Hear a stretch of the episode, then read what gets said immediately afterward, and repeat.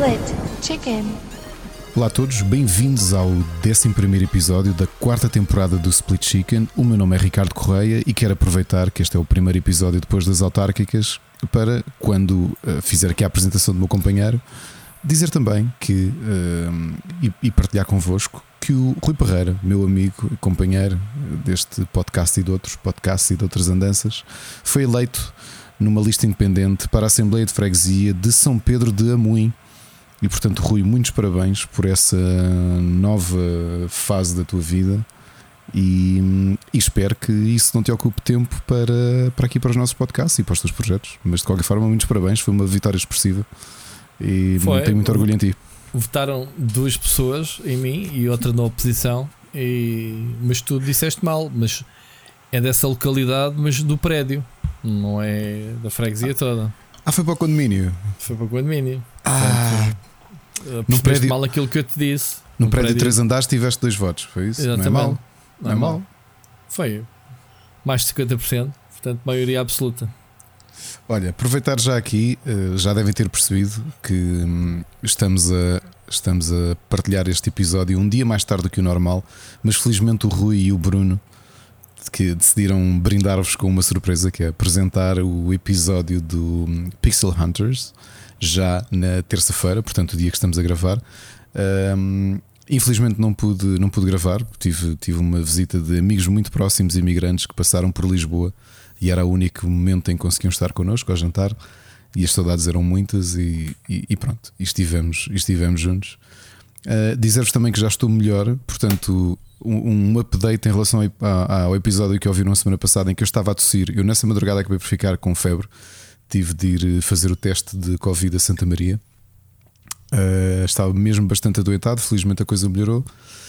E este episódio acho que já me sinto melhor para, para fazer.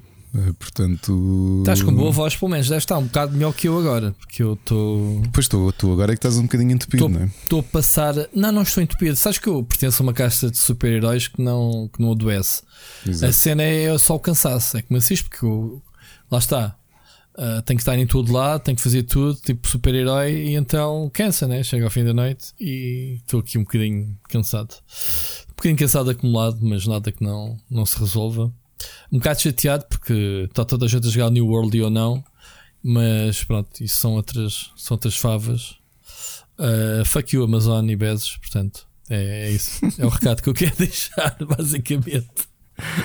Muito Porque hoje, hoje recebi uma das piores respostas que alguma vez de uma solicitação de um código que é nós não estamos a dar eh, códigos para review. Uh, quando foram eles que me abordaram a mim para participar na beta e para fazer conteúdo quando o jogo andou em alpha e beta e uh, clube dos content creators. O jogo explodiu. Peço desculpa, mas sou eu que estou aqui com, com coisas na garganta. Uh, o jogo explodiu, entretanto, na, na numa das betas, naquela beta em que foi, depois das críticas em que eles melhoraram e que se tornou um dos jogos mais jogados e aquilo acho que lhes subiu à cabeça. Portanto, e neste momento está muita gente a jogar. Portanto, eles. Tu, tu sabes porque que é que me mandem dar uma cópia se eu sou um potencial comprador do jogo? Sabes e eu é digo eu... não. não. Sabes o que é que o New World Attitude que é? Acho que a gente teve um. Ou conhece alguém assim. Eh, aquelas pessoas com, que estão com dificuldades na vida, não seja é. porque estão tristes ou porque estão Epá. em baixo e precisam de alguém. São as e piores recorrem pessoas. E, e vão ter contigo, não é? Porque precisam Sim. de apoio, precisam de ajuda. Sim. Quando se sentem bem, é pá, Yeah. esquece, nem atendem o telefone. Não Sim, há pessoas assim, é muito triste. Eu, eu, eu sinto tristeza, não, não sinto mais nada. Porque penso, ah, olha, realmente, hum, e este, eu, eu já tinha falado neste tipo de atitude nas, na- nas, nas empresas indie, pá, porque também não sabem gerir as expectativas e não sei o quê, muitas Pois vezes.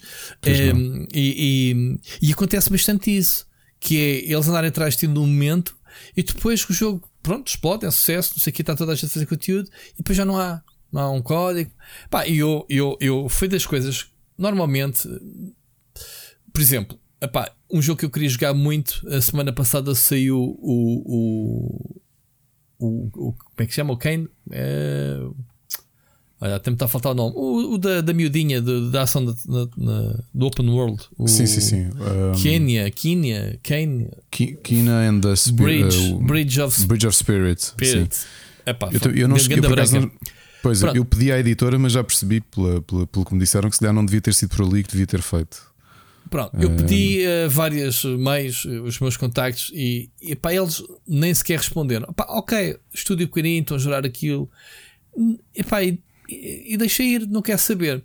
A cena foi respostas que me deram da Amazon, que foi. Epá, não, nós não estamos a enviar uh, chaves para reviews e, e giveaways. Epá, e eu. Mas porquê? Tipo, vocês já não precisam né, que, os jogos, uh, que o jogo seja divulgado, é? já foi divulgado demasiado. Quer dizer, vocês.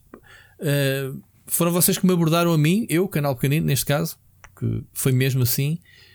E epá, logo esse gajo responde-me outra vez de uma forma assim, meio tipo, caguei. Pá, e eu enrolei as mangas, meti os meus pergaminhos todos. Obviamente, olha, escrevo para aqui, eu faço isto, faço isto e aquilo. Mas tudo bem, e... ainda bem que vocês não precisam da divulgação do jogo. E agora não quero. Assim por aí. Não, não disse agora não quero. Simplesmente não, não recebi mais resposta. Pronto. Uh, estou a falar com a Amazon, não estou a falar com o Mas, mas mesmo assim continua do... a ser um bocadinho. É um bocado... Não, epá, é, é triste porque uh, as pessoas vêm pedir a opinião, sendo um canal pequeno ou não. Eu costumo dizer que é assim: tu recebes um código, uh, Ricardo, mas se um leitor teu comprar o jogo, a tua cópia fica paga para a editora. Exato. Sim, Pai, sim. vendeu o jogo, sim, sim, um sim, jogo, é basta. O que é que acontece? Eu tenho muita. Pá, senti pena a semana. Pena. Pena tem as galinhas. Mas senti um bocadinho de. Sou eu que não estou a fazer o meu trabalho porque eu não consigo ir a todos os jogos. Pá, se calhar muita gente precisava da minha opinião, da tua, whatever. Que a gente falasse aqui no podcast de, de os jogos. Mas pensa assim: é pá, se calhar não, não, não fazemos cá falta. Quer dizer, somos mais uns. Mas tenho pena, agora falando da pena, que Há pessoas depois nos comentários dizem: Olha, vais trazer este ou aquele. Olha, estou à espera da tua opinião para comprar este jogo. Está à espera da minha opinião.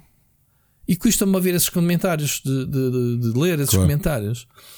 Agora penso assim: pá, nada a fazer. Porque depois tenho aquela minha política que é: menos se eu compro o jogo, tu não vais saber a minha opinião. De certezinha que eu não vou fazer review de um jogo que eu compro. Porque não faz sentido. Quer dizer, vou eu comprar o jogo para tu não comprares, não é? Como costuma dizer. Para tu Uh, percebes o que eu quero dizer? Não é, eu não tenho rendimentos para trazer jogos todos que eu quero eu, comprar. Eu, já, eu, tu sabes que há uns anos tivemos um, um celema similar, mas na altura era uma PR específica da Ubisoft, já há, há 10 anos. Uh, pá, assim, umas coisas um bocado infelizes que aconteceram, tanto cá como em Los Angeles, como na Gamescom. Pronto, aconteceram umas coisas chatas. Mas, uh, e na altura também tomámos essa postura, que era acabámos por comprar os jogos, porque havia jogos que queríamos, e, e ironicamente até fazíamos uma coisa que, que não deveria ter acontecido, mas pela atitude, portanto, porque aqui ali havia, havia mesmo ali uma má vontade e um. Acabámos muitas vezes por escrever uh, jogos da Ubisoft de, com contra atitudes estranhas que nós tínhamos acabado de comprar o jogo.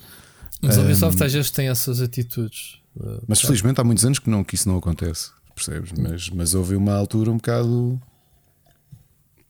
Pá, eu lembro-me, por exemplo, eu lembro da, da, da Ubisoft levar o Remedy à E3 e logo a seguir, passado mês, ele está-se a queixar que nenhum código recebi deles para fazer conteúdo para o jogo. Portanto, yeah. não se percebe essa dualidade estratégica. Epá, mas uh, sabes que eu estou a passar uma fase em que prefiro ir divertir-me do que estar-me aqui a escalfar todo para trazer conteúdo para o canal. Do género, pá, recebi o FIFA bem antes do lançamento. O jogo ainda não saiu, já tenho de jogar quase 15 dias. Fiz vídeos. Eh, aliás, o meu canal, se de repente se transformasse em vídeos, o meu canal explodia. Eu prometi um vídeo há, há dias, tem mais de 10 mil views. Portanto, e o pessoal até diz: já, o pessoal anda cá, o pessoal quer é saber deste conteúdo. E eu depois retraio-me um bocadito. Podia ter feito 20 vídeos de FIFA e fiz 3, um ainda está por publicar. Vai há de ser o último, depois da review. Um, e o que é que acontece? Epá, e fiz a, a minha, o meu trabalho, que é dia do embarque, está lá a review. Eu próprio tive, perante aquele deadline, de, de fazer o conteúdo. Agora, jogos que eu recebo depois é ou faço um vídeo, epá, estou um bocadinho com um horror e casa, ainda me ligou aqui há dias a desafafar um bocadinho sobre isso. Que é se eu recebi o jogo antes, é bom, um gajo faz uma cena ponderada com script, grava, edita e faz. Se não, é pá, vou fazer aquele conteúdo que é eu estou a jogar, olhem para mim eu a jogar. Que eu acabo disso, percebes? E eu tenho feito um bocadinho isso com os gameplays, eh, que é um conteúdo mais simples de eu fazer, mas já cheguei à conclusão que eu não consigo ir a todo lado quando tenho vários códigos ao mesmo tempo. E depois, quando há um misto de falta de vontade ou não estou dentro do grupo das pessoas que recebem, que é aquela cena de para uns estás, outros não estás, estás a ver? uhum. Não posso queixar da Electronic Arts, não posso queixar da Sony, não posso queixar de várias, até Microsoft que tem jogos de Game Pass que não precisam dos reviewers, mandam-me os jogos tipo 15 dias antes uhum. para fazer review dos jogos, para quando os jogos saem de Game Pass acessível a todos, eu ter tido o, o, trabalho de ter feito a review. Fiz isto com o Psychonauts agora e há de acontecer provavelmente com o Forza Horizon, whatever. São formas de trabalhar. Olha, o mesmo não acontece com a Nintendo, infelizmente, mas isso já sabe as polémicas. Uh, por que razão? Eu estou, estou muito chateado com a Nintendo uh, e posso desabafar isso. Não com a Nintendo Portugal, pá, eles são meus melhores amigos, não é com o Gonçalo nem com o Jorge. Nesta semana falei com eles, mas que eles não podem desatar aquilo que se passa comigo. Eu vejo, por exemplo, uh, o Metroid está aí a sair, epá, provavelmente só quando o jogo sair. Não, isso é normal, não é? Porque dizer, se tu não. Se tu, sabes, tu sabes as regras do jogo, neste momento não há antes do tempo. Se a menos que tivesses feito ah, parte há de um. para alguns. Ainda, pá, mas nós falámos aqui há um ano de, daquele sim. contrato, não é? E, sim, e, sim. E abertamente falamos Epá, sobre mas isso. O, não, é? o contrato é um, um proforme. Se não temos, não deves. Para mim, esse contrato não me diz nada. Porque eu sei que faço, os jogos vêm cá ter e não vão para mais ninguém. No teu caso é um bocado diferente, mas. Não é só Percebes? isso. Eu também na altura, eu já quer dizer, estamos a repetir esta conversa, mas eu na altura expliquei ao Gonçalo que também era uma questão de atitude. E pá, uma questão de postura. Não, Mas não, eu não, não quero há- falar. é- eh, Não, não quero falar. Mas o que eu quero é dizer com isto. Não, o que eu quero dizer, o que eu quero dizer com isto é, ehm, ter eh, sou no meu caso no meu canal sou uma pessoa sozinha se eu não me organizar e se, se não planear bem os conteúdos que eu vou fazer neste caso receber os jogos antecipadamente para ter eh, ehm, para ter eh, jogos na- nas datas né que são são para colocar depois é muito difícil de eu conseguir eh, ir a, a pegar desse jogo, porque entretanto já surgiram outros, percebes? Porque uns não trabalham bem e outros trabalham bem demais. A quem é que tu dás prioridade? É quem Claro. trabalha bem, não é? Contigo. Obviamente, se eu tenho aqui um jogo com embarque, eu posso eh, colocar um conteúdo online ao mesmo tempo que o resto do mundo, é para aí que eu vou. É assim que se devia trabalhar. Pá, se eu depois não tenho capacidade logística para fazer tudo, não, não tenho. E, mas isso depois também sou eu. Eu é que tenho Epá, de decidir eu- o que é que eu- publico. eu, eu sei, que- eu sei que o tipo de conteúdo ou o tipo de cópias que existem é diferente em Portugal de, de umas marcas para as outras, eu sei disso. Ahm, e acho que a malta da Nintendo trabalha bem. Epá, trabalha novamente, tem as regras que tem agora. Quando a coisa era mais livre, e não vale a pena dizer porque é que deixou de ser tão livre, eu acho que sempre houve, sempre houve uma grande organização da parte da Nintendo de Portugal em conseguir chegar a de- cópias deixou de ser- antecipadas. deixou de ser livre porque quem quebrou as regras foi um site, mas é os sites que continuam a receber os conteúdos e não os ditos eh, produtores de vídeo, como eu. Essa é que me está entalada a garganta, Pois. Ricardo. Sim, sim. Pronto, mas isso eles sabem, pronto. E eles dizem, pois é, e tens razão, mas a gente não pode fazer E nada. fazer o quê? Eu Pois. E vamos marcar, mas é um almocinho, que é o que fazemos sempre. Continuo a achar que é assim. Há uma grande. tudo bem. Sem, obviamente, que eu acho que a malta, as agências que trabalham as, as marcas eh, fazem o que podem e, e afins, mas já aqui dissemos várias vezes: é, é incomparável o- o- a organização na primeira pessoa, ou seja, as marcas que estão cá em Portugal eh, com cujos, cujos PRs são eh, trabalhadores da própria marca, falo obviamente da PlayStation da Nintendo, não há nada a dizer. Novamente, da Nintendo, eu se não recebo jogos antecipados, eu já expliquei o porquê. Sim, e portanto não sei. vou dizer nada. Portanto, eles chegam, eu peço ao Gonçalo e o Gonçalo envia, porque são as regras do jogo atualmente e eu aceitei as regras do jogo. Mas claro que sim. Uh, claro mas continuo a achar que as duas há uma diferença grande, obviamente, porque estão a trabalhar diretamente com as marcas, a organização é diferente. A PlayStation tem sido uma antecipação muito grande dos jogos todos. Quer dizer, tu Pá, sabes, e, e- e, Ricardo, e a Microsoft também, e a Electronic Arts também. Pá, o que é que queres que eu diga? Umas vezes trabalha-se melhor que outras. Que que- não é? Não, agora te disse que a Electronic Arts mandou o FIFA 15 dias antes, deixou de sair. Portanto, há casos e casos. Hum, a questão é a falta de consistência, porque depois uma pessoa quer planear os conteúdos, lá está, não é? Estamos aqui a gravar um- hoje um podcast em que podemos falar de um jogo que o recebemos, faz parte das nossas regras. Há, há editoras que sabem disso. Man, nós já tivemos abordagens de editoras que, mano, olha, podem falar do jogo no vosso podcast.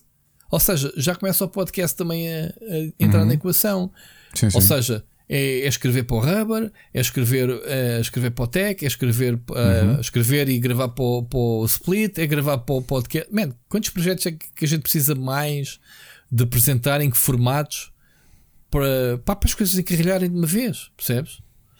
Pronto. Nem sei porque é que viemos, estamos a falar nisto. Mas é, eu também, se estás nessa desabafo, eu também digo, estava, estava a fazer uma introspeção uh, e eu próprio no outro dia desabafava isso com o Machado, e é mais do que óbvio. Um, a minha energia está muito dedicada, o meu tempo cada vez é menos, e, e tu vais sabendo porquê.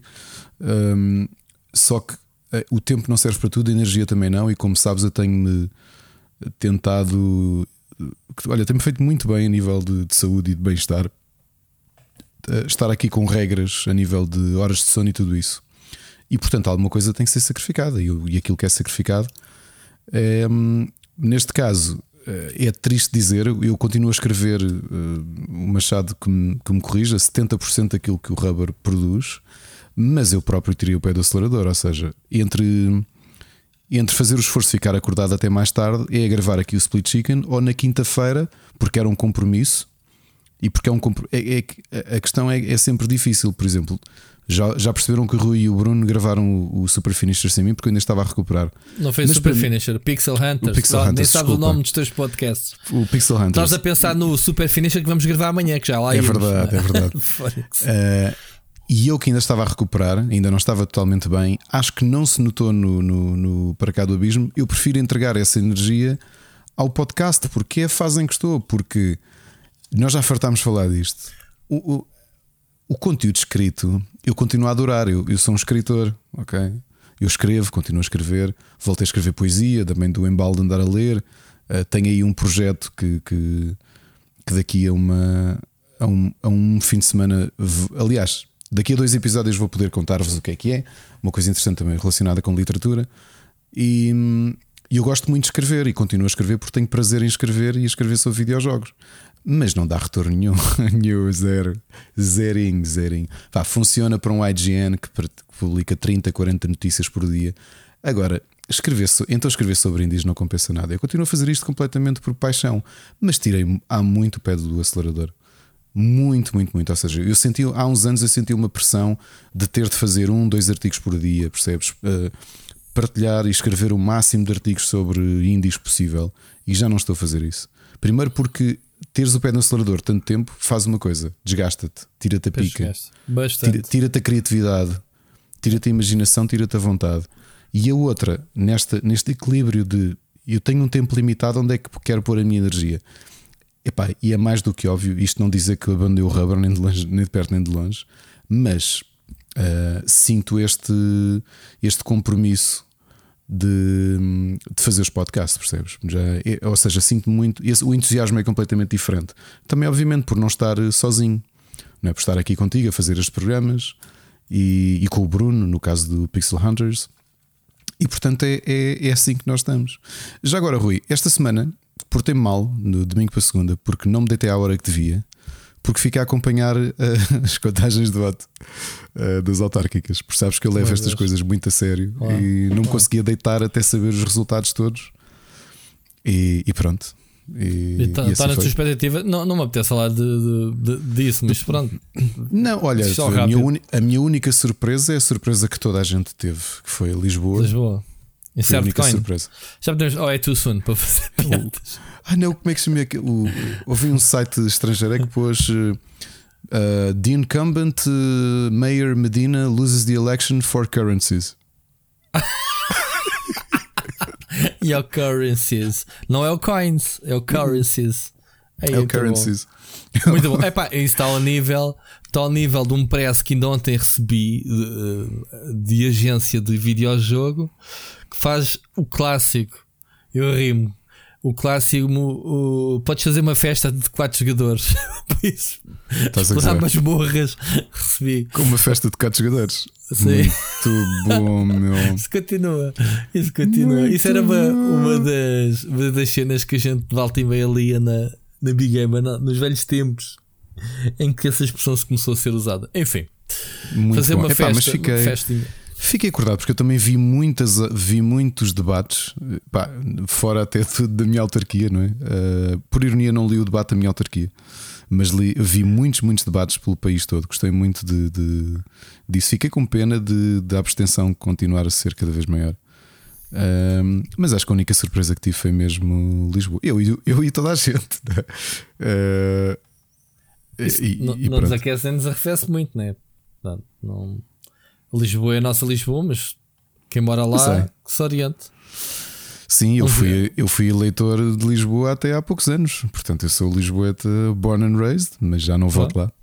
Pronto. Agora tens lá o Currencies. Pronto, muito, muito bom. Eu tenho pena que ele, ele não tenha começado uh, o discurso de vitória com Aqui estou, Manuela Cássio, que era lindo. Uh, mas ele não deve ter humor para isso. Lembras-te dessa, não é? Já tinha feito aqui a piada. Já. Já, pois. Siga. Muito bem. Olha, ainda temos aqui. Uma... Hoje vai ser um programa, espero que não seja longo, porque a gente ah. andamos cansados, mas temos. Uh, estás a ver quando a gente costuma dizer quem não chora não mama? Sim. E a gente a semana passada chorou que não tínhamos recebido nenhuma mensagem do ouvinte. Esta semana temos oito mensagens do ouvinte, uh, ou sete, se quiseres assim. Uh, uma, duas, três, seis, sete, uh, tirando duas que são do Bruno. O Bruno agora manda-te uma para além do abismo, para cá do abismo e outra para o. Sempre em dose dupla, aqui para o, para o podcast. E ainda bem, venha. E pronto. E, uh, e, e, e, é isso. Mas vamos, vamos ouvi-las a todas. Deixa-me só dizer-te então que amanhã vamos gravar o Super Finisher, não é? Vamos uh, gravar o, o pay per view deste mês que é o Extreme Rules. Extreme Rules, pronto. Uhum. Um, está disponível mais um episódio do Para Cá do Abismo, o quinto episódio, na sexta-feira. Eu ainda não o ouvi, estou a ouvir o da semana passada. Já é a segunda noite que adormeço a ouvir, portanto, não sei se. se, okay, se mas eu, tenho esse efeito sodorípero, é? Nem por isso. Estou uh, e começa a me irritar depois e desligo e vou dormir. Mas sim, uh, tenho deitado a ouvir um bocadinho. Uh, a experimentar o que é que é adormecer com música e com o pessoal a falar, mas não, eu não.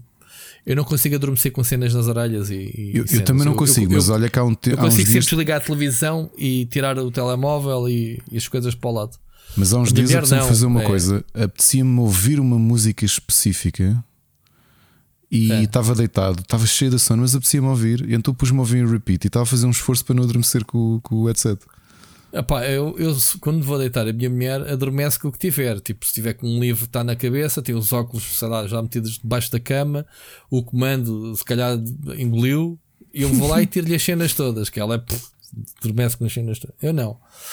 Eu desligo as coisas todas, as luzes, a televisão, tudo, mesmo deixa aqui para o lado. Aliás, já volta e meia tenho um lenho na testa, porque estou a ver qualquer coisa e mando. um, com o telemóvel. Mando, levo com o telemóvel na testa. Acontece-me várias vezes. Daí a adormecer completamente, não. Hoje já os trambolhões de telemóvel que ir ao chão.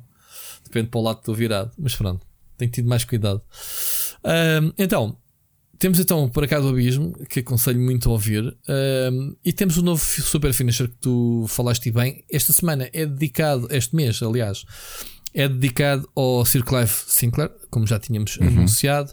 Fizemos uh, um, um, podcast girinho. Tu tens lá, não sei se já ouviste, Ricardo, tu agora, este, esta semana, Ainda este mês, és parte, este mês sou ouvinte. És parte do ouvinte.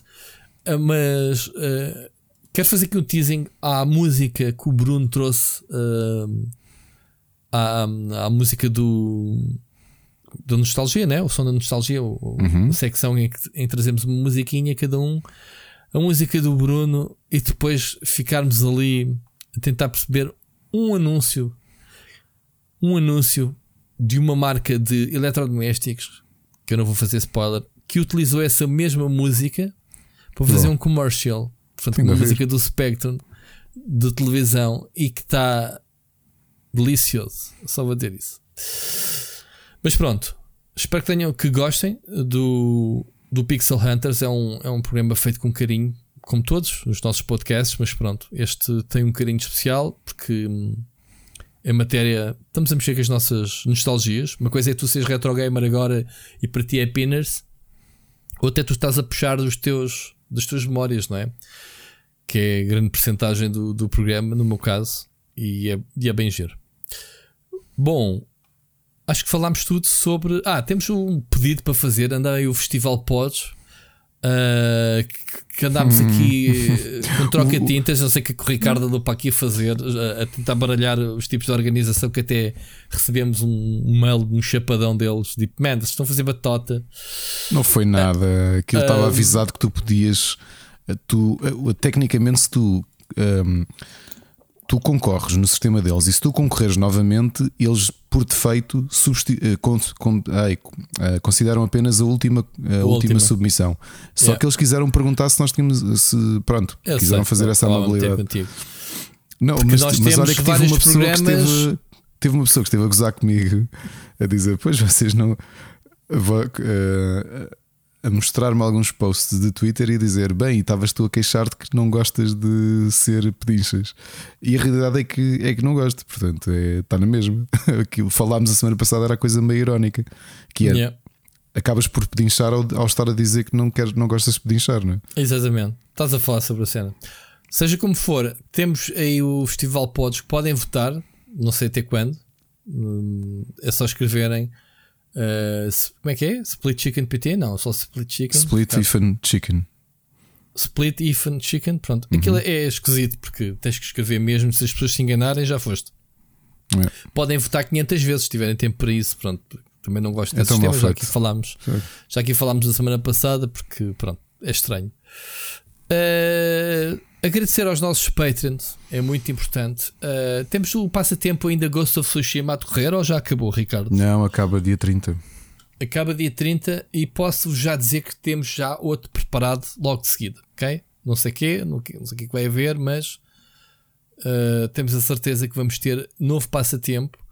Um, e quero agradecer então, vamos aqui fazer o nosso o agradecimento especial a todos os nossos uh, patrons que nos têm apoiado, portanto, o Rodrigo Braz, o Ruben Borralho, o David Ribeiro, o Elder Paiva, o Nuno Silva, o nosso grande amigo Mike Silva, o Oscar Morgado, o Enzo Bolt, o Vasco Vicente, Rita Ferreira, o Carlos Felipe, Wolf, Ricardo Moncancho, Luís Ribeiro, Frederico Monteiro, Bruno Carvalho. São muitos já. Moncacho. Esta, esta lista. É Moncacho. Moncacho. Né? E olha, quando disseste o Wolf, era o Wolf. É o Wolf de... do canal do ND Jogos. Ah, pois é, pois é, é isso. É, ele até apagou aqui do nome, que é para a gente não dizer, mas depois o mail dele é ND Jogos. Pronto, já foste. Acho que ele nos vai tirar de Patreon só por estarmos a fazer É, para não faças isso. A gente precisa do teu dinheiro, Wolf. Não, não tirem, malta. Apoiem-nos. Apoiem-nos porque. Olha, eu não vos digo nada. Pronto, só, só vos digo, apoiem-nos. A gente tem Ferraris para comprar. Portanto. não, apoiem-nos, a sério. Há sempre. Olha, sabes que eu investi numa cadeira, Ricardo. Eu vi, eu vi. Eu vi. Isto, estas coisas. Já está sempre os investimentos. Eu não quero dinheiro para comer marisco. Só vos digo isso. Portanto, este dinheirinho é coisa era capaz. Cada coisa era capaz. Agora marisco. Agora já, já está fora do tempo. Que Mas pena, pronto. Pá. Bah, um sushizinho já ia. ok? Um sushizinho ia, sim senhor. Mas pronto. Pronto, muito obrigado a todos. Uh, temos como eu vos disse, Super Finisher conteúdo exclusivo para, um, para os nossos Patreons. Temos também o passatempo. Para o mês que vem vamos tentar, sei lá, tentar trazer um Metroid Prime. Ricardo, acho que és homem para, para a Nintendo nos oferecer aqui um Metroid Dread. Já, já, um Metroid Dread. Não sei. Ou, ou isso ou um FIFA. Epá, já traz assim qualquer coisa. Também ficar aqui promessa. Assim um jogo AAA bem, bem da grande. Pronto, agora vou dizer rasga-te com o FIFA. Não, eu, eu arrasto, não. Não se preocupe. Não se preocupem. Vamos embora. Olha, antes, já que falamos do para cá do abismo, temos a mensagem então do Bruno Carvalho. Vamos já abrir antes das notícias com o Bruno Carvalho, ok? Boas, Ricardo. Espero que estejas bem. Uh, primeiro queria dar aqui uma nota sobre o último para cá do abismo, número 5. Uh, aquela referência barra homenagem à Neladeiras.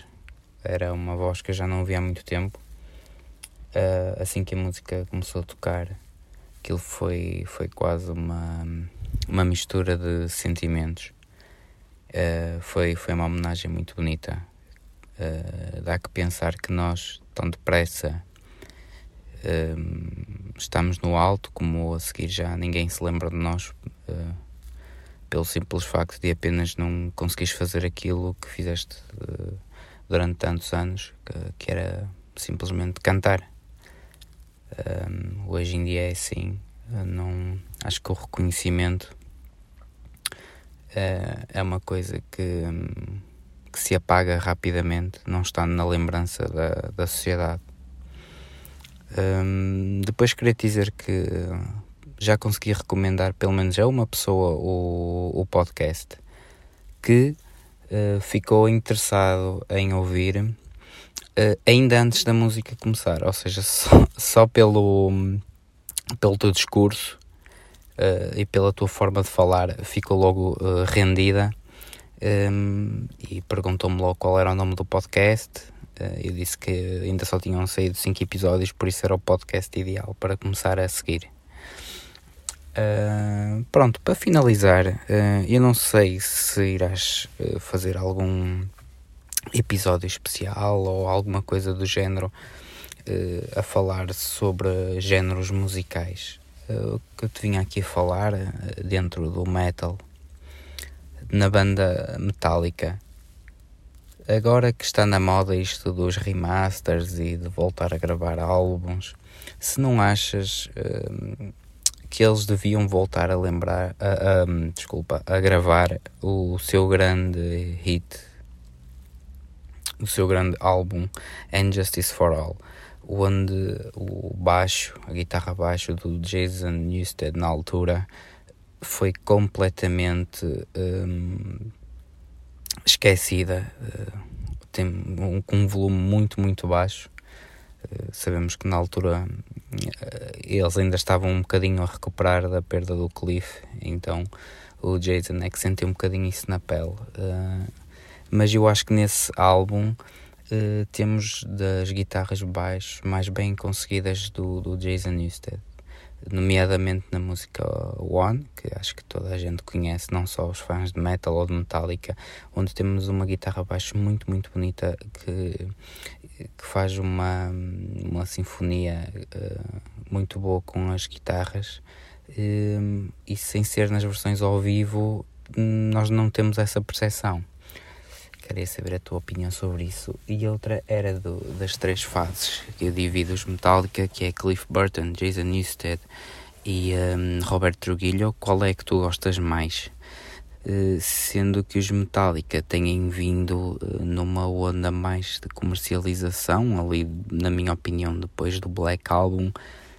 Um, por isso, se calhar, é uma comparação um bocado injusta, mas vá, queria saber aí um bocadinho a tua opinião.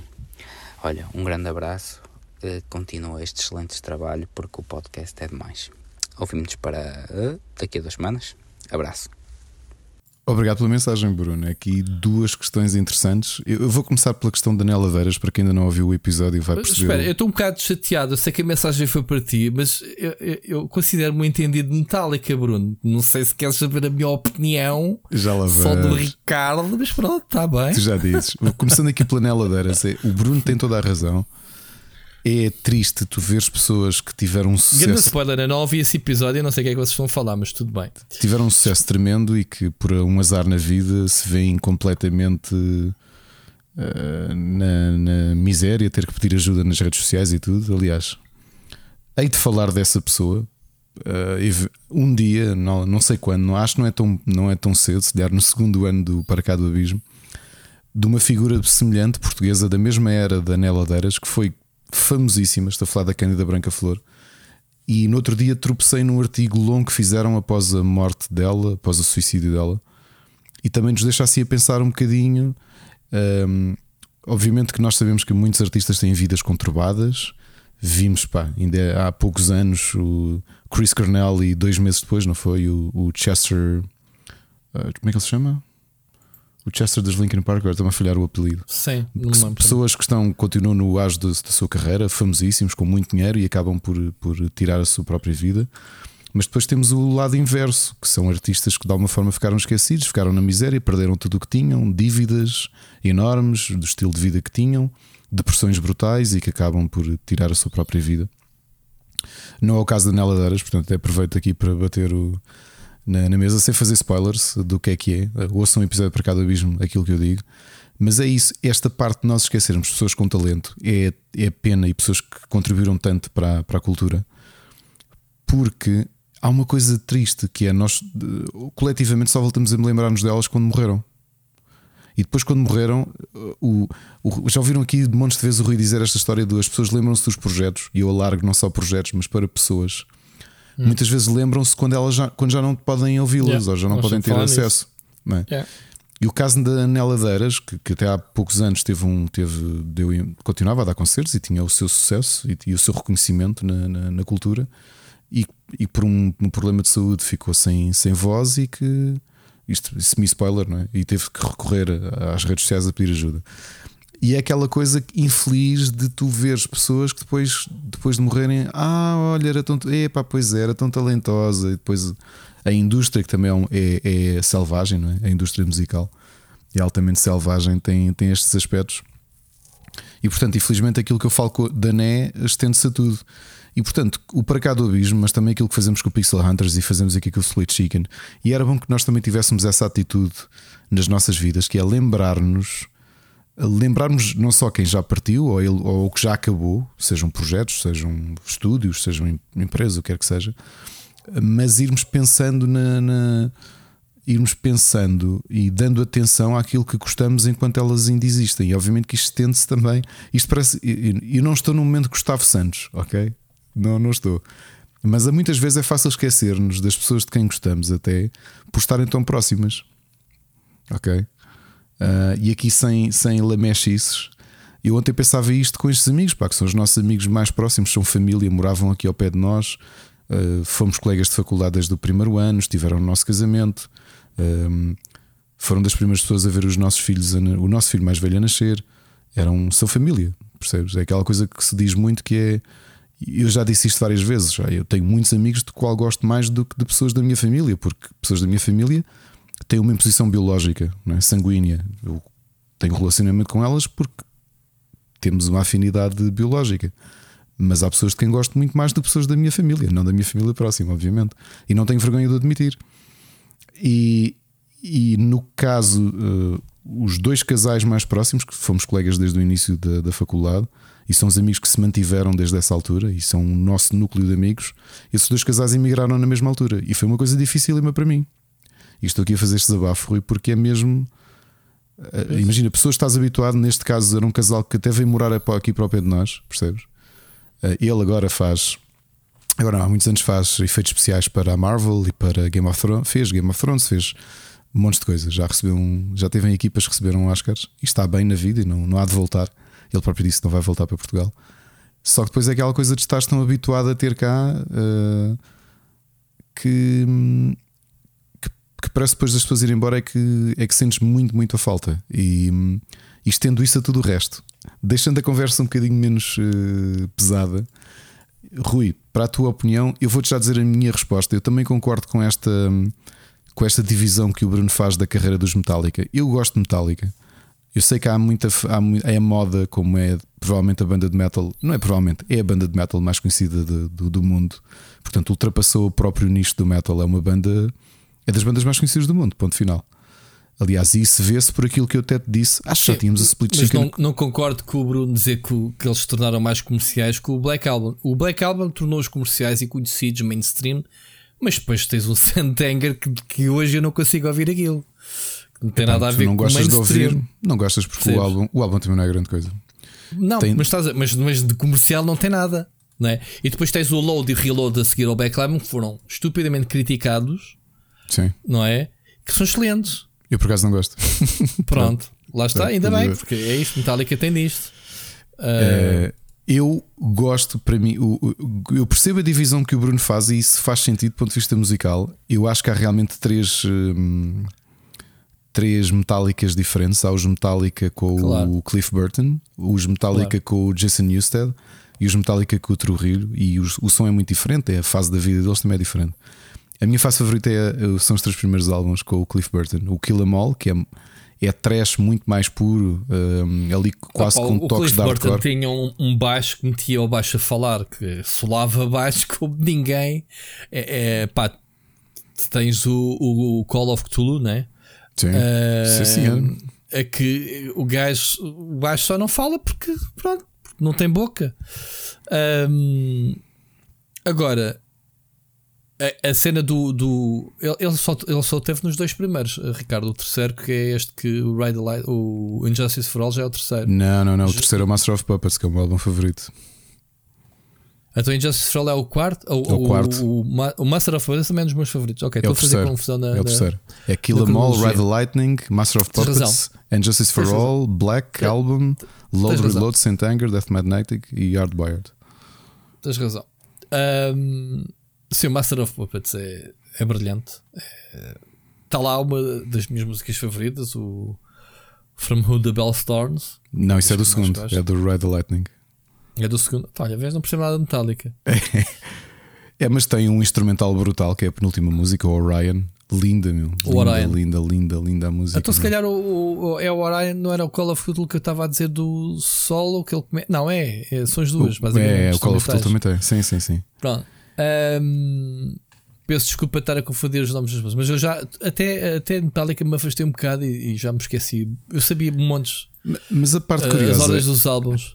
A parte curiosa é que tu olhas para o Cliff Burton, obviamente que ele era um baixista, hum, eh, tinha, um- tinha uma forma muito única de, de, de compor, de, de tocar, mas se tu vires, ele até nem contribuiu assim tanto para as composições propriamente ditas.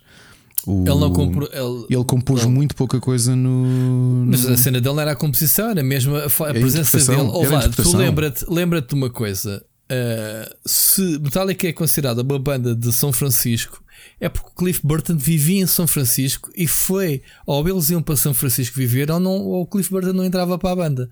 Portanto, todos eles fizeram, sabias dessa? Eles fizeram mal a Sim, para. São Francisco para ir morar para o pé dele. Sim, sim, sim, sim. Que aí dizia, ok, eu, eu, eu entro para- eu entro, quero fazer parte da banda, mas venham para cá, que eu não vou para aí. Porque eles eram de Los Angeles, não era? Se não me engano. Exato. Pronto. Mas, é- mas é assim, eles obviamente são. Nestes três álbuns eu gosto porque eles, mais os outros Big Three, não é? Uh, acabaram Uhum. os Megadeth, os Anthrax e os Slayer. Os Megadeth, não esquecer que ainda tens músicas uh, no. Nos, Do no, do no Mustaine, primeiro não é? álbum do, Yeah. tens uma música composta por, co-composta por ele, o The Four Horsemen, Hum. e, e aquilo é o Genesis do trash, portanto era muito mais eh, agressivo, muito mais eh, pesado. Uh, o Injustice for All é um grande álbum. Eu também gosto do Black Album, sinceramente, gosto. Uh, tem, porque tem músicas, tem músicas eh, míticas para a humanidade, não é só para o metal, não é? O Enter Claro. Sandman é o Enter Sandman, o Sad But Claro.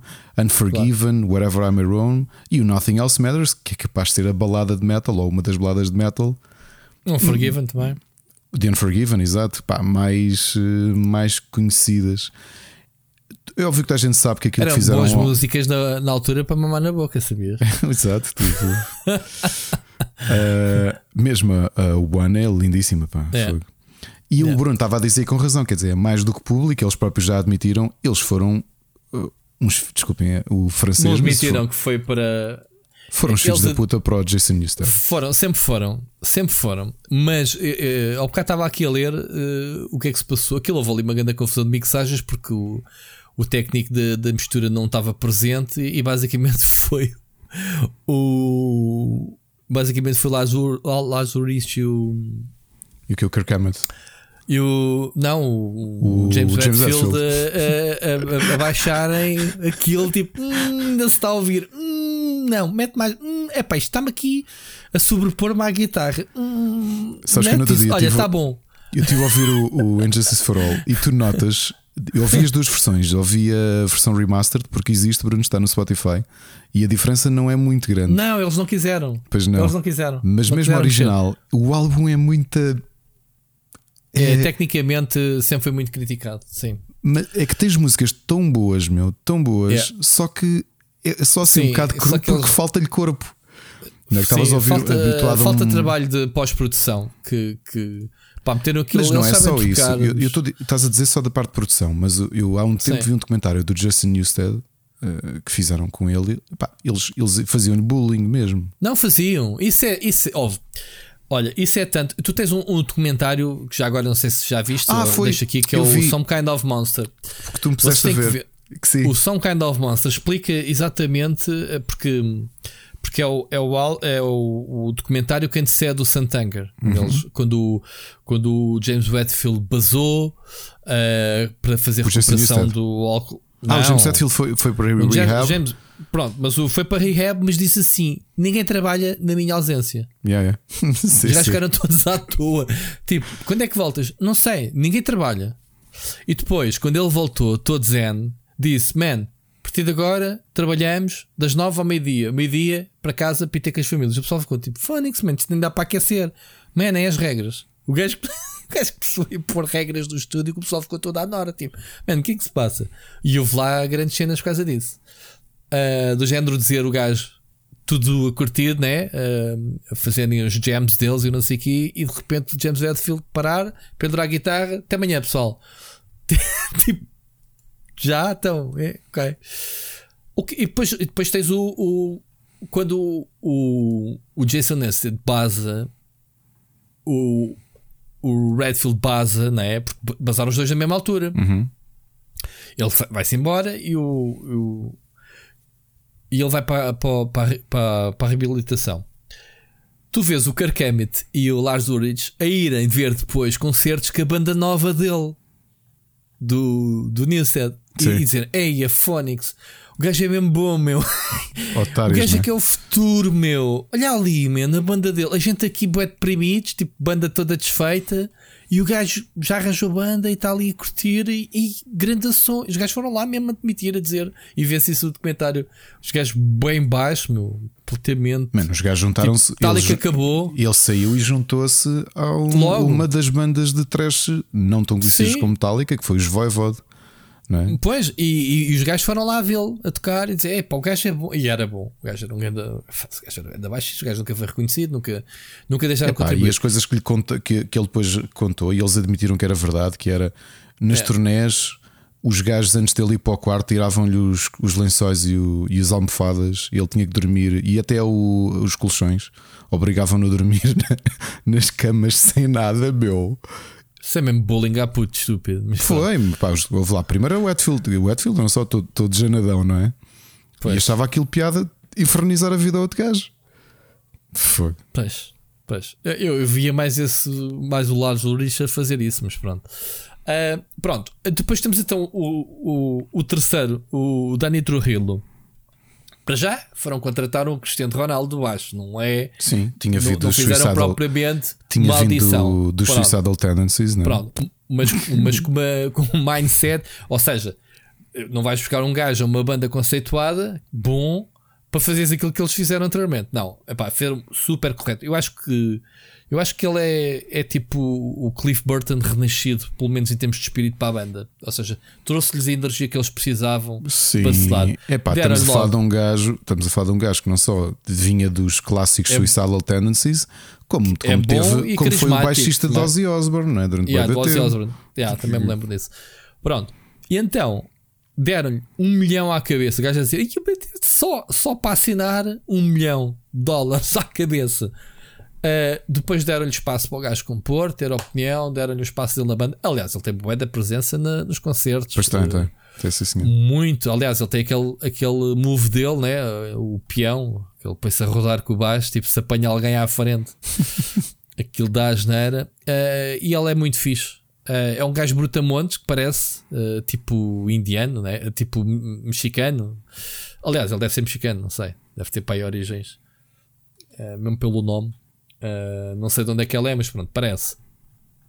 E ele é muito fixe, em termos de mesmo ele a falar e não sei o quê. E acho que eles se redimiram. Portanto, é, é uma boa fase. Olha, o Trujillo é de, de, de ascendência uh, mexicana e nativa americana. Nota-se por acaso que ele, que ele tem um ar um pouco indígena. Para sim, ele, parece, parece. Pronto. E o nome dele também diz tudo. Um, epá, e, e compreendo. Agora, não sei o que é que eles andam a fazer, se tem alguma coisa para apresentar nova. Por acaso tenho, mandado, tenho andado afastado. Olha, eu admito que o Saint Anger eu consigo ouvi-lo, raramente o ouço, mas consigo ouvi-lo. Não vou lembrar que o Lulu existe. O Lulu não existe. Isto não é álbum de Metallica, isso. Isso foi uma. Mas vou dizer que nem o Death O Garage Days é muito bom, os covers deles, atenção. O Garage Inc. O Garage Inc. E o yeah. Garage Days Revisited, que é o. Sim, muito o, bom, meu. O Garage Inc. Eu, eu sempre liguei por duas razões. Primeiro, porque tem ali. Tem cover. Tem, por exemplo, uma, uma cover. Whiskey in the Jar, muito bom. Tem uma cover de, de, uma das bandas que eles um, que eles mais admiram e que é estranho, porque tu sabes que tanto eu como o, o Brito somos doentes por ele, que é o King Diamond. Hum. Do, e os Merciful Fate, aliás, os Metallica, quantas vezes disseram se eles não tivessem ali naquela fase de começarem a banda ouvido Merciful Fate, provavelmente uh, Metallica não existiriam como nós, como nós conhecemos. E no Garaging tens aquele medley de, de Merciful Fate, são várias músicas que eles tocaram, e depois também tens lá Black Sabbath, tens Leonard Skinner, Blue Oyster Cult, Nick Cave. Pá, gosto imenso desse álbum de covers por acaso, gosto mesmo bastante. Mesmo, mesmo, mesmo, mesmo bastante. Uh, portanto, a minha fase favorita é, é a inicial, daqueles três álbuns. O Kill Em é muito agressivo, eu gosto bastante dele, mas uh, acho que há ali um crescendo. Ride the Lightning é um ótimo álbum também. O Master of Puppets para mim é um, é um, é, pá, é um álbum que eu adoro mesmo, adoro, adoro, adoro. De uma ponta à outra. Mesmo de uma ponta à outra. Epá, era bom que eles um dia pusessem mão na consciência, têm dinheiro para isso. Se calhar não fazem porque não querem dar a mão à palmatória, mas o Injustice for All merecia ser regravado e, sinceramente, o Trujillo teria que compreender, merecia ser regravado com o Jason Newsted quase como um, um pedido de desculpa. Tipo, pá, man, yeah, fomos uns otários para ti. Mas, ó oh, Ricardo, estás a gravar, regravar esse álbum com o Trujillo é basicamente apagar o Newsted da história e está mal não, não considero que seja o correto. Não, por isso mesmo, convidar uh, o Newstead para e, regravar. E atenção, tipo, o, gajo, o gajo, o Trujillo, faz os solos do, do Cliff Burton pois ao faz. vivo, tipo, uhum. tranquilo, tran tranquilo, ok? Um, agora estava aqui a ler que eles tiveram, agora no isolamento, tiveram a trabalhar no álbum, portanto, eles tiveram a, a compor e a gravar. E se calhar vamos ter novidades Talvez não este ano, mas se calhar para o próximo de novo álbum de Metallica. O que é fixe, assim, quando eles vierem cá já tem álbum novo. Eu já os fui ver três vezes. Acho que foi três, foi a banda que foi mais vezes ver. Metallica e tenho, tem palhetas, aquela... eu tenho palhetas de todos os concertos que fui. Metallica tem aquela coisa curiosa que é tu. É, é o concerto de metal que tu vais ver que tem menos fãs de metal. O, o fã de metal tradicional, estás a perceber? O Sim. último concerto que eu vi foi no Restelo. Acho que já, já tínhamos o podcast quando eu fui ver esse concerto. Eu fui muito por. De Metallica? de Metallica. Quem foi a banda foi de abertura foi. Foi o último que Sim. eu não fui ver. A banda, a banda de abertura foi Ghost. Eu adoro Ghost. Epá, e o público todo, tá, eu e a Ana a curtirmos, a cantarmos Ghost de uma ponta à outra, e as pessoas, que é isto, meu? Que é esta porcaria? Uhum. E depois, pronto, Metallica é, é aquela. É, Metallica é tipo Scorpion. Pessoal, não, não gozem comigo com a frase que vou dizer, mas é. Tem um nível de uh, abrangência de público como Scorpions e como Aerosmith, ou seja, saem fora dos géneros. Estás a perceber? Se há muitas... Por causa de uma outra música. Por causa de uma outra música que os tornam muito famosos. Pá, Scorpions também é uma banda de hard rock, não é? Aerosmith é uma banda yeah. de hard rock. Bolas Bon Jovi é uma banda de hard rock que depois tornou-se hiper famosa com. E Guns N' Roses, com alguns sucessos que tiveram, não é? Singles que são singles da história da música. E Metallica Sim, também tem essas o músicas. Use Illusion de, de, Guns é, é, é, singles atrás de singles, quer dizer, aquilo foi uma yeah. obra-prima deles. E o Appetite for Destruction também foi. Mas, Esse foi antes, mas ainda não era conhecido. Mas depois para trás vais buscar o Switch of Mine, não sei que, que ainda são melhores. Pronto. Isso é daquelas bandas que é o terceiro álbum. Pronto. Uh, eu já sei que vai haver malta a gozar comigo a dizer Metallica como Scorpions, mas não tirem do contexto. A realidade é que são bandas que tinham um género, mas que são maiores do que o próprio género. Metallica é maior do que o próprio género. Portanto, aliás, há muito metaleiro, os true, true com V, é? aqueles estreve, os estreve metaleiros é que dizem que não ouvem metal. Não, Metallica não é metal, isso já é outra cena. Estás a perceber? Uh... Isto era, era aos pés do Lars do Lixo há 20 anos atrás. Agora não. Agora é. Antigamente era. Ele já não tem sneak, pouco mais ou menos. Aliás, eh, eu sempre. Sabes, agora acabando só coisa com o James Hetfield, sempre foram muito amigos os dois, mas eu acho que o James Hetfield não reconhece que ele seja um bom baterista. É tipo, é o, é o sócio ideal, pronto, da banda. Percebes o que quer dizer? Sim, formaram a banda juntos ah. e menos, já que estás aqui agora e devem dividir yeah, a propriedade deles. Nunca, eu Sim. acho que os gajos nunca, nunca. O James Hetfield nunca admitiu que o gajo fosse bom baterista. Mas pronto. Ele tem, tem histórias foi. muito porcas por, por trás, portanto não vale a pena. Sabes os mitos do, Do quê? meninas debaixo do banco da bateria, senão não toca. Ah, God. Quero. E não é, Pronto. quer dizer, tu não. É- Epá, eu acho que tem que ser um top muito azeiteiro para aquelas listas que mídia fazem, especialmente os generalistas, que é os melhores bateristas do mundo. Se, É. se vires lá no top o Lars Ulrich, epá, porque notoriamente quem fez aquilo não tem ideia É, porque, nenhuma pronto, do que, tu não que- podes deixar Metallica de fora dessa lista, não é? Pronto. Claro que podes. Eh, não, estou a pôr no, no, no pessoal. lá, e se calhar eu- depois não tens o Dream Theater, o baterista ou assim. Sim, não teres um Mas só- Portnoy é uma vergonha, mas é, mas é assim. Eh, tu, tu, Metallica é, um, é aqueles exemplos que eu acho que nenhum deles é, é extraordinariamente brilhante naquilo que faz. Nenhum. não Olha, que o. James Hetfield é. Olha, que é. O Gonçalo Brito uma vez deu-me uma lição de a tocar de, de guitarra. É que ele diz que ele faz, faz lá trocas com os dedos, troca-te os olhos completamente. Não acho que pá, não é daqueles Pode casos não- que eu acho que a malta. tu não, não perceberes em termos sonoros, mas tecnicamente quem percebe, atenção, eu não percebo música, mas estou-te a dizer algo baseado, o Gonçalo Brito, pode, podes lhe perguntar Hum. que há coisas que ele faz muito difíceis de reproduzir de tu, como de ouvido, estás a perceber?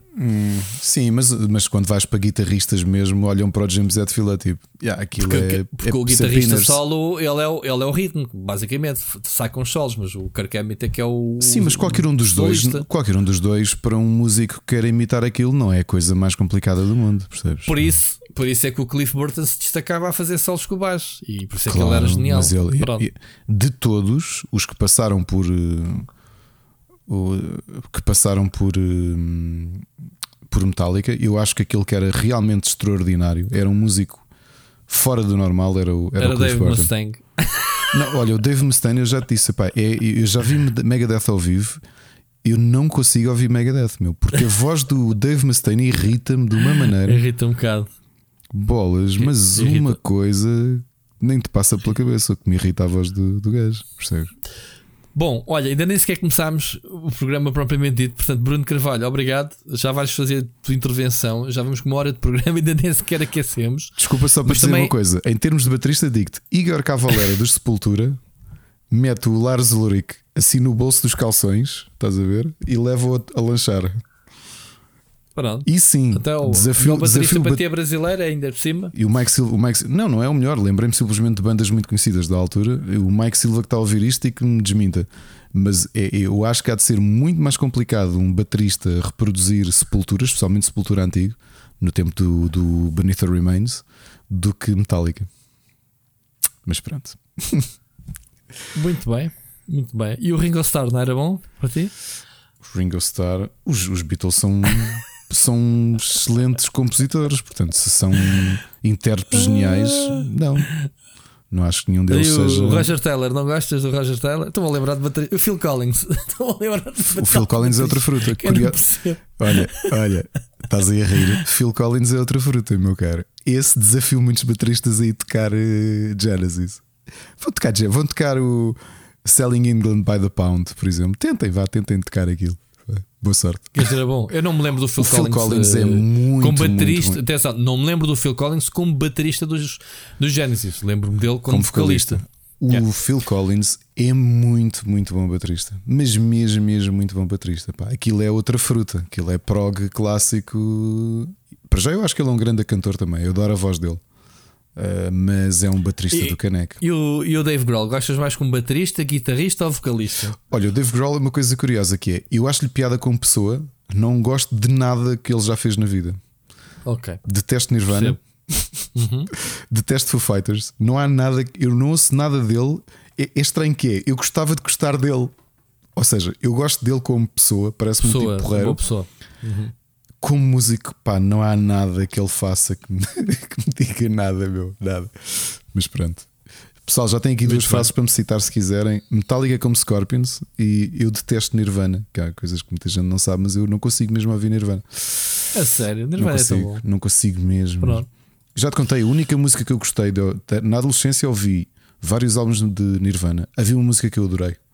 Assim, fosga-se esta música, lindo, adoro esta música É de o, Nirvana. o Polly. É o Não, Polly Wants Some Cracker. The Man Who Sold the World. Que não é deles. Depois, e descobri-o depois. Ah, mas nem sequer está na discografia oficial, Não, está no, no no. MTV Unplugged. Yeah. Só que tal, ouvi aquilo, ouvi os Isso, álbuns. é, isso é David Bowie, não é? Ouvi os originais e eu, isto não me diz nada. Ouvi o MTV Unplugged, começa aquele. E eu, ai, esta música é Foi o- espetacular. Porque, porque foi o single desse, desse álbum. Yeah, eu adorei aquilo e depois disse, man, olha, gosto de Nirvana, meu, que acho que eles estiveram muito bem naquela música The Man Who Sold the World e o meu amigo era fã de Nirvana. Ah, isso é David Bowie. E eu, Pois. ah, ok, eu estou na espiada a Nirvana. Eh, e pronto, é isto. Vamos, fazer, vamos arrancar com o programa? Vamos arrancar. Bah, mas deixa fazer aqui o disclaimer. O pessoal pensa, ei, os gajos, este episódio vai ser longo. As notícias são muito simples, portanto, este vai ser mais baseado nas mensagens dos ouvintes, que a maior parte delas eu nem sei o que é que é, se vai lançar temas ou não, porque isto Bruno Carvalho, depois aqui a falar de, de Metallica, eh, pronto, um ponto fraco. Vamos, vamos abrir as notícias. Notícias da semana. Queres começar com, com o Nintendo Direct? Ricardo, tu, tu que viste com muita atenção que eu sei. Eu já não me lembro que é que tivemos apareceu no Nintendo quase, tivemos quase, quase, quase, e repara, quase, quase para saber qual é que era o novo lutador do Super Smash Bros.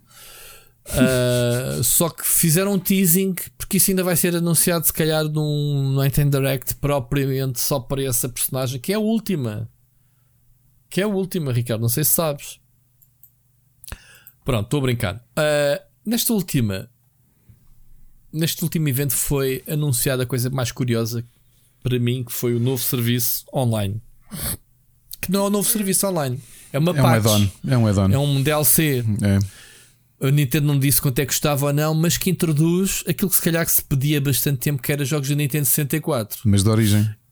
Não era agora. Pronto. Eh, e como bónus, vem também Sega Genesis. Isto é que se calhar é uma surpresa, não é? Sim, essa parte foi Abre aqui um surpreendente, sim. precedente engraçado neste serviço. Ahm, nada nos diz que não possa trazer jogos de Dreamcast, de Dreamcast, sim, né?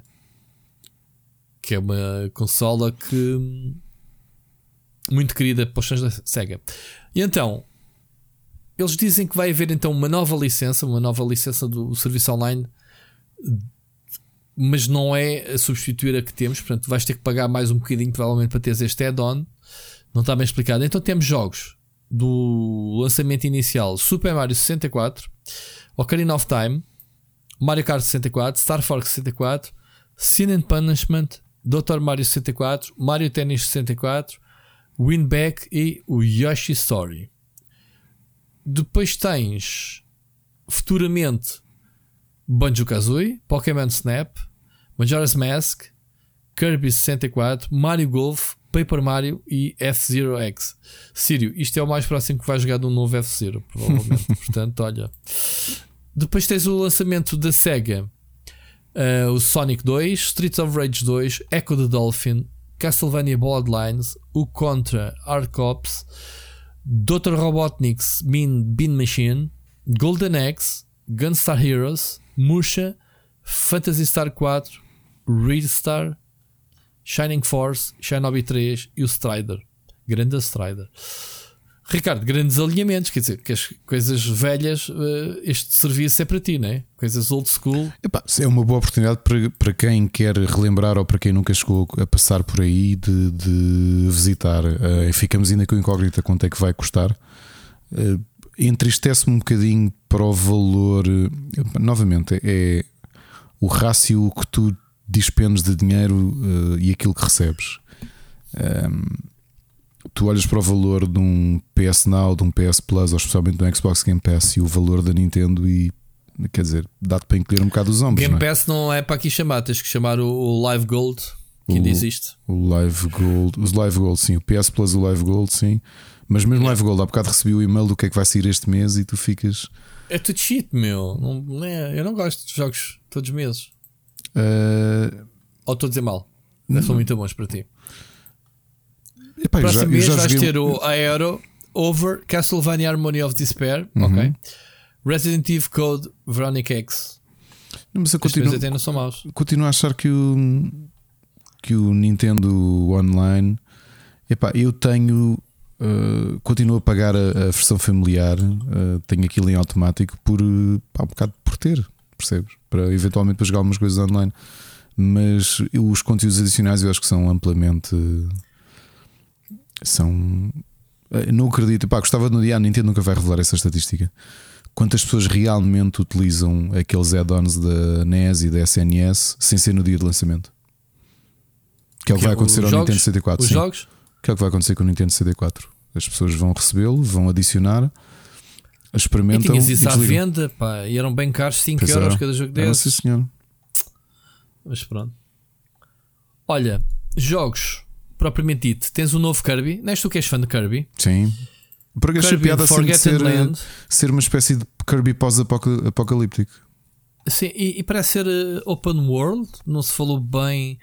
Uh, normalmente estamos habituados a ver os jogos de plataformas 2D, né? este vai ser um jogo 3D, portanto, um mundo de exploração livre. Mas de resto, parece-me ser o, o, Kirby de sempre, né? Uh, ganhas as habilidades a mastigar o pessoal. O que é que achas que vai ser daqui? Estou com alguma curiosidade porque estás tão habituado a revisitar. Quer dizer, tiveste aí umas, umas aventuras mais galácticas do, do Kirby no, na 3DS, eu gostei bastante. Uh, o Planet, Planet Mas nesta perspectiva, tipo Mario Galaxy, uh, Mario Odyssey. Pareceu-me interessante. É isso, o ambiente ser o, o teu mundo, não é? Porque tu vês uma imagem que é um shopping abandonado. Foi o nível que Ah, eles... o mundo real, estás a dizer, o cenário. Okay. Sim, e um bocado como tu dizes, que é o Super Mario Odyssey já fazia isso um bocadinho, não é? Que tu tens já, coisas mais realistas. Estou, com muita curiosidade, eu gosto bastante de Kirby, como, como sabes. Os jogos não têm tido muita diversidade. Uh, para mim, não me chateia porque acho que eles continuam sempre a ter maneiras inteligentes de. Gostei. Gostei muito do da Wii U. Foi da Wii U? O, o, da, o, Epic, o Epic Yarn. Epic Yarn. Uh, muito jogo. Sim, sim abriu depois portas ao do Yoshi. Estou uh, com uhum. muita curiosidade com este, por, um, realmente por isto, para ver o que é que conseguem fazer de diferente. Portanto, estava aqui, estava aqui a ser, a ser uma, eu não apontei e estava a esquecer realmente desse. Uh, foi um dos, ah, mas eu tenho aqui a lista, vou falar. Tens uh, pá, Bayonetta 3 era um jogo que o pessoal estava aflito, que a, que a platina não dizia nada. Mostraram gameplay. Pronto, é Bayonetta. Portanto, o jogo está vivo. Basicamente é isso. Vemos aqui a, a Witcher, né? a bruxa, como é que ela se chama? A baioneta mesmo. Uh, a bater em gás e pronto, é a baioneta. Uh, Splatoon 3, ok, não vale a pena. Uh, Chocobo GP, olha, jogo da Square Enix de carros, uhum. tipo Mario Kart com Chocobos. Uh, mais uma vez, não me parece muito original, mas Toda a gente tem que ter um jogo de cartas, né? Todos os universos. Uh, mais novidades: tens DLCs para Animal Crossing, DLCs para Mario Golf, DLCs para Monster Hunter, etc, etc. Deixa eu ver se eu ponho aqui mais qualquer coisa nova. Uh, epá, havia uma série de jogos, agora não estou originais. Deixa aqui, pronto, mas antes, antes de falar no, no Antes de falar nos jogos, vamos, antes que me esqueça, o, visto o Miyamoto apareceu no fim. Uh, já e o Miyamoto até disse, está um bocado velhote já. Tá, tá. Não está, está assim um bocadinho já pronto. Uh, o que não é de estranhar para alguém que tem 40 e qualquer coisa anos de carreira, não é? Mas a gente sabe que o Miyamoto é daquelas pessoas eternas e sim, ficamos sim. um bocadinho chateados quando. quando pronto. Não sei se sabes é que a assim alimentação dele é à base de cogumelos só. É? Por causa do Mario? Ele só come cogumelos. Muito bem. Devia comer um bifinho de vez em quando. Olha, um jogo anunciado, Dying Light 2 Stay Human, vai ter versão streaming, já foi testado. Uh, outros jogos em streaming. Isto é uma possibilidade da consola vir a, a, receber todos os jogos que recebes na PlayStation 5 e na Xbox Series X. Agora, é preciso que o serviço online seja bom, não é? Porque um, é possível qualquer máquina receber jogos em streaming. O xCloud já provou isso, o Stadia já provou isso. E portanto, não é com admiração que vejo que eles estão a apostar em trazer certos jogos com maior gabarito e capacidade para a Switch. Portanto, estou curioso para, para ver o que é que ele vai ser deste. Um, vais ter eh, o remaster direto do KOTOR. Estamos a falar do remake, mas não é esse. Atenção vai ser mesmo aquela versão que acho que até já tens no iOS, né? que saiu aqui há um tempo, do Knights of Old Republic. Uh, mais outro remaster do Disney Magical World 2, né? que tiveste ainda 3DS. E eu gostei imenso, jogo. gostei imenso dos dois, dos dois jogos. Gostaste? Gostei, gostei. Pronto. Uh, epá, e foi, foi tudo. Jogos não foi nada de especial. Houve aqui mais umas coisas da, da Square Enix, uns clássicos, uns Castlevanias, essas coisas que vão ser remastered. Um, agora, estava a falar do Mario, do, do Miyamoto foi para falar do filme do Super Mario, o filme de animação, né? feito pela, pelos teus amigos da, da Filmation. Illumination. Filmation. Illumination. Illumi Illumination? Sim, que são os do, dos Minions e do Despicable Me. Eu pensei que, mas existe um estúdio chamado Filmation Existia, também. já não existe, era do Masters of the Universe. Ah, então foi a minha confusão. Olha, eu tenho que inventar isto, escrever mal. Escrever de cabeça. Illumination. E então, o que é que, o que, é que se destacou? Foi o elenco. Tu viste o elenco de atores, mas tu estás a ver o Chris Pratt, Chris Pratt Guardians of the Galaxy de Mario. Atenção, Epá, é... eu adoro o Chris Pratt, uh, somente da zona de. Um, onde ele começou, onde ele se tornou famoso no Parks and Recreation, né? que ele ainda não tinha, não, era, não estava tão em forma como está agora. Uh, e era genial. Data tipo, bombado. Eu, eu, gosto bastante dele, mas eu olho para este elenco e é tipo. Ah. E, e, quando, quando eu estava a ver em direto e disse à Ana que um, a protagonista do Queen's Gambit é, um, é ela, não é? Peach. É a Peach. Isto a Nintendo foi buscar. Como é que ela se chama? -se? Ana, Ana Taylor. Qualquer, Ana Taylor, qualquer coisa, não é? Uh... Anna Taylor Joy. Isso, isso. Epá, só que o caso é. todo é. Depois tens lá o. Charlie o, Day é o Luigi. O. o e Mike, tens o Jack Black. Tens o Jack Michael Black. Keegan como Toad, não é? Sim, e tens o Jack Black no, no Bowser. Sabias dessa? Epá, parece um, um cast tão aleatóriozinho, meu. Tão aleatóriozinho, sinceramente mas com grandes nomes, pá, mesmo assim. É pá, sim, é só isso. Agora se encaixa nas personagens. Ah, e depois vais ter uh, eventualmente o. O Charles Martinez vai fazer um cameo. Diria que o Charlie Day como Luigi é capaz de ser dos que encaixa melhor. Ok. Uh, Jack Black como é pá estranho e o Seth Rogen como Donkey Kong. O Donkey Kong. O Keegan Michael Kay, é isso, estava a chamar Michael Keegan. O Keegan Michael Kay a fazer Toad. Toad. Ok o comediante Fred Armisen a fazer de Cranky Kong. Um, e acho que não conheço mais ninguém. Os outros dois atores que foram anunciados não os conheço. Mas é assim um bocado. Epá. É, é Pronto, estranho, eu sei que o Dennis Hopper já morreu, não é? O Dennis Hopper é que fazia de, de Bowser. Cop, Copa? Sim, que na altura chamavam-lhe King, Co, King Copa. King Copa. Meu Deus. Muito bem daqui estamos. Vamos ouvir mais uma mensagem, Ricardo. Vamos ouvir o Oscar Morgado. Siga. Aqui que ele nos trouxe aí. Saudações galináceas. Quando vos gravo isto, acho que eu vi apenas 20 minutos e 20 segundos do último episódio. Mas não consegui deixar de ficar sensível ao vosso apelo. Sim, vocês promovem-se pouco para chuchu. Vão viver e morrer por causa disso. Mas é por isso que os que andam gostam de vocês. E há, não podia deixar esta oportunidade de passar de comentar o Fast Nine. Sim, Parreira, não lhe dedicaste muito tempo de antena. Eu percebo. É dos mais franqui... fra... fraquinhos, desculpem, desde que a franquia começou a dar com o Fast Four. E eu estou desapontado. É um filme tornado num meme, muito entertaining, mas a gozar consigo próprio e a não se levar a sério como devia. Votem nestes gajos no Pods. Eles merecem, cara. Ouvimos para a semana. Muito bom.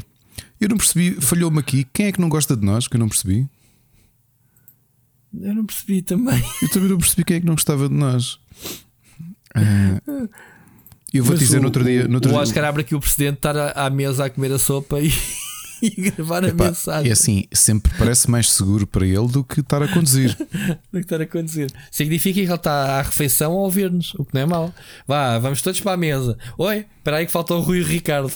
é, fotos. O próximo, o próximo passo, Oscar, não faças isto. Isto não é um, não é um desafio. Já lançámos esse desafio. Não, mas o desafio era. Hum, era hum, conduzir Era, e comer era. a sopa e ouvir o podcast tudo ao mesmo tempo. Ah, eu pensei que era fazer outra coisa. Pronto, tá bem. Ia ouvir, ia ouvir o podcast. Exato. Muito bem. É, epá, sobre o Fast Nine, o que é que queres que eu te diga? Os homens vão ao espaço. O que é que há mais para conquistar? Deviam fazer um. Deviam fazer um crossover. Que era Gostei o. do Oscar ter pena deles não se levarem a sério. é um, Que deviam ser mais sérios. o, Fast, o Fast 10 ser no universo Star Wars. E eles, eles Não destruírem a, a- Death Star, a nova, com um carro. Não era? Era lindo. Então? Mas é engraçado a forma Muito como, como o Oscar. Eu nunca vi nenhum filme do Fast and Furious. E é engraçado a maneira como, ele, como o Oscar fala. Eu acho que não existe ninguém no mundo que esteja à espera que aquilo seja um filme do Almodóvar ou do Woody Allen. Não, é? não há ninguém que pense fogo. Pá, vou-me preparar Pá, eu não queria que fosse um filme do Woody Allen nem por nada, mesmo, para não adormecer. Eu, eu vou-me preparar emocionalmente para ir ver o novo Fast and Furious, que aquilo vai levantar algumas questões metafísicas sobre a minha existência. Ah, ok. Não, tu vais lá para ver gajos com carros tuning, a, sei lá, a irem para o espaço, whatever, não sei. Pá, os gajos têm lá um, um gimmick novo que esse eu não, não cheguei a falar. Eles abusam tanto ao longo do filme, meu, mas tanto, tanto, tanto, que é o os ímãs. Não é a marca Siemens, os ímãs. Sabes o que é um ímã? Um ímã, magnéticos, que é um caminhão. Os gajos carregam num botão e aquilo cola-se tudo à chapa. Então isso é usado tipo quando eles andam todos à chapada, cada vez que um vai apontar uma pistola à cabeça dele, carrega no botão e a pistola cola só à parede, nisso. Muito bom. Depois começam a usar essa mecânica, mas para agarrar carros cá fora, em perseguições eles não têm armas, mas têm os ímãs, então começam, tipo, passam pelas feirinhas, é as panelas a voar por cima dos carros. E ao longo do filme tem todos os carros. Ah, depois no fim, e tens esse caminhão, não é? No fim, no, tipo naquela perseguição grande com todos os carros, cada um tem o seu carro, todos os carros, antigamente tinhas o botão do nitro. Não, agora todos têm o botão do imã. To- Todos utilizam aquilo de uma forma ou outra. Mas tem o Portanto- botão do imã porque são carros virgens. Badunce. Exato, aí é o badunce brutal. Sim, o imã para romper. Pá, Badunce da noite. Desculpem, pessoal, estava aqui. É que vocês perdem-me, falam de Fast and Furious e a minha Yeah, cabeça. Também me fizeste perder o raciocínio. Mas pronto, Oscar, pronto, espero que tenha aprofundado mais um bocadinho. Desculpa. Rui. Desculpa. Pronto, era só isso. Olha, vamos avançar para uma notícia muito importante. E eu aqui preciso, Ricardo, do teu output, porque isto é muito grave. E não, é estou a falar a, não a é. brincar. Não acho que seja grave. Não? Não. Explica-me lá o que é que se passa. De repente, tu tens os descendentes de, de- de- de- desta malta, do Stan Lee, do Steve Dick, do Do Gene Colan. Gene Colan, ahm, a reivindicar eh, royalties post-mortem, não é? Dos seus pais, sobre as personagens que eles criaram para a Marvel, dizendo que o contrato das personagens acaba em 2022. julgo É muitos 23. deles um 23. que eles foram criados em 62, lá está a época dourada em que Algo- aquilo foi criar personagens. Prateada. O Homem-Aranha, o Ara- o Homem-Aranha, por exemplo, foi em 62. 62. Daí O, o o Fantastic Four em 61. Pronto. Ah, Ah, o que é que se passa? É, é, é- é possível que a Marvel possa perder as suas próprias personagens não. que os tornaram famosos? Não vai acontecer por duas razões. Podem chegar a Primeiro a acordo. Marvel paga, certo? Pronto. Vão chegar a um acordo ó, fora de tribunal para, para calar as famílias, provavelmente. E não vai acontecer por uma coisa: a Marvel foi comprada por um gigante tão poderoso que Vai as dizer. leis de Yeah. direito, eh, as leis de, de, de, eh, de direitos de autor são alteradas. Dos, dos 50 anos, né? Sim, que já está em 75. Ou seja, sempre que o Mickey está perto de entrar em, em domínio público, Público. Hum. a lei eh, global de direitos de autor é alterada, ok? Ahm, portanto, inicialmente os o domínio público funcionava X anos após a morte do autor, Uh, depois entrou a questão da propriedade, que era uma coisa que não existia, não é? Porque até, à, até ao século XX não existia esta ideia de editoras serem donas do que quer que seja. Portanto, Certo. imagina, um, Eram as pessoas. tu podes pegar numa história do Fernando Pessoa e continuá-la, porque são um domínio público, ok? Acho que depois entra ali algumas questões que é o que é que tu podes fazer ou não com a figura dele, porque aí depois a família pode, pode reivindicar algumas, algum, alguns direitos.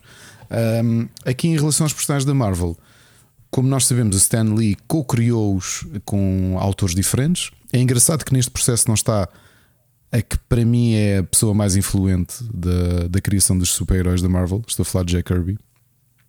Mas acho que uhum. ali isso ficou bem resolvido quando saiu da.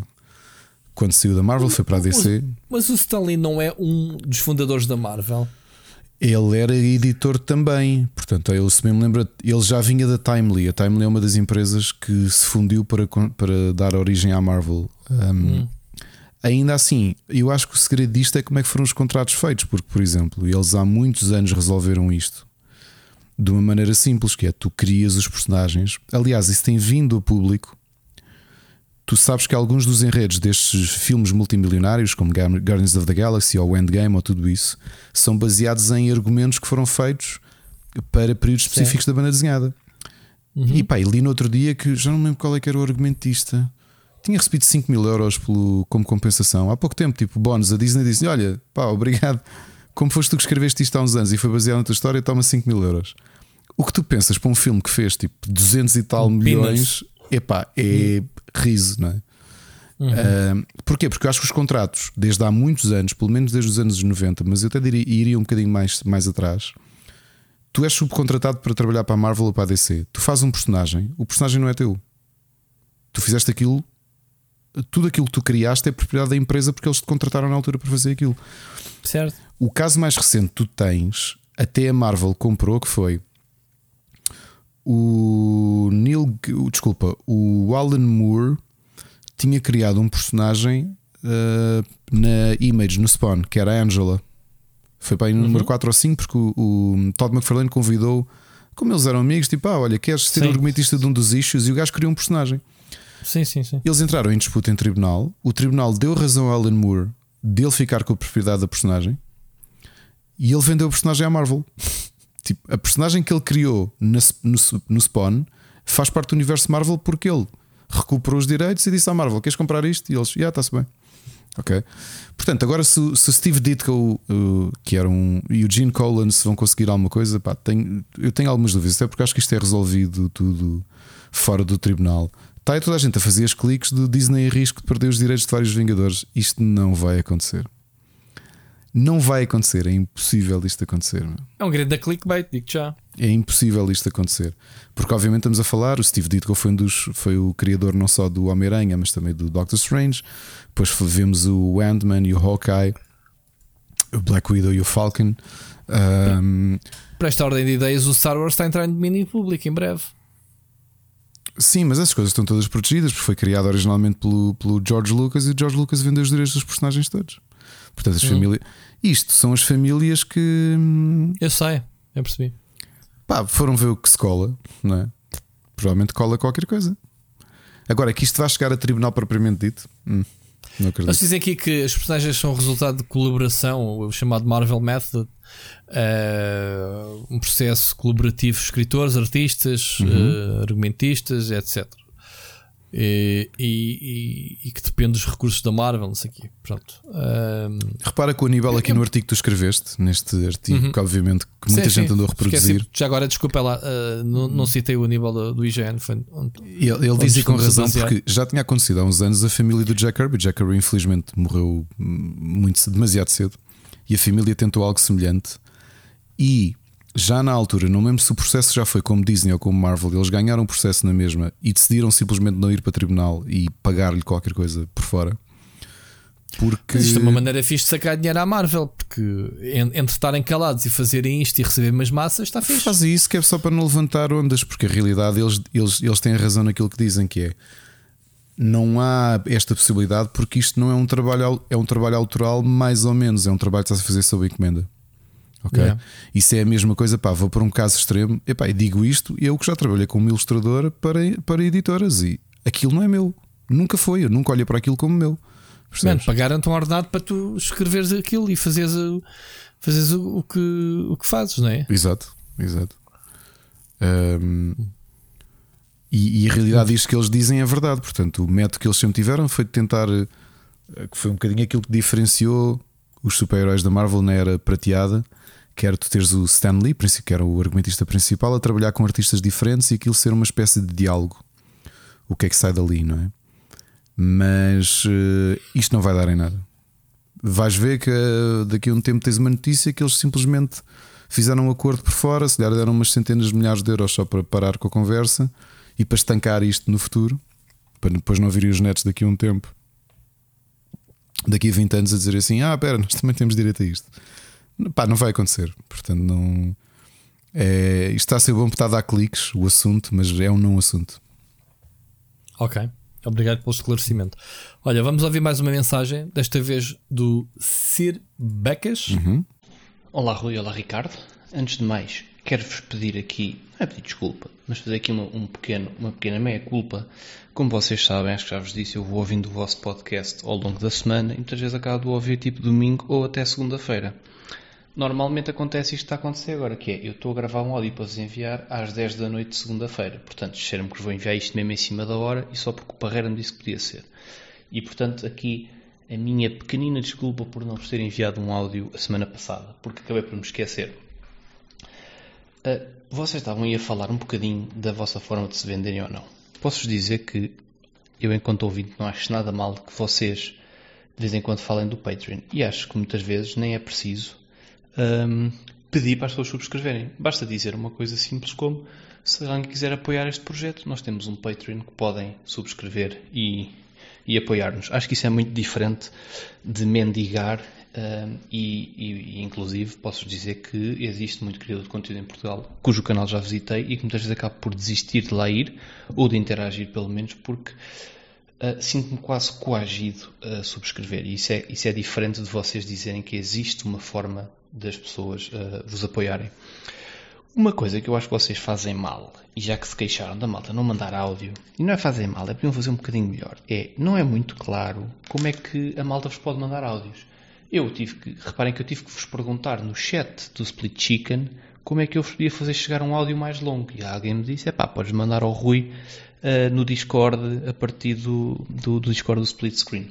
Isso é que eu acho que vocês podiam fazer um bocadinho, a tornar um bocadinho mais claro, é, como é quais é são os canais por onde a malta vos pode enviar áudios uh, para ouvir, porque não sei se é o caso de alguém, mas acredito que uh, não só é mais convidativo, como uh, ao criarem ali uma, um caminho claro de como se pode fazer, talvez algumas pessoas também pensem, isto é tão simples, até pode ter aqui o Discord à mão e o telemóvel, vou já gravar e mandar aqui qualquer coisa. Pronto. outra coisa, de falar um bocadinho aí do Bezos. Eu acho que o Rui tem uma opinião um, bocadinho de algum branqueamento daquilo que é o BES e o impacto que o BES tem no mundo. Uh, mas achei piada porque depois vocês falaram um bocadinho do equilíbrio vida-trabalho, das empresas que já têm alguma noção de que as pessoas têm vida privada. Uh, mas depois ao BES perdoamos e tal, e ele é rico, mas isso não tem nada a ver com as condições em que os trabalhadores trabalham. É pá, tem tudo a ver. Estamos a falar de um gajo que uh, além de ter a lata de ter agradecido aos seus uh, colaboradores um, por ter ido à Lua, um, é também um tipo que no início da pandemia, é para que me estiver enganado, mas penso que isto foi notícia, sugeriu aos seus colaboradores que pá, se estivessem doentes com Covid pusessem dias de férias em vez de, de, de, de meterem baixa. Epá, isto parece-me eh, não só gravíssimo como, pá, como muito muito triste e muito perigoso. Um, e agora aqui uma pequena reflexão e voltando aqui ao gaming. Um, no outro dia estava a pensar nisto um bocadinho sobre Pokémon Unite e penso que muita gente já terá tocado neste assunto. Uh, já pensaram como o Pokémon Unite saiu no Switch primeiro, um, eventualmente para palmilhar algum terreno para o mobile? Ou seja, se calhar se o Pokémon Unite tivesse saído logo como um jogo mobile para telemóvel, não teria tido, por exemplo, no, no Twitch o destaque que teve. Ao sair como um jogo de console inicialmente, é capaz de ter criado ali alguma boa vontade e curiosidade em muito mais gente. E acho que é uma estratégia muito inteligente. por fim, outra coisa aqui sobre, sobre a Steam, sobre as lojas serem standard. No outro dia estava aqui a pensar um bocadinho como a, a malta fala muito da Epic, queixa-se muito da Epic por ter a, seu, a sua estratégia agressiva, quase de comprar clientes ao comprar exclusividade de jogos ou oferecer jogos. E eu fiquei a pensar numa coisa. A Steam para mim é o meu standard, porque eu comecei a usar a Steam pai com 13, 14, 15 anos, não me lembro exatamente, mas lembro-me que talvez com o primeiro Half-Life ou com o segundo pelo menos, talvez o segundo Half-Life. Eh, e a partir, a partir de certa altura tornou-se uma, uma coisa normalíssima e às tantas tornou-se a nossa loja. E no outro dia estava aqui a pensar até que ponto é que há uma série de, de, de malta, de miúdos, de miúdas que cresceram a jogar Fortnite da Epic e por isso, para eles o standard pode não ser necessariamente a Epic, porque poderão ter influência de pais, de, de, de, familiares, de irmãos, o que é que seja, ou de outros amigos, e que os levam para a Steam. Mas para muitas, para muitas destas pessoas, que se calhar jogam Fortnite como eu joguei CS durante muitos anos, a Epic vai começar por ser o standard, porque é aquilo que eles conhecem desde sempre.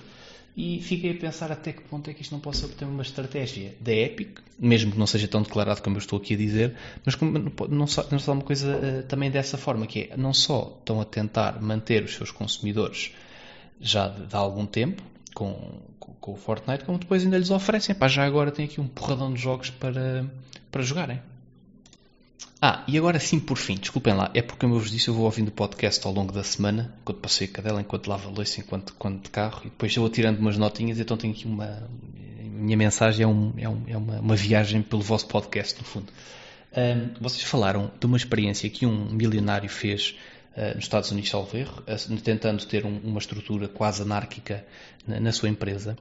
Uh, eu há muitos anos, quer dizer, não há muitos, mas há alguns anos, quando trabalhei em recursos humanos, um, como assistente de recursos humanos, se quiserem, parte do meu trabalho era fazer algum benchmark de políticas de recursos humanos em algumas empresas e depois estudar o que é que poderíamos fazer, o que é que não devíamos fazer no, nos sítios por onde fui passando.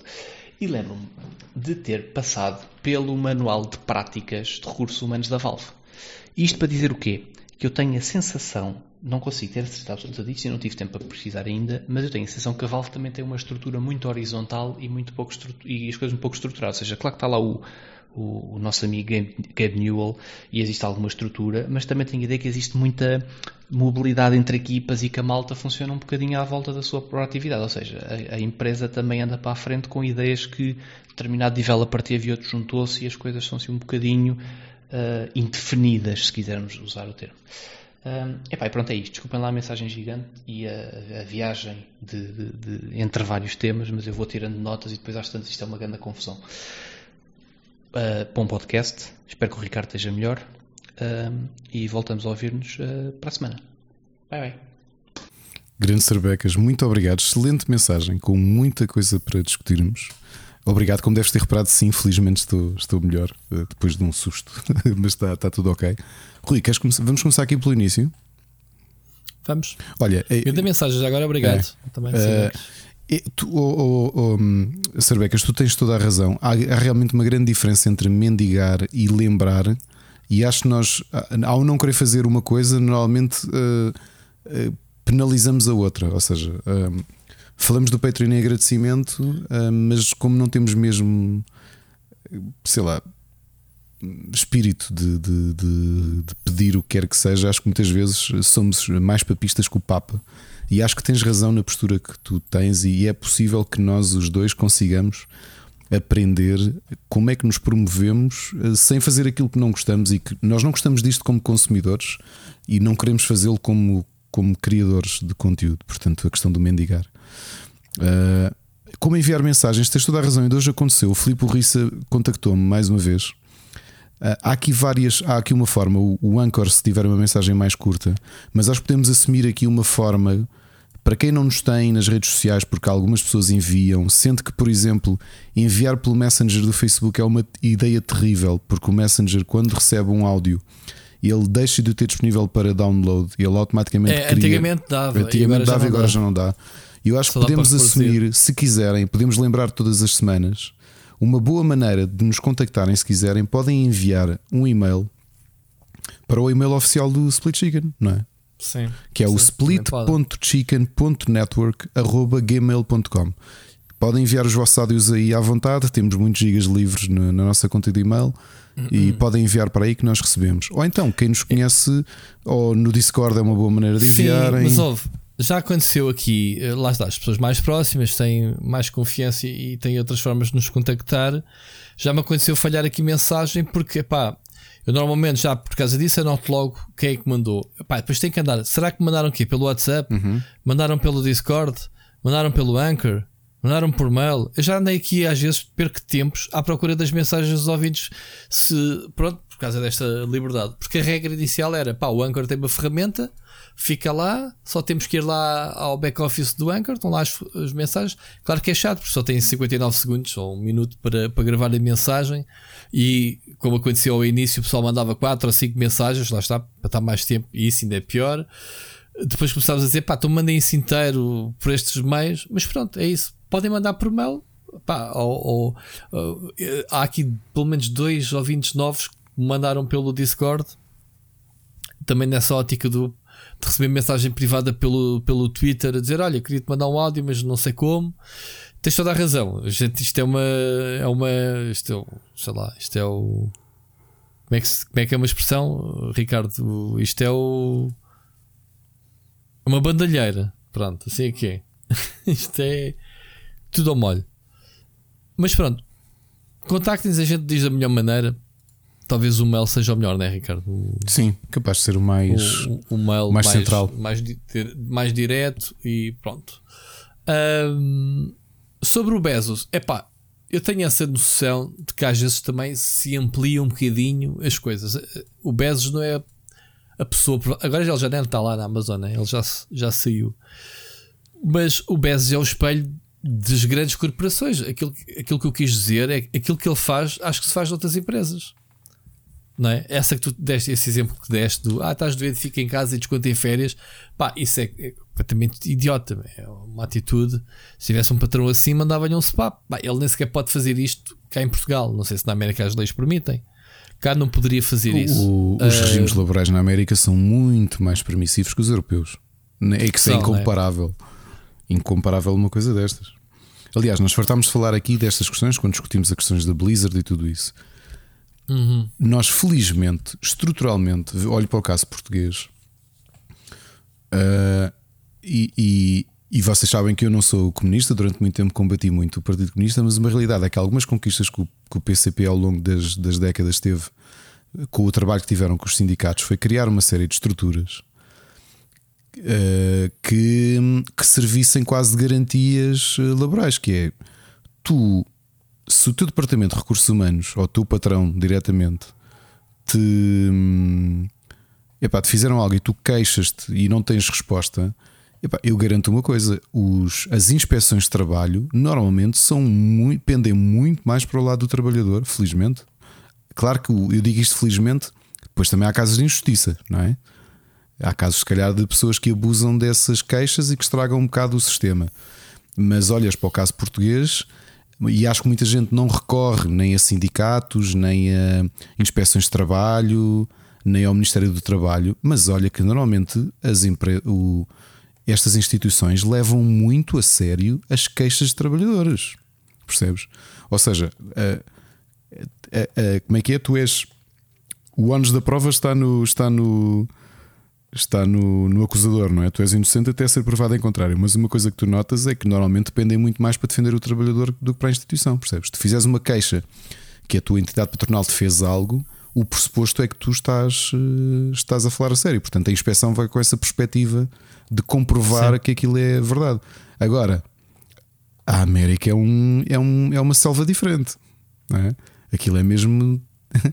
aquilo é o faroeste, do ponto de vista laboral pá, tu podes ser despedido porque sim. E não há cá imunizações, não há fundos de desemprego, não há nada, não é? Pá, olha, chateaste-me, podes sair. Cá em Portugal não é bem assim, quer dizer, aquela coisa que tu vês nos filmes de olha, estás despedido, ok, então vamos fazer contas, não é? Yep. Então está bem, vou correr para o Tribunal de Trabalho. É ou não é? Sim, sim. Tiveste um caso, um caso que foi muito famoso de uma funcionária no Norte. Acho que falamos nela aqui, não foi? Que teve anos em litígio com a empresa e a empresa não a podia despedir ou não queria despedi-la, não queria dar-lhe essa. Mas fez bullying. Fez, fez bullying, de... sim, colocava um canto. Pressão psicológica. Sim, sim, sim. sim é o pior. Se me fizessem isso, eu desistia logo no primeiro dia, não conseguia. Ganhavam. Mas a questão do Bezos, o, o, no outro dia estava a gozar com o Rui, dizer, o, O Cervegas está a dizer que estavas a branquear. Eu acho que o Rui estava, acima de tudo, a, dar uma, a tentar ser o advogado do diabo da forma como eu, Sim, estava, como eu estava aqui é, a. porque eu acho que não é o único. Sim, mas isso foi da questão de ele ter ido ao espaço e não sei o quê. Agora, como empresa, eu também ouço essas histórias e, e não deixa de me afetar. Mas eh, acredito que não seja a única, é só o que eu digo. Pá, se ele fez isso, ou se ele faz isso, pá, é, é, é, é, uma, é uma treta. Pronto, não, não vale a pena estar a defendê-lo. Mas Claro. eu estava a ver isto no contexto de ele ter ido ao espaço. Pronto. Não deixa de ser aquilo que tu falaste e que é, com tantos problemas do mundo, o dinheiro que se gasta nisso, mas pronto, aí depois temos os benefícios que se pode colher no futuro, pronto, aquilo tudo que a gente falou semana passada. Claro. Agora, Pokémon Unite, concordo Eu, eu também. perfeitamente Uma com- grande análise com- que o Cerbecas fez, não foi? Que é, sem dúvida. Se ele fosse o telemóvel, ninguém ia jogá-lo na Switch, ponto. é, é porque eu, aliás, vê pelo caso Pode. do número de jogos de telemóvel que saíram em que ninguém ligou nenhuma, aqui é um bocado aquela ideia do fear of missing out, que é há, há quantos milhões de Switches existem? Relembra? Uh, 80, Já é tanto? Mil? 80 milhões? 80 milhões? Pronto. Sim, vamos a assumir que é está 80 a chegar a, Vamos assumir. está, está a entrar no top 5 das mais vendidas de Va- sempre. Vamos assumir 80 milhões. Nem, todos, eh, nem toda esta base instalada de Switches têm, jogam Pokémon Unite. Mas o hype foi tanto por ser um jogo lançado para consola que toda a gente à volta que não tinha acesso à plataforma ficou ansiosamente à espera que ela chegasse ao mercado mobile, porque é uma coisa que aí sim toda a gente tem, não é? Praticamente. Mas olha que eu tem. joguei e viciei-me no, no One Night para a Switch e não estou com vontade de jogá-lo no Porque telemóvel. tu tens Switch. Mas, não, porque tu tens Switch, mas aquilo que o que o que o Sarbecas disse e com razão é este Sim. é este eh, este eh, água na boca que é epá, eu não tenho Switch e até curtia jogar. Ou seja, que é aquela coisa típica, o fear of missing out, não é? Se for no mobile, tu a gente tem e não ligas. Se sai na Switch primeiro, tu ganhas aquela coisa e eu não tenho uma Switch para jogar Pokémon Unite, Sim, aquilo parece muito eh, fixe. E também houve aqui o estigma do se a gente lançar o telemóvel e lan- lançar depois na Switch, é olha, lá está mais o aproveitar de irem buscar um jogo de telemóvel para a Switch. Assim é ao contrário, é pá, isto jogo saiu na Switch E agora e foi agora adaptado ao telemóvel. Portanto, já tem aqui outro, outra perspectiva. O jogo é o mesmo. Agora, este é um, é um jogo de telemóvel do habitat dos smartphones. Há, há, há MOBAs para telemóvel e isto foi feito para isso. Tu, se quiseres, Ricardo, não sei se reparaste, eu jogo com o analógico, joga-se muito bem com os botões. Tu podes jogar o jogo com o touchscreen. Controlar a câmera, as ações, está lá tudo a base do telemóvel. Portanto, o jogo é o mesmo.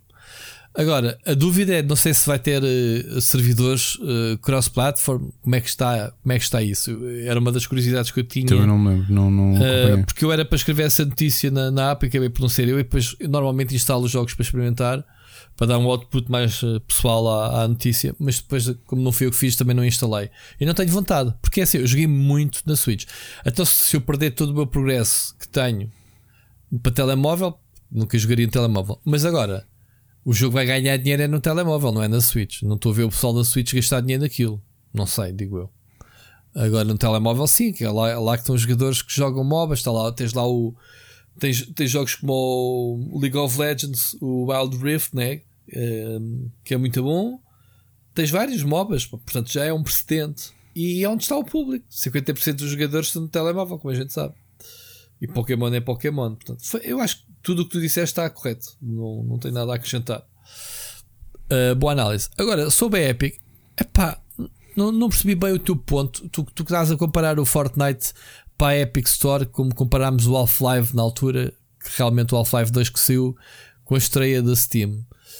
Uh, atualmente tu tens várias plataformas e várias lojas, não é? Onde tens os jogos, não é isso?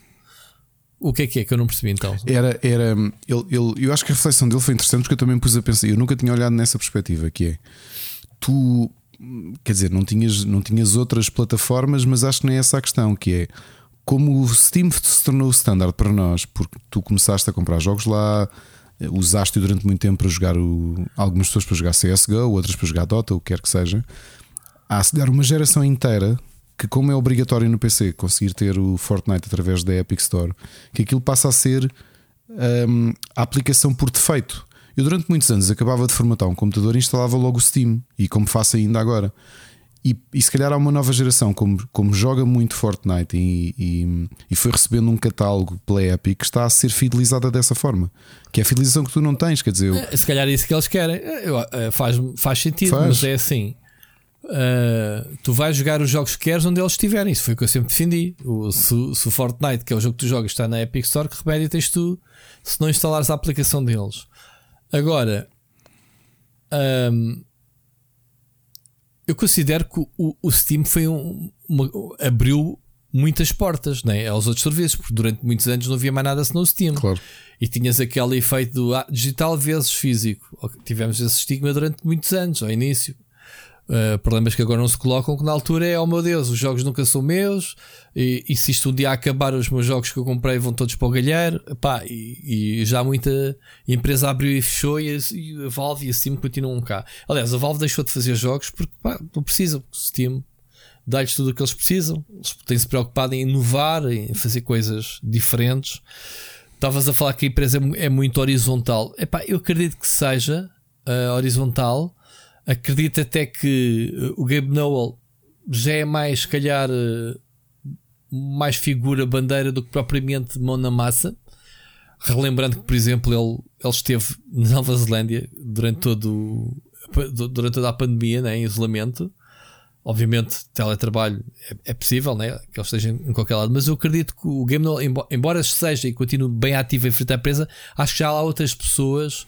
Uh, com poder para se fazer as coisas. Ok? Cada departamento provavelmente tem tens a tecnologia, tens o, os licenciamentos, tens o, o, Steam, tens os jogos. Tens alguém se calhar a fazer Half-Life 3? Não, mas, mas o que ele diz eu também já tinha lido. Ou seja, o, o que a Valve tem não é uma versão tão extrema da, daquele caso que falámos a semana passada, daquele milionário que eu voltei a não procurar o nome dele. Uh, é o meio termo, que é tu tens departamentos, tu ainda hum. tens departamentos dentro da Valve mas é verdade aquilo que o Sarbecas disse: que há, há muitos projetos que foram nascendo. Porque, pá, imagina, Rui, tu és do departamento, pá, por, imagina, és do, dos recursos humanos, que não é, não é de base, não é suposto teres aí, estares a criar ou desenvolver uh, videojogos, por extremo. Mas eu sou do departamento de contabilidade, pá, estou a dar dois casos extremos. E, pá, e até nos damos bem e começámos a conversar e tivemos ideia de um jogo de cartas uh, que viria a ser o Artifact. Estás a perceber? Eles lá dão essa permissão das pessoas. Eh, ou seja, os departamentos não são estanques, não têm paredes que te impedem de eu ir trabalhar contigo. Eh, não é tão extremo como aquele ah, tipo em que não havia departamentos. Na Valve não existem departamentos, mas permitem que as pessoas epá, juntem-se. Olha, normalmente, quando tu falas que uma empresa tem uma hierarquia vertical ou horizontal, tem a ver com se há muitos uh, chain of commands, tens um, um, topo né, e vais por aí abaixo, ou se tens algo é. que é tipo Game Nowell é o patrão e o resto não, é tudo, a, cada um ali, os seus departamentos. Ali não? existem departamentos, só que acho que eles têm muita liberdade para. para fazerem colaborações e terem ideias e pá, olha, vamos fazer uma cena agora que é isto e apresentam a proposta à direção, aos chefes Sim, e aquilo. Mas a Valve não é propriamente a empresa que mais jogos lança, não é? Não, mas depois todas as novidades que vão lançando, mesmo dentro do Steam, né? o Steam tem tido muitas alterações. Se lhe mesmo quando nasceram os primeiros eventos do Steam, provavelmente foi assim uma estrutura interna, percebes? Um brainstorm okay. qualquer. Ok. É engraçado como as empresas tentam fazer coisas diferentes. Eu tinha-te contado, eu acho que já contei aqui, que um, quando foi para fazer o Guild Wars 2, que a Arena Net mandava a malta tipo campo de férias, eh, os game designers eram um ou dois meses. Um mês, era um mês. A cada ano eh, paravam de jogar e iam fazer outra coisa. Tipo Nintendo. Apesar da Nintendo para de jogar para jogar o jogo. Ali o que eles fizeram foi: olha, agora um mês vocês tentam criar coisas novas. Foi assim que começaram os Jumping Puzzles do Guild Wars 2. Porque num desses campos de férias houve lá um grupo que começou a fazer Jumping Puzzles. E pá, olharam para aquilo no fim e disseram assim: espera lá, nós conseguimos inserir isto num MMO? Estás a ver? Foi assim uma maneira diferente de fazer brainstorm. Yeah. Isso é fixe. Yeah. Uh, mas alguma coisa que o Sir não, tinha Não, acho que era isso, era isso. Muito bem. Então, mais uma vez, obrigado. Vamos... Pá, grande mensagem. Sim, sim, grande mensagem. E mais uma vez, usem o mail, mas contactem-nos se quiserem mandar, eh, sei lá, uma cartinha ou assim, né, Ricardo? Não é? Tu aceitas Olha, mensagens personalizadas. Sim. Bom, novidades do Witcher. Já agora, é só aqui picar. A uh, Netflix, pelos vistos, está toda golosa com o Witcher. Já foi anunciada a terceira season do Witcher, nem sequer estreou a segunda. o que é fixe. Portanto, estamos aqui a dar a oportunidade dos autores criarem arcos narrativos, se calhar mais longos, uh, do que propriamente estarem com a pressão do sucesso de uma season para ver o que é que acontece na próxima, não é? Não sei se concordas com isso. Sim, quer dizer, uh... quer dizer, que a coisa já está. A confiança é tão grande que, que já se garante. Pronto. Porque normalmente a Netflix tem uma forma. Pá, casos são. Há, há, há exceções, mas a maior parte eles deixam ali. E eu acho que eles só revelam. Imagina, uma série teve sucesso e só para aí um ou dois meses depois do hype uh, uh, esfriar é que eles revelam se vai ter temporada, nova temporada ou não. Uhum. E neste caso nem é, não é? Como tu dizes, não é? Que ainda nem saiu a não. segunda. Sim, a série tem tudo para, para continuar a ser um sucesso, tem um bom elenco, tem pessoal apaixonado a escrever, tem uh, source material até dar, dar com o pau. E, e, não é isso, e o Witcher é um universo que se consegue explorar eh, para além daquilo que o Saprovsky escreveu. Portanto, eles já estão aqui a falar. Não sei se tu viste o filme animado, uh, que eu já não vi, falei. Tu chegaste a ver, não foi? Que é, é muito bom, gostei bastante. Uh, que é o Nightmare of the Wolf. Assim é que é. é. Que é basicamente o. Um, como é que se chama a personagem? O mentor dele? O. Vazimir. O Vazimir, sim, é a história do Vazimir. Eles agora já têm outro uh, filme de animação uh, a, a, ser feito que basicamente é. Deve ser a continuação, deve ser uh, o, o, o. Espera lá, estou aqui a confundir projetos. Há aqui um que é muitos. Ok. A nova. A nova, o novo filme animado é uma prequela, mais uma prequela, mas desta vez exposto na. Fala-se que é o primeiro Witcher. Ok? O primeiro Witcher de todos. Como é que nasceu o Witcher, digamos assim? O primeiro. Chama-se Blood Origin. Ok? Um, diz que foi há milhares de anos atrás, okay? segundo o VG 247. E então, uh, diz que é uma história perdida no tempo que vai-nos uh, conhecer então o, o, que é que aconteceu aos caçadores de monstros, como é que eles uh, foram criados. Temos então outra série, outro filme animado. Eu devia ter anotado isto por ordem, estou aqui basicamente a picar a notícia. Ricardo, ajuda-me, que é. Que é, que é, que é, que é. Não dizem, não, não especificam. Mas pronto, dizem só que é mais um filme animado. Portanto, várias coisas do, do Witcher, né? A CD Projekt anda a dormir. Se, se a Netflix se aproveitou do género, ok, a gente vai licenciar os livros, mas basicamente, visualmente, a CD Projekt já fez o trabalho, né? E trazemos tudo para aqui. E a CD Projekt podia aproveitar este wipe e anunciar um novo Witcher ou fazer qualquer coisa, mais uma expansão para o Witcher 3 ou uma coisa qualquer e não há sinais de vida, não é? Do, do Witcher. Certo? Certo. Vamos fechar isto. Pronto, era só para dar este ponto de situação. E sendo assim, vamos passar para mais uma mensagem dos ouvidos, porque, como eu disse, este programa é basicamente vosso. Vamos para o Rodrigo Braz. Ora, boas, malta nunca tinha enviado mensagem porque não sinto que tenho grande coisa a adicionar às vossas conversas. Mas no último episódio deu para sentir que não haver mensagens cortou ali o entusiasmo do Rui. Uh, por isso, pronto, aqui vai a minha primeira. Já vos ouço há mais de um ano. Comecei quando a minha filha nasceu e precisei procurar coisas para manter acordado à meia da noite e acabei por fazer binge a todos os episódios num par de semanas. Desde aí ouço todas as semanas e como não há não há tempo para ir jogando, tem sido através de vocês que me mantenho atualizado sobre estes temas. Uh, dito isto, não tenho nada para acrescentar à conversa do gaming, por isso vou partilhar uma das minhas outras paixões que espero que não vos aborreça.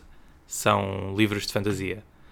Um, vou partilhar duas das minhas séries favoritas que me têm feito muita companhia durante a pandemia. A primeira são os da Dresden Files, pelo autor Jim Butcher, é uma história moderna passada nos tempos atuais, mas ao mesmo tempo com valores muito no ar. Uh, ao longo da série vamos seguindo Harry Dresden, que, que se anuncia ele próprio como o único feiticeiro detetive privado de Chicago. E os livros tendem a seguir algum tipo de fenómeno bizarro, muito ao estilo dos X-Files. Uh, uma morte inexplicada, um desaparecimento, um avistamento estranho e nós vamos acompanhando na primeira pessoa este detetive enquanto ele nos mostra como é que um mundo completamente rico de magia e criaturas fantásticas existe escondido no mundo real. Um, o sistema de magia é muito clássico, baseado em invocações, poções, amuletos, e o detalhe com que o autor descreve tudo isto nas cenas de ação absorve o leitor de uma forma incrível. Uh, a série vai atualmente em 17 volumes e estima-se terminar perto dos 23, por isso há imenso conteúdo uh, se quiserem começar esta série. Finalmente, a segunda série de fantasia que gostava de recomendar chama-se Reckoners, de Brandon Sanderson. Este é, é, considerado um dos melhores autores de fantasia vivos atualmente. Uh, como referência, ele foi o autor escolhido pela esposa do falecido Robert Jordan para terminar a, ser, a série Wheel of Time, depois da sua morte. E, e, foram precisamente os três volumes que ele escreveu uh, para finalizar a série que o solidificaram como, como autor de fantasia. Portanto, em, em Reckoners uh, aconteceu um evento que atribuiu poderes uh, a pessoas aleatórias e basicamente a série é um estudo sobre as consequências que isso teria para a humanidade. Obviamente que todo mundo entra em conflito e começa uma batalha pelo poder entre os épicos, que são as pessoas que obtiveram poderes, uh, para controlar cidades, definirem territórios, tudo isto enquanto se formam hierarquias naturais, dependendo do nível de poder de cada um destes épicos. Um, o primeiro livro da trilogia segue o, o, nosso herói, uma pessoa completamente normal e sem poderes, que se junta a um grupo de vigilantes de elite cujo objetivo é matar o maior número de épicos possível. Uh, é uma história de, de, rebelião de pessoas normais contra super vilões, uh, que são muitas das vezes imortais. Uh, o, o, interessante da série é, é, a diversidade de poderes que o autor conseguiu criar e a sua visão de como estes afetariam as dinâmicas das cidades e das hierarquias que se formam naturalmente. E, claro, os planos uh, deste, deste grupo de rebeldes para os conseguirem derrotar. Uh, pronto, não vos aborreço mais porque podia estar a falar de outras séries durante horas. Uh, se mais alguém partilhar deste gosto, posso voltar com outras recomendações, que o que não faltam são séries fantásticas, pouco conhecidas. Grande abraço e ouvimos para a semana. Ganda Rodrigo Braz, muito, muito obrigado, pela tua mensagem de primeira. Traz-te logo no espírito Sim, de senhor. partilha e, e, e pronto. Olha, é, e mostrares. parabéns pelo, pela paternidade. Uh, não foste a primeira pessoa hum. que nos descobriu exatamente pelo mesmo motivo, uh, que foi as noites sem dormir e precisava de companhia e começou a fazer binge listening to, to ao Split Chicken. E é engraçado termos mais do que uma pessoa a fazê-lo. Uh, vou, vou aproveitar a tua deixa, Rodrigo, para, para lembrar o quem nos ouve, para quem gosta de literatura fantástica, literatura e não só, porque vamos falar, vai-se falar de videojogos também num, num dia o maior evento de fantasia e ficção científica e terror a nível literário, mas que se estende a outros, outros, eh, a outros meios, o cinema, a TV, mas obviamente que a literatura é o, é o principal. O Fórum Fantástico decorre de 8 a 10 de outubro na Biblioteca Orlando Ribeiro, com entrada livre. Vão ver workshops de RPGs, workshops de escrita, vão ver conferências. Uh, eu vou voltar a ter o painel que tenho sempre com um dos co-organizadores sobre videojogos. E, e, é lá que vai ser também lançada uma pequena, uma, uma pequena novidade uh, relacionada com a literatura e aqui uh, uh, os videojogos. Mas depois, depois logo, logo vem. Em relação às tuas sugestões, conheço Dresden Files, li os três primeiros livros, o Stormfront, o Full Moon e o Grave Peril. Gosto imenso. Um, é, é, é, para quem nunca leu, uh, e até vos digo como é que comecei a ler, uh, esta, esta série de livros teve uma adaptação à televisão que era horrível em 2007. Um, teve só 12 episódios e foi cancelado, The Dresden Files. E um, quando eu comecei a ler o Stormfront, gostei imenso porque tem logo um encontro com uma espécie de máfia uh, de Chicago. E obviamente que isto depois vai ser tudo levado para, para o paranormal, já que o protagonista é, como o, o Rodrigo diz e com razão, um, o, o primeiro detetive privado feiticeiro de, de Chicago. E é uma história muito boa, portanto é assim uma mistura boa entre. Faz lembrar o Discworld no ar, isso? Esse ambiente escrito? Sim, apesar de que isto é o nosso. É, é completamente o nosso mundo, não é? Uh, hum. É o mundo do Discworld. Uh, e o tom também é um bocadinho diferente, porque obviamente o Terry Pratchett é o Terry, era o Terry Pratchett. O Jim Butcher, ele, ele escreve um bocadinho mais. Imagina quase policiais, mas com policiais com, com a componente metafísica ou paranormal. E, e devolvo, devolvo-te, Rodrigo, a sugestão e devolvo aos, aos nossos ouvintes, digo já porque aproveito o segue, uh, aquele que para mim, ou a série de livros que para mim foi o que influenciou o, o Jim Butcher a escrever o Dresden Files, que é uma escritora canadiana, a Tanya Huff, que no início dos anos 90 escreveu um conjunto de seis livros epá, que eu comprei-os na altura no Book Depository em três volumes só. Portanto, cada volume trazia dois dos livros, que é uma série chamada Blood Books e que até foi adaptada a uma série de televisão uh, também que eu nunca vi em 2007, uh, eh, duas temporadas, chamada Blood Ties. E porquê é que eu digo que eu acho que sem a Tanya Huff nunca terias The Dresden Files e outras séries de livros que, que tratam de mundos sobrenaturais, um bocadinho como aconteceu com o True Blood, que também era o nosso mundo, mas uhum. em que existia, uh, existiam elementos sobrenaturais. O que é que são estes Blood Books? Eu aconselho, adorei os seus livros. Eu tenho pena de que a Tânia não, não, uh, não tivesse continuado a série, portanto, ou, aquele mundo. Ela também não tem escrito muito mais, uh, foi para outras séries. Neste momento está com uma série chamada Valor Confederation, que é mais de, de, ficção científica. Então, o que é que é o Blood Books? É passado no Canadá, não só, mas principalmente no Canadá, e acompanha uma, uma, uma detetive da polícia de Toronto que ao perto dos 40 anos descobre que tem retinite pigmentosa, portanto começa a ficar cega e obrigada a reformar-se mais cedo e torna-se uh, detetive privada. Logo no primeiro caso, ela cruza-se com algo que acabam por ser uh, o caso que ela estava a investigar é na realidade um caso sobrenatural. E ela começa a ser acompanhada por um, um personagem que ela acha que é um tipo um pouco estranho. Uh, na realidade é um vampiro com 500 anos e que e então passa a ser uma espécie de buddy cop, uh, aquele o típico buddy cop story, não é? Tipo um, um polícia, ou neste caso um ex-polícia, uhum. e o seu companheiro, neste caso é um vampiro com 500 anos, que os mistérios todos vão dar uh, elementos sobrenatural, com lobisomens ou demónios ou o que quer que seja.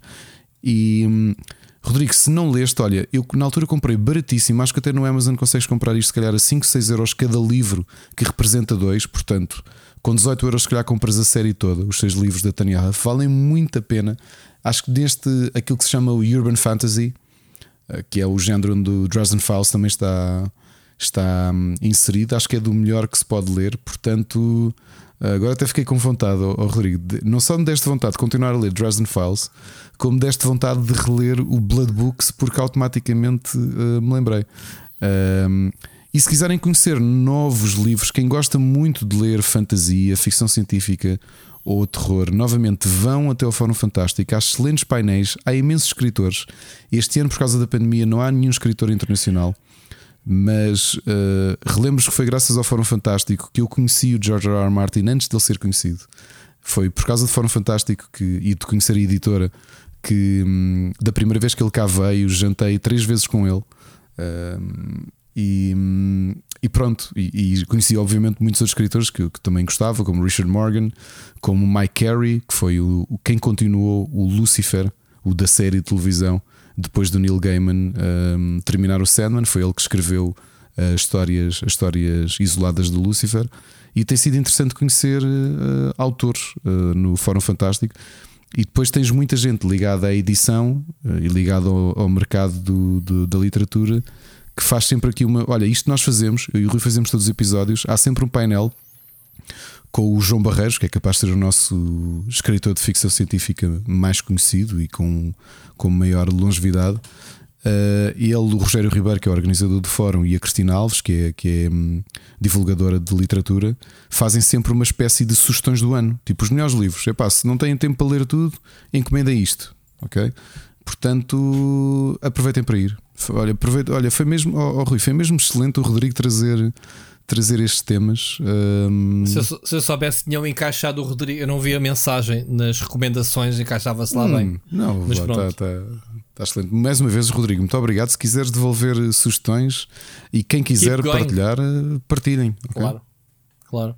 Olha, antes uh, tínhamos aí um, uma notícia, mas sem querer piquei. Uh, acabo de ver que fresco no momento em que estamos a gravar isto, a Netflix acaba de comprar o seu primeiro estúdio. Yeah, eu vi, eu também estava a ver isso. Viste? Sim. Night School Studio de, de Auction Free. Uhum. Portanto, it's happening, Ricardo. É verdade. Estamos aqui a falar. Netflix a comprar estúdios não vai, eh, não vai ter impacto no, no- no desenvolvimento do Ocean Free 2, portanto os planos mantêm-se, mas pronto, futuramente vamos. Já, vi, já viste que a Netflix está a apostar nesta onda indie? Já os jogos deles, o aspecto, nada daqueles AAAs das consolas ao PC, está a ir para os jogos que tecnicamente possam ser fáceis, se calhar de. Deles começarem a explorar a tecnologia de streaming E também ou- jogos mais ou narrativos, não é? A malta é do Oxenfree. é? Narrativo, É, sim, ok, é, Acho ok, que é a empresa ok. perfeita para ir por aí. Criar boas histórias. Por exemplo, o The Road 96 acho que seria um ótimo estúdio para adquirir para, para este tipo Então, de. Gost- gostaste? Gostei. Gostaste mesmo do jogo? Muito bem, muito. Rui, é como tu conheces-me, portanto já sabes o tipo de choques que eu, que eu que me vão dizer qualquer coisa e o tema deste era excelente, realmente. Por acaso, quando eu joguei esse jogo, disse assim: isto é o focinho do Ricardo, não é, cara? É, o É mesmo. Focinheira mesmo. Olha, então siga para a frente eh, rápido. Temos aqui uma notícia. Ainda há bocado estávamos a falar de vendas de Pokémon Unite nos telemóveis ou projeção, que lá é que era, é que era o habitat deste tipo de jogos free to play. E temos aqui notícia mais dados da Newzoo que nos falam eh, do, da tendência de crescimento do mercado de mobile. Eh, eles projetam para 2021, ano em que estamos, eh, o mercado fechar eh, o valor do, do- deste, deste segmento de gaming atingir os 90 mil milhões de dólares, que é uma pipa de massa. E em 2024 eles projetam-se depois isto sempre a 5 anos, um crescimento de cerca de 11%, 11,2% para 116 mil milhões de dólares. Portanto, só telemóveis. Portanto, ah, é uma coisa estúpida, Ricardo. Isto continua onde as pessoas gastam muito dinheiro dos telemóveis. Portanto, ahm, diz-se que este ano está-se a projetar cerca de 3,9 mil milhões de utilizadores de smartphones. O que é que tu tens a dizer sobre estes números estúpidos? Não são de, No de espantar, não é? Não são nada de espantar. Tu, como editora de videojogos, farias um jogo para as consolas ou para um telemóvel? Depende qual é ganhares dinheiro. Depende qual é que, era? depende qual é que é o teu talento original. Ou, ou o que é que formaste a tua empresa. Eu acho que muitos dos falhanços que vão surgindo por aí é precisamente isso: que é uh, zen- haver empresas que não sabem o que é que é o seu próprio hum, ADN, que não reconhecem aquilo que é o seu talento, aquilo para onde estão destinadas e às vezes espetam-se. Portanto, eu acho que há, há ótimos estúdios de mobile. Aliás, eu não tenho aqui nas, nas recomendações. Instalei e não tive tempo a jogar. Saiu um jogo exclusivo para o Apple Arcade do, do Lego Star Wars este fim de semana. Ah, é? Ok. Sim. Ok. E olha que eu vi um bocadinho multiplayer e tudo, e eu fiquei parvo com aquilo. Um jogo de estratégia multiplayer em tempo real com ou ação e estratégia. É sacares fora do telemóvel e ligares rato e teclado e jogares isso. Ah, Esqueceres que é um jogo de telemóvel, que às vezes é esse complexo, não é? Sim, pá, e, e- eu acho que é sobretudo os estúdios saberem exatamente o que é que querem fazer. Não é só porque o mobile pode dar muito dinheiro, é assim, dá muito dinheiro, mas é um mercado. Se nós achamos olha- que o mercado do Steam é agressivo, o mercado mobile Mas olha que já começa a haver eh, cada vez mais qualidade nos jogos mobile. Uhum. Isto se calhar já começa a ser um bocadinho. Estamos a repetir as mesmas coisas, mas eh, o, que- o, o que eles não conseguem atinar com os modelos de negócio. Tu tens a Apple que cobra o preço dos jogos, ou então a subscrição, ponto. Tu em Android, o pessoal para pagar um jogo, mesmo que seja um jogo AAA, um jogo premium, é muito complicadito, pá. O pessoal está tá habituado a chegar ali à loja e carregar no botão para instalar, não é? Não é? Carregar no, no botão para play. Eu pessoalmente ando há que tempos para criar um espaço no meu no meu canal de fazer um bocadinho de curar, porque não existe. Se calhar estou aqui a dizer ideias e o pessoal vai pegar nisso. Mas ando há que tempos para, para investir nesse tipo de conteúdos que ainda não fiz, porque reconheço e eu escrevo bastante jogos para o Tech. Eh, Nós, como tu sabes, todos os dias temos um app do dia que roda por todos. Sim, sim. E eu, no meu caso, vou sempre buscar um jogo. Eu escrevo sempre sobre um jogo. E se os jogos forem novidade, ótimo. Epá, tenho, tenho, quando vou para escrever, há sempre um grande lançamento ou uma coisa qualquer. E esses jogos instalo. Epá, tenho apanhado alguns jogos, como há aquele da Marvel, o, que foi anunciado na, na Gamescom, que ficou naquele dia, o Revolution, uhum. não é? Uh, que tem uma qualidade brutalíssima técnica. Eu tenho que tenho que meter, meter uh, pronto, estou obrigado a ter um setup né, de telemóvel. Um dia hei de fazer isso. É uma das, das minhas planos. Dar a conhecer mais jogos de telemóvel. Que o pessoal às vezes pode ser de borla e não se dá conta. Quem diz isto Pokémon Unite diz outros, estás a ver? São, são jogos bons para ter um telemóvel e não sempre connosco do bolso. A gente andamos sempre preocupados, queremos uma Switch por ser portátil e andar por todo lado. Epá, mas já há jogos de telemóveis muito bons mesmo. E eu reconheço hoje. Se calhar há um ano atrás não reconhecia isso. Era tudo. Uh, sai um telemóvel novo. Uh, lá está a tendência. Qual é o benchmark? Asfalto 9. Pumba. Corre o asfalto 9, então é o grande jogo. Mas não, já há bons jogos. Já há bons jogos para, para mobile. E. Dei trazê-los. Ricardo, vamos avançar? Tens uma, uma coisa a acrescentar aos telemóveis? Não, não, de tudo. Então vamos, vamos ouvir a mensagem do Filipe Urissa. Urissa. Urissa. Urissa. Boa tarde, espero que esteja tudo bem com vocês. Uh, ainda bem que o Pixel, Pixel Hunters uh, entrou primeiro, porque este atrasou lá por qualquer problema que vocês tiveram. Assim, tive a oportunidade de mandar mensagem não me esquecer mais uma vez. Olha, quero desde já dar os parabéns pelos uh, dois uh, novos podcasts ou rubricas ou novos programas. Uh, a única crítica que eu tenho a fazer é que eu acho que cada um deles merecia o seu feed próprio. como se, por exemplo, se vocês forem ver a, a RTP, tem End Podcast. Se forem ver ao Expresso, tem, eh, por exemplo, o Eixo do Mal, o, um, outros sobre notícias, enfim. É o que eu acho. Vocês já que sabem, claro que se quiser manter sempre dentro do Split Chicken, é com vocês, obviamente. Uh, já com falar nos prémios Emmy, uh, Epá, Ted Lasso foi uma das melhores séries que vi. Para já é comédia, adoro comédia.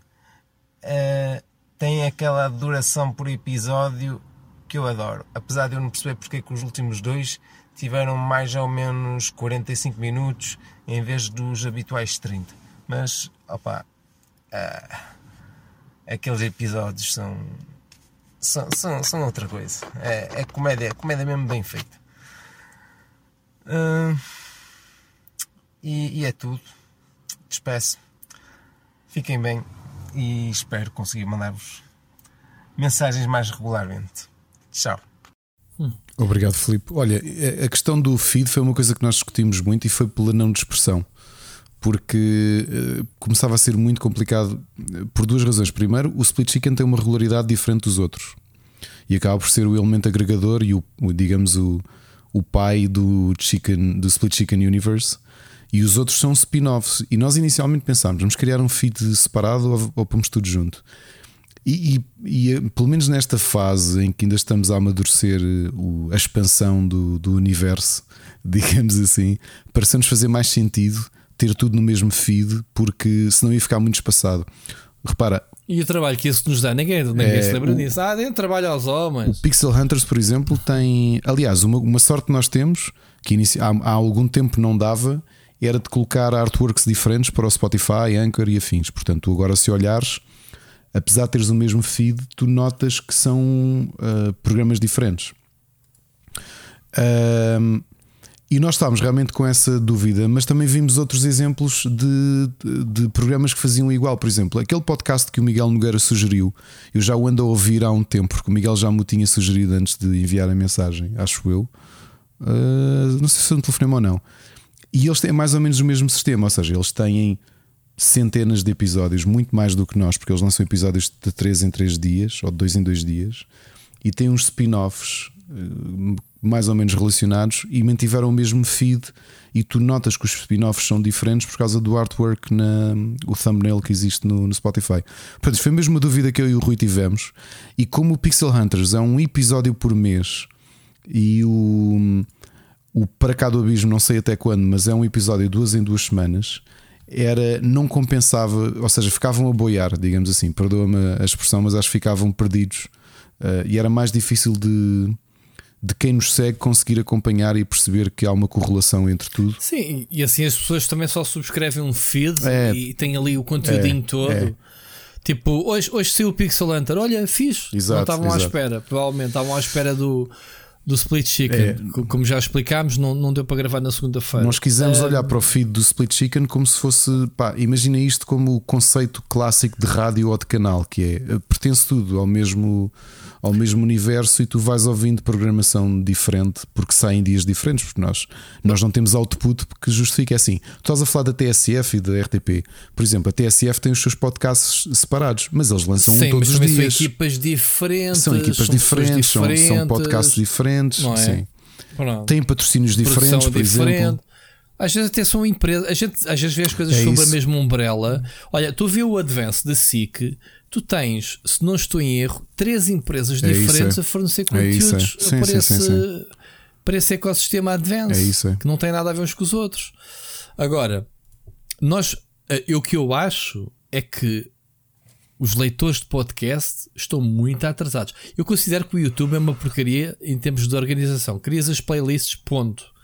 Sim, mas Por exemplo, o, eu o subscrevo a canais do lado esquerdo e, e aquilo está tudo ao molho e eu não consigo alterar a ordem. E o Spotify é a mesma coisa, não consigo. Não. Spotify, a gente, a gente até nem mexe no Spotify, que eu não tenho acesso. Ele não me deixa mexer no Spotify. O Spotify é o reflexo, replica aquilo que eu faço no Anchor. Uhum.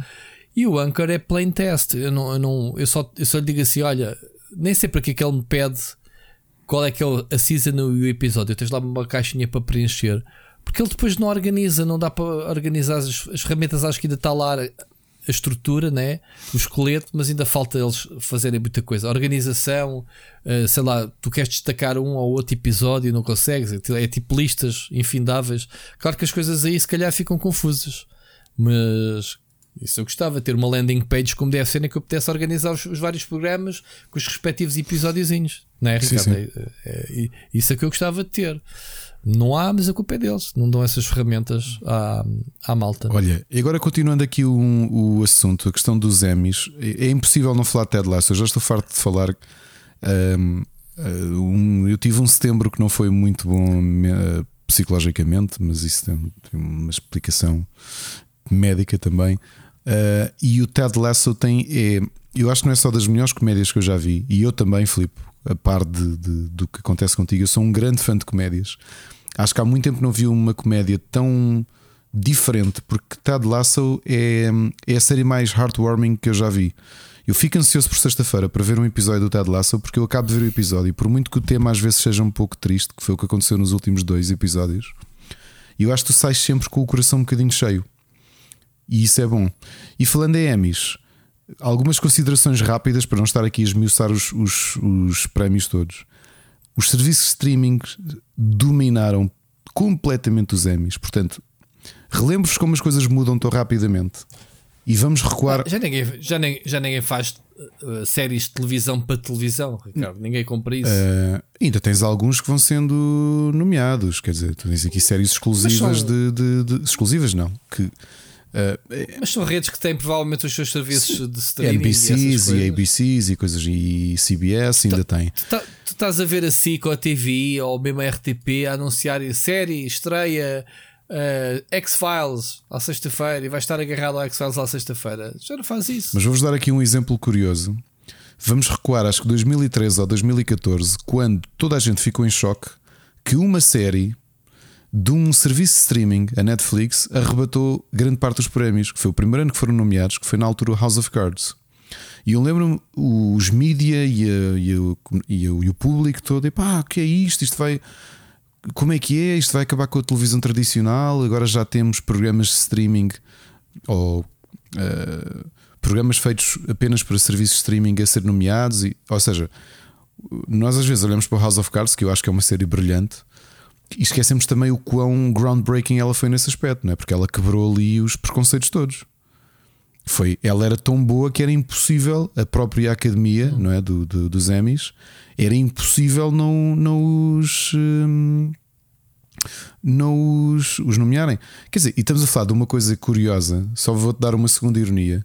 Os Emmys são, dão na CBS na televisão, mas se tu fores subscritor do Paramount Plus, que é outro serviço de streaming, aquilo passa lá em direto também, é um exclusivo. Já viste a ironia? Só para fazer em nível de nomeações, em nomeações, obviamente, que quem dominou, falar nomeações, já digo as vitórias: Ted Lasso, The Crown, Handmaid's Tale, Hamilton, Hamilton uh, WandaVision e Mare of Easttown dominaram as nomeações, sendo que Ted Lasso, The Crown e Handmaid's Tale foi um abuso de, de, de nomeações. Em termos de vitórias, The Crown amelhou 7 prémios, Ted Lasso 4, Hacks da HBO que eu nunca vi 3 e Mare of Easttown 3 também. Um, volto a lembrar, quem não viu Mare of Easttown, veja, está no HBO, foi um dos nossos conselhos do início do ano. É, um, é uma minissérie, portanto, fechou, deu, fechou, uh, deu, fechou, acho que não há segunda temporada, pois não, não. Exato, concluiu mesmo. Claro, que conclui, claro que conclui. Uh, e percebe-se, aliás, a Kate Winslet recebeu. Kate Winslet recebeu o prémio. Claro que sim, é uma interpretação brilhante da Kate Winslet.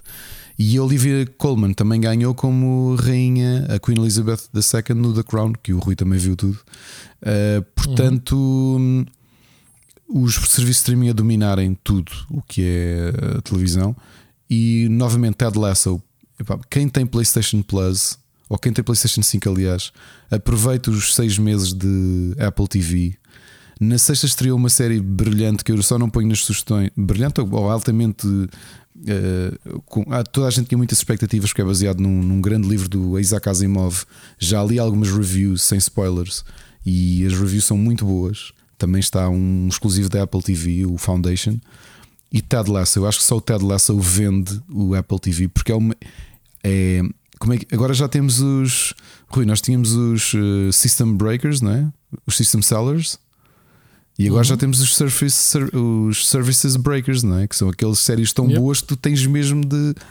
Ou recorres a metros menos. O problema é tempo a ver tudo e uma pessoa às vezes quando vai escolher e depois acaba por não escolher nada, as nossas recomendações estão cá para isso. É. Eu às vezes não as sigo porque penso, epá, estou a ver isto quando devia estar a ver outra coisa boa.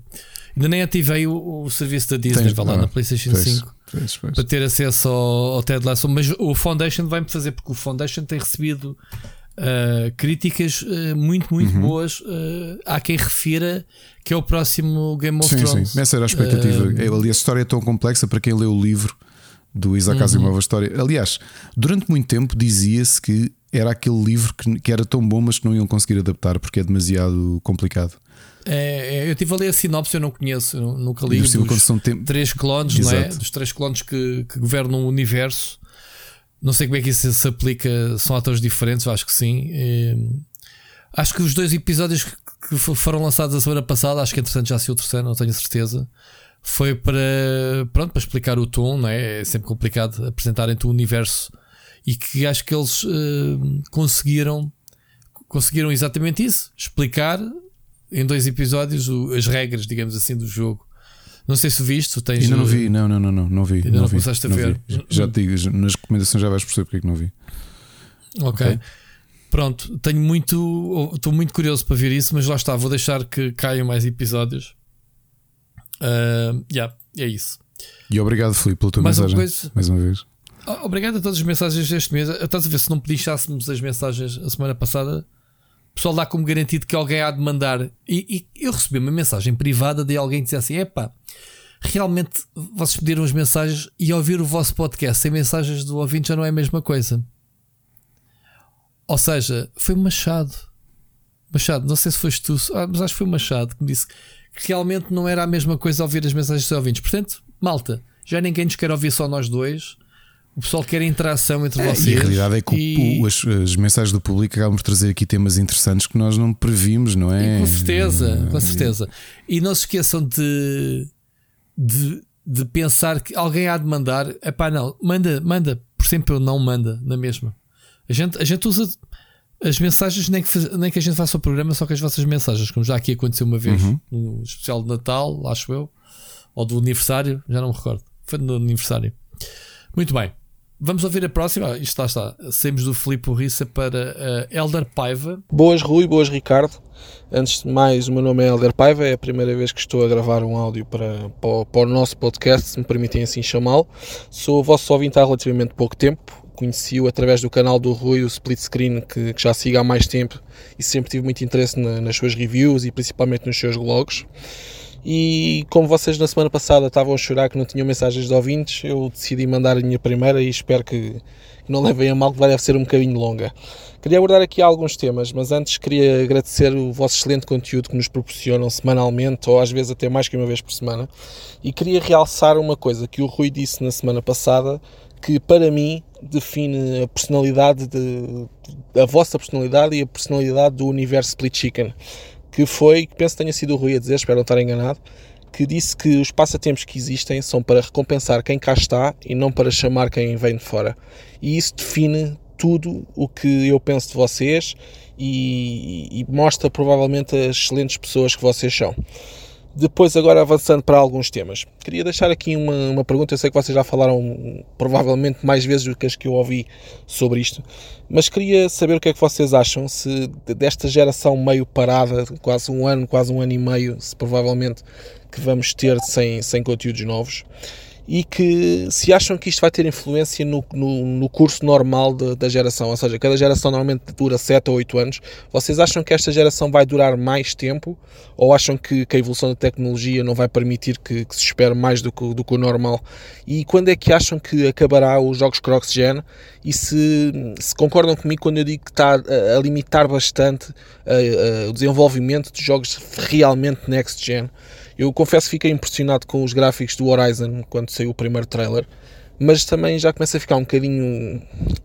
Já não é preocupado, já é um bocadinho farto e cansado, porque acho que os jogadores que, que já têm uma PlayStation 5 ou uma, ou uma Series X, no meu caso eu sou do mundo PlayStation, estão a ser injustiçados, porque eu falo pelo menos em Portugal, quem quer e quem pode, obviamente, monetariamente consegue comprar uma consola no prazo de duas semanas, um mês, basta estar atento a alguns grupos de Facebook, alguns grupos de Telegram e conseguem. E eu acho que neste momento, até pelos números que são públicos, a PlayStation 5 já não tem assim tão poucas unidades nas casas das pessoas como isso. E pronto, queria saber a vossa opinião, quando é que nós poderemos ter alguma esperança disto voltar à normalidade e os exclusivos saírem com a regularidade, exclusivos AAA neste caso, eh, de sair com a, normalidade, a regularidade normal. Depois queria pedir ao Ricardo, que eu sei que ele tem um filho mais ou menos da idade da minha filha, 4 anos, e eu gostava muito de introduzir a minha filha neste jogo, neste mundo do gaming. Uh, Ricardo, aconselhas-me algum jogo para eu ensinar? Porque eu confesso que, que, que, acho um bocadinho descoordenada e já tentei alguns jogos para a Switch, mas não consegui, não consegui encontrar nenhum que se adaptasse minimamente. Há algum jogo, nomeadamente na PlayStation, que eu a possa ensinar ou que tu achas seja o mais certo para começar neste mundo. Para terminar, porque já vou ao longo, peço desculpa mais uma vez, queria perguntar se vocês já viram uma série que, que está na Netflix, que é o Designated Survivor, que é uma série, um drama político um bocadinho, um bocadinho bastante mais light que o House of Cards e que acabou assim um bocadinho abruptamente. Só, eu estou a ver agora a última temporada, adorei a primeira e a segunda e depois fui ler quando é que saía a próxima e descobri que não saiu, que acabou um bocadinho abruptamente, mas que eu estou a adorar a série. Portanto, como vocês são consumidores de séries, gostava de saber a vossa opinião, se conhecem e se não conhecem, aconselho seriamente a verem. Vamos ficar por aqui. Muito obrigado mais uma vez pelo excelente conteúdo que nos proporcionam semanalmente e ouvimos para a semana. Um grande abraço a todos. Obrigado, Elder. Obrigado pela tua estreia. Pá. É, que mensagem. Excelente. E eu acho que nós vamos ter que vamos queixar-nos. Pessoal, é assim, isto foi um episódio cheio de, de, mensagens. Isto tem que manter este ritmo. Continuem a mandar mensagens. Mas já viste.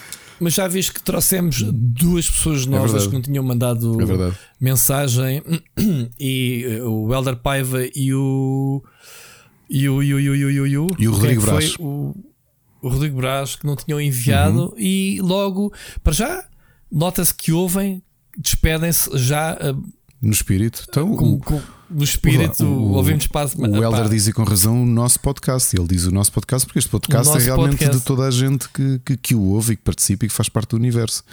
É, e olha, sem, sem, alongar muito naquilo que tu dizes, é verdade, porque essa, a questão da, da promoção, a questão da forma como encaramos isto, um, nós temos uma preocupação, os dois, uh, em off, e vamos trocando mensagens. Uh, na, na, questão dos passatempos, é mesmo isso: que é como é que nós vamos um, E isso nota-se como forma, pela forma, e vocês podem dizer errada, e eu acredito nisso, como nós não publicitamos os passatempos. Ou seja, é muito interno yep. que é pessoal, olha, esta é a nossa forma de agradecer se conseguimos isto, conseguimos com. Sim, eu acho que a gente faz durante um passatempo durar um mês, fazemos um post do passatempo. É, e é interno. Que é, para avisar quem está. Não, fazemos no, no, no Patreon e uma no, no, twi no Mas Twitter. no Patreon tens a curiosidade que só quem é Patreon é que consegue ler que aquilo é um passatempo. Ah, sim. É, tens que ser. Pronto, exatamente. É, e, um... e, e, e, é isso. Olha, uh, começando aqui pelo o fim do cross-gen, o Rui, como é que foi? Agora a mensagem foi tão longa, está aqui a pensar. Não, aqui a questão é: todas, todas as gerações há sempre um período um, ehm, em, em, que as duas consolas vivem e os jogos são produzidos para as duas. Uh,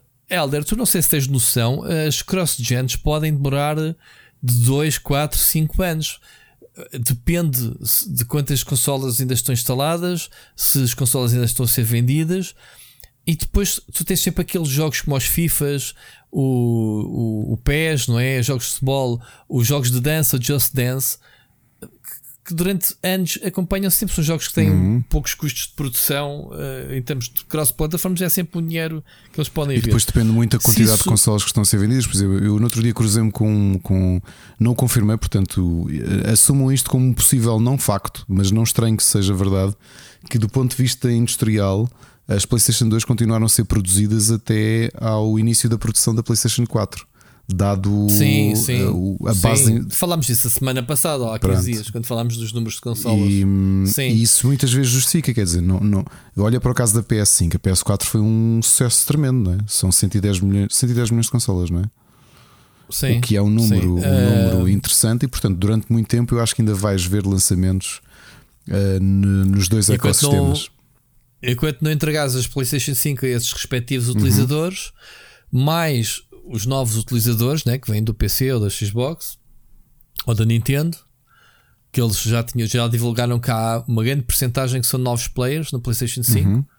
Um, agora é assim: tu tens um bom ponto que é eu não te sei explicar isto que é se a geração se vai prolongar mais, porque basicamente estivemos um ano e meio em stand-by. Não acredito isso. Em termos tecnológicos, não, não porque a, a, tecnologia não para, Exato. a investigação e a evolução da tecnologia. O que acontece é, epá, quando, quando isto uh, voltar ao normal, de repente tens as lojas inundadas, e pá, quem tiver que comprar, compra e business as usual. E as cenas chegam para a frente. O que te pode dar é a sensação do fim desta geração ter sido muito curta, porque tu consegui, só conseguiste comprar a consola muito tarde, talvez. O pessoal que ainda está à procura de consolas neste momento. Uh, isto vem a propósito, antes de mais, uh, a colo já uh, uma notícia que tínhamos que era uma curiosidade, para tu teres uma ideia, e isto era uma notícia, era só um, um picanço. O ator do Deathloop, que faz de, de, de, da personagem principal, do, como é que ele chama-se? Colt. O ator, quando fez o vídeo promocional nas suas redes sociais, tipo, pá, pessoal, comprem o meu jogo, está na, tá nas lojas, eu dou voz, não sei o quê, comprem que é bem da fixe. Pá, mas se puderem, digam é onde é que há a PlayStation 5 à venda, porque eu não tenho, eu não consigo jogar o meu jogo. Portanto, isto é este ponto ridículo, não é? Uh, dele não ter ainda uma consola por não ter conseguido. A Bethesda ofereceu-lhe uma consola. Sabem quem é a Bethesda? A Bethesda é o estúdio da Microsoft. Pronto. Estava lá uma Playstation depois jogares o jogo. Podia-lhe ter dado tipo, mano, a gente somos da Microsoft, vamos dar uma Xbox. Não, estava lá. Eu, eu por acaso não Isto acho, é uma curiosidade. Porque, assim, uh, nós já falámos disto há uns me bons meses que também fizemos esta reflexão que é como é que foram, o prima, como é que foram os primeiros 12 meses da maior parte das consolas que nós hoje assumimos como tendo um catálogo brutal. E a realidade é que tiveste muitas consolas. Nós neste momento vivemos a situação que vivemos e tiveste atrasos e tiveste uma série de coisas. Mas eu acho que nós muitas vezes esquecemos que o, os primeiros 12 meses de consolas normalmente. É assim é. Eu acho que uh, os óculos da nostalgia uh, fazem-nos esquecer isso. Mas os primeiros meses estão a ser fraquíssimos. São sempre. Repara, eu sempre. acho o, o, catálogo inicial da PlayStation 4, da 3 foi horrível, da Nintendo. Houve, eu estou a lembrar, a 3DS consolas... tem um catálogo brutal. Aquele primeiro yeah. ano, que era o que? O Nintendo, Nintendo Resort, era o Street Fighter 4 e. Mas a Nintendo corrigiu isso com a Switch, deu-te logo um Zelda para abrir a pestana. Espera, mas aí também digo, fez Porque isso sabe. com a Switch por uma situação muito específica, que é a Wii U teve uma vida curta e eles rapidamente Houve- redirecionaram o- a produção para ter um bom catálogo inicial e foi muito inteligente Uhum. Sim. da parte da Nintendo. Foi, Agora, foi, foi, mantendo uma vida normal de uma consola, os prima- o primeiro ano e pouco, há muita gente que diz: Ah, esta consola tem um, um ano muito fraco, mas tu olhas. No outro dia também tinha a ver a própria PlayStation 1, que é o que é, e a própria PlayStation 2, aquele primeiro ano, o que era aquilo? Aquilo não era nada, não é? Pois. Mas isso é normal. A Xbox 360. Eh, epá, os catálogos iniciais são, são, são sempre, deixam muito a desejar, porque lá está, porque também há um hype que é criado que se fala de dezenas e dezenas de jogos para a consola, mas nunca tem datas fixas. Exato. Uma pessoa pensa, aí vai ser estes jogos todos para a consola e depois não sabes. O que está a acontecer agora não tem comparação, Helder. Tu estás-nos a pedir que a gente faça uma, uma análise, digamos assim, de uma situação anormal, atípica, que nunca aconteceu na indústria. Eh, de vermos eh, falta de estoque de consolas, jogos a serem adiados por causa da pandemia. Uma a pandemia é, é, é, é tudo uma novidade para nós, a todos os níveis, pessoais, profissionais, eh, sociais. Portanto, a indústria dos videojogos reflete-se um bocadinho isso. Agora, não acredito que vá se prolongar por causa de compensar este tempo, porque a geração não está parada. Tens sempre coisas para jogar, tens coisas recalstadas, tens coisas adaptadas, tens coisas.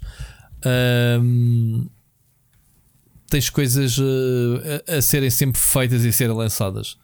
2022 vai ser um ano que vai ser o oposto de 2021, Ricardo, na minha opinião. 2022 vai haver fartura e as pessoas vão se queixar que depois não têm dinheiro para tudo e tempo para jogar tudo. Vai, Vai vai logo abrir 2021. com o Horizon em fevereiro, Esse- não é? Pá, É pá, muita coisa. O, o mês de janeiro, fevereiro e março há um vídeo já agora no, no, no, no canal Split Screen que eu falo e ainda nem sequer havia coisas que já foram entretanto anunciadas, nem sequer mencionei ainda nesse vídeo. Há muita coisa estúpida. Mas pronto, basicamente isso. Tu falas de conselhos para a tua filha de 4 anos. Eu diria, se tens a PlayStation 5, o Astrobot é um bom jogo. Jogo fácil de- para poder jogar até em co-op com, com ela e super divertido, fofinho. É a minha opinião. É. Astrobot. E ainda cima é de borla, Olha, a consola. Eu vou-te dizer o que aconteceu aqui. Com o mais velho, o, foram os jogos. Os dois tiveram caminhos semelhantes. O mais velho foi logo aos dois anos e meio. eh, pá, começou aqui com um comando PlayStation 4. Começámos a jogar os dois Lego Dimensions. O mais novo, sozinho, começou a jogar o Astrobot e passou. E tinha feito 3 anos há muito pouco tempo. E agora anda a jogar jogos de Lego. Portanto, para além do Astrobot, que vai ser de duração limitada, primeiro eu acho que já vais ficar surpreendido com. Eu não sei se a tua filha te costuma ver jogar ou não, mas é possível que surpreendas com a coordenação que ela, que ela vai revelar. Que é uma coisa que nós não tínhamos, portanto, vai, vai ser uma surpresa para ti, provavelmente. Ahm, a percepção, a percepção e a deambulação a tridimensional de- de- dos miúdos, eu vejo isso pelos meus dois filhos, a forma como os, os duplos analógicos são perfeitamente consensuais para eles. Eu não lhes ensinei nada daquilo, percebes? Eles pegaram no comando e aquilo parece que já tinham a, a memória genética de para que é que aquilo serve. O que me parece, para a idade dela, que tem 4 anos, o meu filho tem 3 anos e uns meses e anda a jogar, eh, a fazer níveis sozinho no, no Lego Marvel Super Heroes. E eu acho que tu tiveres aí acesso a algum dos, Mar- dos Legos para PlayStation 4, portanto, para poder jogar na 5, joga-o com a tua filha, porque eu acho que traz várias coisas. São jogos divertidos, uh, são jogos que tu também te vais divertir a jogar com ela, porque se vocês os dois vão estar a fazer coisas diferentes. Ela vai estar a dar os primeiros passos no gaming. Tu, se fores como eu, vais estar no- na parte de colecionismo a tentar fazer completionist ao, ao jogo. Uh, no caso dela, eu acho que há várias coisas que vai ganhar. O- a resolução de problemas, o, o Lego parece que não, mas ajuda, ajuda muito. Portanto, tem ali grandes exercícios de perceberem que este personagem tem a capacidade de fazer isto, portanto, permite-me passar este obstáculo. E eu noto isso que o meu filho foi depreendendo isso, a ver-me jogar, a ver as sugestões e a perceber como é que as coisas funcionam. Por isso é que já consegue passar níveis sozinho. Depois é a questão da percepção espacial, que eu acho que é muito boa nos jogos da Lego. Um, a questão de profundidade, a questão de ambulação, de, de verticalidade, apesar de não ser muito, muito óbvio, não é? Porque não há muitas, muitas partes de platforming. Eh, Eu diria que jogos da Lego são. Depois dela passar o Astrobot, que é muito bom, é um bom, um bom gateway. A seguir eu passava para, o- para os jogos da Lego. Joguem os dois, acho que vai ser uma boa experiência. Sim, porque o The Leg não tem game overs, não tem frustrações. É, é isso. É, é por exploração, brincar com os legos, com os, com os objetos. Eu também, também boa, boa, boa sugestão. Também é, acho. porque tens, tens, muitas vezes, epá, não consegues passar um obstáculo se lhe vocês juntos, uh, olha, vamos fazer aqui, ou ela trope vai tropeçar na solução se não passar um jogo ainda. Uh, tem acontecido, tem acontecido. Uh, ou como o meu filho já faz, tem sido divertido, que é tu chegas ao nível e há várias coisas para fazer ao mesmo tempo e às vezes estamos divididos e nem, nem dissemos nada um ao outro, percebes? É, é giro. Acho que é um ótimo. Para complexificar um bocadinho a coisa, o next step a seguir o Astrobot, que é realmente uma ótima sugestão, como o Rui deu, uh, vai para um jogo da Lego. Eu sugeria os jogos da Marvel, porque o, jogo, o, o Lego Marvel Super Heroes 2, dos que estão presentes na PS4, seria a minha sugestão, porque os personagens são muito coloridos. Tens a zona de mundo aberto que até é interessante, é capaz de ser dos hub worlds mais interessantes. E tens muitos, muitos personagens, portanto vocês vão ter dezenas de horas de diversão em conjunto. Muito bem. Tens por fim um, o, a série que tu sugeres, que é com o Kiefer Sutherland, não é? Com o Jack Bauer, que ele é um presidente dos Estados Unidos acidental. É, se bem me é, lembro, eu vi os primeiros eu episódios. Vi, eu vi a primeira temporada e depois aquilo teve um hiato de produção. Eu não sei porquê, e perdi o fio à meada e então ainda não consegui retomar. Uhum. Porque eu, eu conheci o conceito de Designated Survivor, que é uma coisa que existe mesmo na, legalmente na América. Eu conheci no Ou seja, West todos os candidatos à sucessão não é, do, do presidente, hum, ele era o, o gajo que está nessa linha. Não, não, não uma coisa mais básica. Não? Coisa mais básica, que é. Eu tinha descoberto okay. isso no West Wing. O, todos os anos há o State of the Union. O State of the Union é quando o presidente, o governo, o Senado, a administração, no caso da América, a administração, o Senado e o Congresso se juntam todos no edifício do Capitólio. E por uma questão de sucessão, está na lei que um dos, digamos, ministros, no caso da América, chamam secretários, secretário de Estado, alguém é o sobrevivente designado e tem que ficar em segurança sozinho na Casa Branca. Porque literalmente tens toda a gente que foi eleita no país, em todos os órgãos, o equivalente, o equivalente é, imagina, ou para o caso português, tu num dia, durante três horas, tinhas o Presidente da República, a Assembleia da República toda, os presidentes de Câmara, tinhas tudo junto, ok? Obviamente que lá eles também têm os meios e os meios não fazem parte, mas estamos a falar da administração central. Uh, e então, legalmente, o, o presidente tem que indicar quem é o secretário de Estado que fica em segurança, com proteção da NSA, de, de, do FBI, essas coisas. Fica com, com guardas mesmo na, na Casa Branca. E lembraram-se de fazer isto precisamente porque se tens toda a gente do governo, toda a administração no mesmo sítio, se acontecer um, uma catástrofe, alguém foi eleito e está vivo, porque está longe deles. Uhum. Que é, é mais ou menos o conceito semelhante, acho que é público, que a família real inglesa viaja de avião em separado. Sabiam disso? Ok. Não. Está, eh, foi, uma, uma, foi algo que a própria rainha instituiu como regras da família real. Esta rainha que nós conhecemos é uma das regras. Uma regra curiosa é que, uh, que sempre que viajam têm de ir de cores discretas. Sabes porquê? Porque Não. o pai dela morreu, ela estava no meio de um, de um voo ou de um cruzeiro. E então o que, é que acontece? Quando ela chegou ao aeroporto, ela estava de avião. Quando ela chegou ao aeroporto, ia com cores de férias, ia com cores garridas. E então quando foi fotografada, a reação dela ao, à morte do pai, que era o rei, as imagens que existem, ela chegar ao aeroporto e está com cores não de luto. E então, uma das regras que a rainha estabeleceu para a própria família real, porque eles têm muitas regras, como sabes, é sempre que viajam de avião, especialmente de avião, não é? Porque eles neste, nos dias de hoje já raramente vão de barco, mas quando viajam de avião há várias regras. Uma, não vão todos no mesmo avião, têm de ir em voos separados. Para o caso de haver uma queda de avião, a família real continua a existir, ok? E têm de ir com cores sóbrias, branco, preto, beges e tudo isso, que é para se acontecer alguma coisa, as primeiras imagens que os jornalistas vão tirar deles, eles já têm um ar de luto. Ok?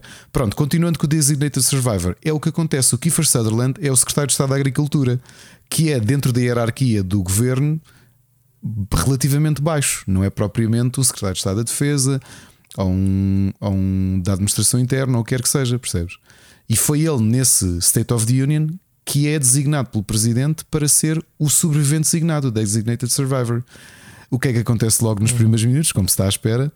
Há um atentado à bomba e morre toda a gente. Ele é a única pessoa do governo que fica viva e ele tem de fazer um novo governo. O que é que a coisa acontece? É uma série política, mas não é só política, porque depois aquilo começa a avançar pela, hum, por questões de terrorismo, de, de interesses uh, que existem nos bastidores para, para destruir a democracia americana, and so on, and so on. É uma série muito gira. Eu gostei muito da primeira temporada e, como disse, uh, há coisas que me fez lembrar o Homeland.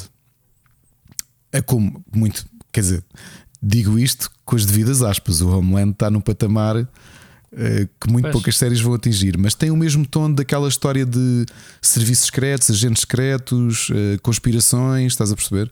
Tem, tem, esse, tem essa aura.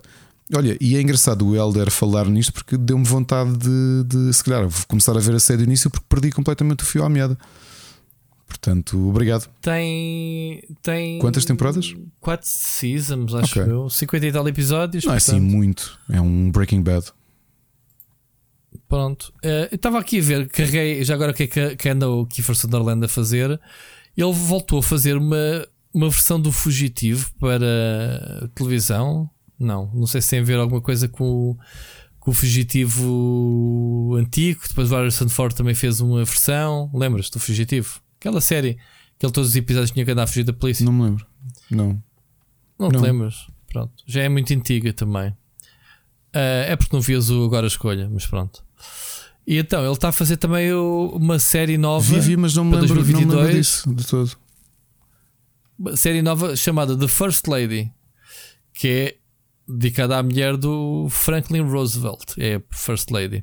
E ele faz de Franklin Roosevelt. Portanto, ele faz presidente dos Estados Unidos outra vez. O gajo gosta mesmo disto. Exato. Olha, são, afinal são três temporadas. Três? A, a, ABC. Eu não vi o número, vi o número de episódios. A ABC cancelou a série na segunda temporada, a Netflix comprou-a e, e só, só produziram mais uma temporada de 10 episódios. Prejuízo. Para quê? Para rematar a história, se calhar. Curiosamente, há um remake coreano chamado Designated Survivor 60 Days pela Netflix. Tá bom. Muito bem. Um, Tens aí uma nota, tenho só um último tema. É uma, uma nota, uma coisa positiva de cada vez falarmos menos da, da, pandemia, quer dizer que as coisas começam lentamente a chegar ao normal e não podia ah, deixar sim. de passar este dia 28, neste momento que gravamos já é dia 29, já, já é quase uma da manhã, que o ex-patrão do Rui uh, terminou hoje a sua missão, portanto ele ia. Ainda te lembras? Ele ia Task Force, uh, foi hoje o último dia, hoje, dia 28 foi o último dia de trabalho porque atingiram o seu objetivo e, e Portugal continua a ser um exemplo mundial uh, na, na, vacinação. Se eu há, há 10, não mais, há 12 anos que trabalhei com ele, di, trabalhei com ele durante vários anos, lhe dissesse assim: Man, tu vais ser um gajo bué importante para o país e tu não sabes. O gajo dizia: oh, O que é que foi? O que é que tu queres? O gajo era fixe, era tipo fixe. Uh, e pelos vistos continua a ser, não é? Foi condecorado hoje ou ontem, ou este fim de semana, ou que é pelo, pelo presidente, e acho que sim, que merece. Agora, qual é o futuro dele? Se ele se vai se manter no anonimato? Provavelmente não, não é? Eu acho que sim, eu acho que sim. Quanto muito, eu vi hoje uma notícia que talvez possa ser o futuro dele, é que ou, ou acabou o mandato, ou despediu-se, ou quer que seja, do. O Almirante, o, ser ele o número o um. O chefe de Estado-Maior, sim, porque foi, terminou sim. hoje, sim. Eu já tinha. Ah, terminou hoje? Sim, foi, foi. Eu tinha lido que ele era um dos sucessores, candidatos sucessores, sim. Eh, logo, este currículo mete-o à frente de qualquer coisa, portanto, poderá ser por aí. Dele ser. Ainda vamos continuar a vê-lo mais vezes na, na, televisão. A mim faz um bocadinho de impressão porque eu vi, uh, quando me perguntam, então, mas tu foste militar? Não, eu trabalhei com ele noutro contexto de, no PT Gamers, que ele era um dos sócios, digamos assim, da empresa que nos, nos apadrinhou na altura. Mas pronto, uh, nunca ouvi verdade sequer na altura. Vamos para última mensagem. Ainda temos mais uma mensagem do ouvinte. Ah, não, melhor, ainda temos uma noticiazinha. Era só para discutir contigo. Começou hoje a pesca do próximo James Bond. A certeza só há uma. Aqueles rumores de que poderia ser uma mulher já a Broccoli, a Bárbara, já desmentiu dizer não, vai continuar a ser um homem. James Bond é um homem, Não inventem. Agora a pergunta que eu te faço: próximo ano, 2022, vai começar à procura do próximo. Para ti, quem é que Idris é? Elba. Vais-me falar no Idris Elba, já sabia, mas outra, outras propostas. Mantendo o estereotipo ah, Branco, caucasiano e meia idade. caucasiano, não sei se eles. Como é, como é se, se o 007 Aquilo é um código, portanto a ideia é que aquilo. é um código, mas depois o, o nome da personagem é tão icónica como o 007, portanto, outra, outro nome de outra personagem não se chamar James Bond eh, é estranho. Não, mas eu faz acho que tu. Eu sempre olho para o James Bond como eh, 007 James Bond era o nome do agente. Aquilo vai passando de pessoa para pessoa. Ah, não cl- claro que não. Nunca passou, porque é que haveria agora de passar? Então, pera, como é que justificas do Sean Connery mudou de cara e passou a ser o Roger Moore? É o James Bond. Não. É o. É o ah, então, estás parvo, mano. Nunca, sempre foi James Bond, sempre se chamaram James Bond, todos Mas eles. para mim, James Bond é o nome 007. agente, não é propriamente a mesma pessoa. Oh my god. Então vá, quantas pessoas é que tiveste com, com a sigla 007 no universo? Explica-me. Roger Moore e isso, vai. Sim. Como é que ele se chamava no filme? Como é que ele James chamava? Bond? Porque- mas não é o Então, nome dele. que- Hã? James Bond não é o nome dele. Até o quê? É o nome atribuído ao agente 007. Olha, onde é que está isso explicado? Não sabia nada. Onde é que está disso. explicado que não é? Sim. Eu já li várias teorias que é exatamente isso. O James Bond é Não, o nome. Eu estou-me a ralar para as teorias. O James Bond vem com o número. Exato. Faz parte. Ai, ai, quer dizer que este James Bond chamava-se Manuel Sá. Exato, é o 009, é o E- Manuel Sá. Não, o 0, e o 007. O 007 é sempre James Bond. Mas isso é agora que ele assumiu o 007. E como é que ele se chamava antes de se tornar eh, agente Sei especial? lá, Carlos António, Carlos António. Exato. Pronto. Majoral Vega. Não faz sentido o que estás para aí dizer, mano. Comentem, comentem. Já sei Não como. Então, já quando, sei como é, Machado quando as gajas dizem assim, oh James, e ele vira-se para trás como reflexo, Claro, chamar-lhe ele pelo sabe- nome, não. sim. Diz assim, oh Manuel. Não, porque ele, ele assume o manto do James Bond. Não, não inventes. Não inventes. Olha, Não Rui, inventes. o fantasma não eram todos o fantasma. Cada, cada novo descendente do fantasma assumia o nome do fantasma. Do Lee Falk. O fantasma. Sim. O fantasma não é um personagem Sim, só, são é que- vários. Mas o que é que o James Bond tem a ver com o fantasma? É a mesma coisa. O James Bond é um, é um título. Recebes 00. Agora, olha, a partir de agora chama-se James Bond. E tu, ok, está bem. Pronto. Tá bem. Pá, é, olha, é a minha ideia. Já agora que falas em James Bond e mudanças, uma boa notícia no universo de Doctor Who. Uh, o Russell T. Davies vai voltar a ser o showrunner de Doctor Who, que é excelente, porque foi ele que revitalizou a série em 2005. Foi ele que, hum, que a tornou famosa como ela é nos dias de hoje, mundialmente. Hum. Portanto, ele se tinha saído, deixou na mão do, do hum, Steven Moffat e entretanto o Steven Moffat saiu e ficou o okay, Jason Chibnall, Chibnall, Charles Chibnall. Eu não gostei muito da run uh, que ele teve e esta notícia já se- andava-se a dizer quem é que vai ser o próximo showrunner e voltaram às origens, Russell T. Davies. Portanto, hum, uh, não há amor como o primeiro, digamos assim, não é?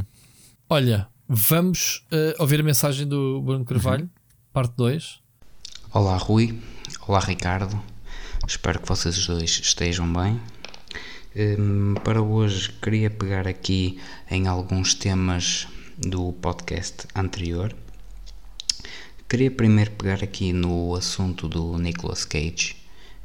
Hum, tal como o Ricardo, eh, também gosto muito do Nicolas Cage eh, e eu praticamente via tudo o que o Nicolas Cage fazia, ouvi. hum, e a minha questão é o seguinte: é se foi o Nicolas Cage eh, vítima de ter feito tanta coisa que acabou por cair eh, numa, digamos, banalidade, eh, perdendo um bocadinho, eh, não digo o valor, mas sei lá, algum toque especial.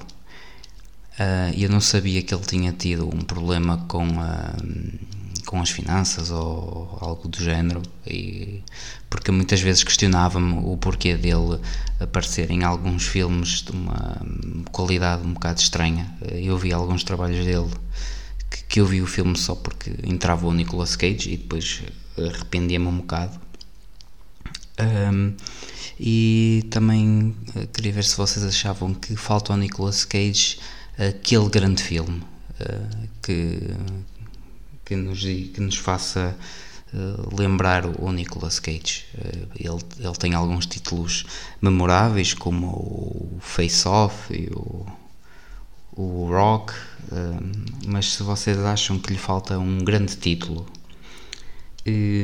depois queria falar aqui do FIFA 22 hum, que tem aqui gostei de ver algumas melhorias vi, vi o vídeo que o Rui lançou gostei do facto de eles terem o speaker a falar em português mas não percebo tem o speaker a falar em português mas depois não temos os comentários do jogo em português acho que não faz sentido termos um Porto Benfica um Sporting Benfica no Estádio da Luz e os comentários continuam a ser em inglês. Pá, acho que nos deviam dar uh, essa hipótese de termos os comentários em português. Pá, não sei se isso acresce muito os custos do jogo.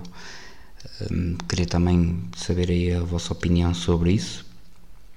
Evil é uma série também que hum, estou a acompanhar recentemente, que não conhecia, descobri sem querer a ver no TV Cine Action das terças-feiras às 10 da noite. Uma série muito boa. Hum, queria saber, Ricardo, na tua opinião, aqui acho que isto não é entrar em spoiler, se achas que no final isto vai caminhar para a parte do oculto ou para a parte científica? Como é que achas que a série, para onde é que a série nos vai levar? Também falar aqui sobre o, o Ted Lasso. Uh, depois de, das tuas palavras, Ricardo, um, eu comecei a ver a segunda temporada, um, se calhar com um bocadinho mais de atenção e com outros olhos. Olha, e posso-te dizer que hum, numa noite vi oito episódios de uma enfiada e de facto uh, percebi a mensagem que está por trás. E sim, tinhas razão é uma série bastante especial. Uh, olha, posso-te dizer que aquele episódio onde o.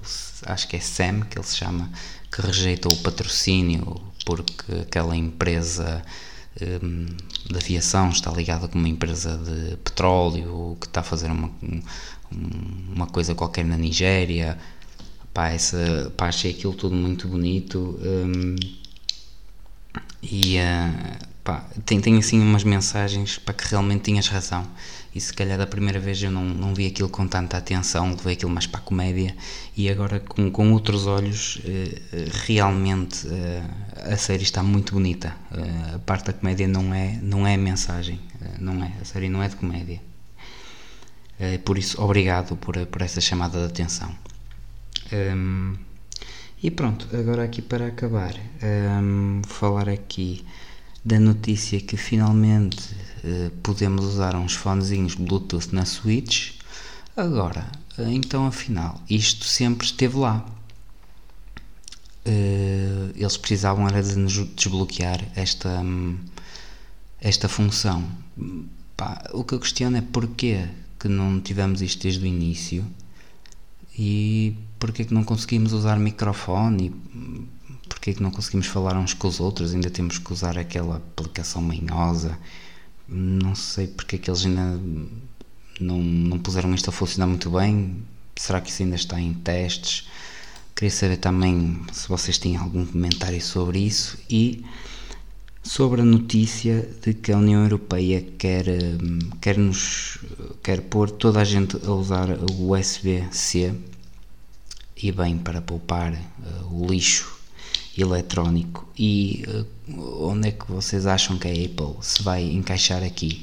Eu sei que eles só podem obrigar um, se os dispositivos forem carregados por cabo, por isso aqui se eles forem carregados por um, aquele, não sei se diz wireless, mas aquele por aquele contactless, uh, aí já não podem ser obrigados a ser por USB-C, por isso eles aí se calhar têm uma escapatória, mas por exemplo nos Macs uh, já, já terá que ser o USB-C, já não pode, já não pode ser o, o Lightning, não sei qual é aqui que vocês acham vai ser o papel da Apple, se vai contestar ou se vai seguir as diretrizes da União Europeia. Uh, pronto, olhem, obrigado. Uh, peço desculpa, a mensagem está muito longa. Um, um grande abraço. Vocês são os maiores e ouvimos-nos para a semana. Grande Bruno, pá. Hoje abrimos com o Bruno e fechamos com o Bruno. É? Fechamos com. Quer dizer, a gente a pensar assim, bem, já esgotamos os temas todos. Não, agora isto é tipo. Nós já estávamos a fechar a loja e o Bruno disse: Onde é que vocês vão, meus meninos? Onde é que vocês Exato. vão? Onde temos aqui uns assuntos para falar. Olha, não sei se queres Olha, falar sobre começar, Nicolas quer Cage. Pelo Nicolas Cage. Eu tenho uma teoria sobre, Nicolas, sobre Nicolas Cage. Há duas coisas. A primeira é verdade. Em meados de primeira década de 2000, eu ia dizer década passada, mas não é, porque já, é, já há duas décadas. Uh, os problemas de finanças dele obrigaram-no a começar a fazer muito filme de entulho. O que é que isto tem para mim de problema? Isto começou a criar uma aura dele, como tu dizes. Eu também houve alguns filmes que vi, como o, o Knowing. O Knowing, se me lembra, é do Alex Proyas, que ainda pior, ou seja, foram duas, duas, duas pessoas de quem eu gosto uh, a fazer um filme cocó. Uh, mas depois tens, uma, tens algo que veio com o advento das redes sociais e dos, dos memes e do, do 9gag e essas coisas, que é Tu já reparaste que uh, a opinião pública e as redes sociais e a brincadeira, não é? Especialmente do, do, do público geek, coloca nos pinkers ou, ou, ou, deixa completamente rastos um ator e isso a própria indústria é sensível. O Nicolas Cage é um bom ator. Começou-se a gozar muito com ele. E tu disseste, será que o Nicolas Cage tem um filme que eu acho o filme que melhor exemplifica, e por isso é que ele recebeu um Oscar. Uh, o quão bom ator ele é. Ele, não, o Fear Lo o desculpa, o Living Las Vegas com a Elizabeth Shue. Então não foi o Horizon. Não, o, ele recebeu o Oscar no Living Las Vegas. Não.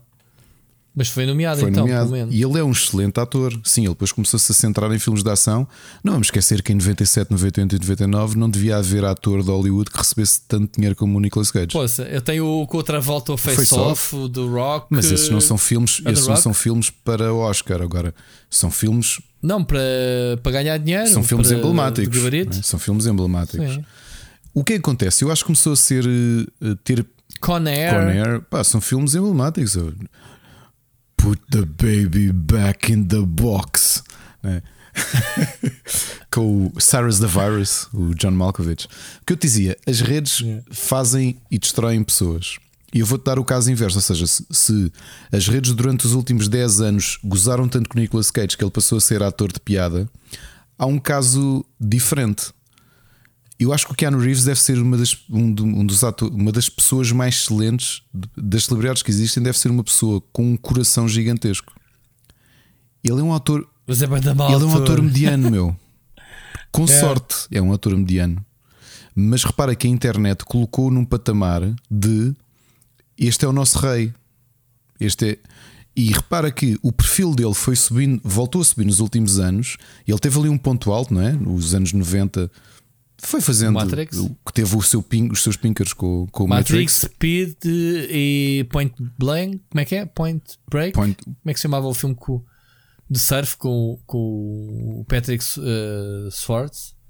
Patrick. Patrick Swayze. É, é Patrick Swayze. Não me lembro como é que se chama, mas por exemplo, o Johnny Mnemonic não teve tanto sucesso como depois, obviamente, o, o Matrix. Né? E eu eu giro. gosto muito mais do Johnny Mnemonic hum. e mesmo o Bill and Ted, não é? Yeah, também onde ele ficou, onde ele teve sido. Os vi. dois Bill and Ted são, são divertidos.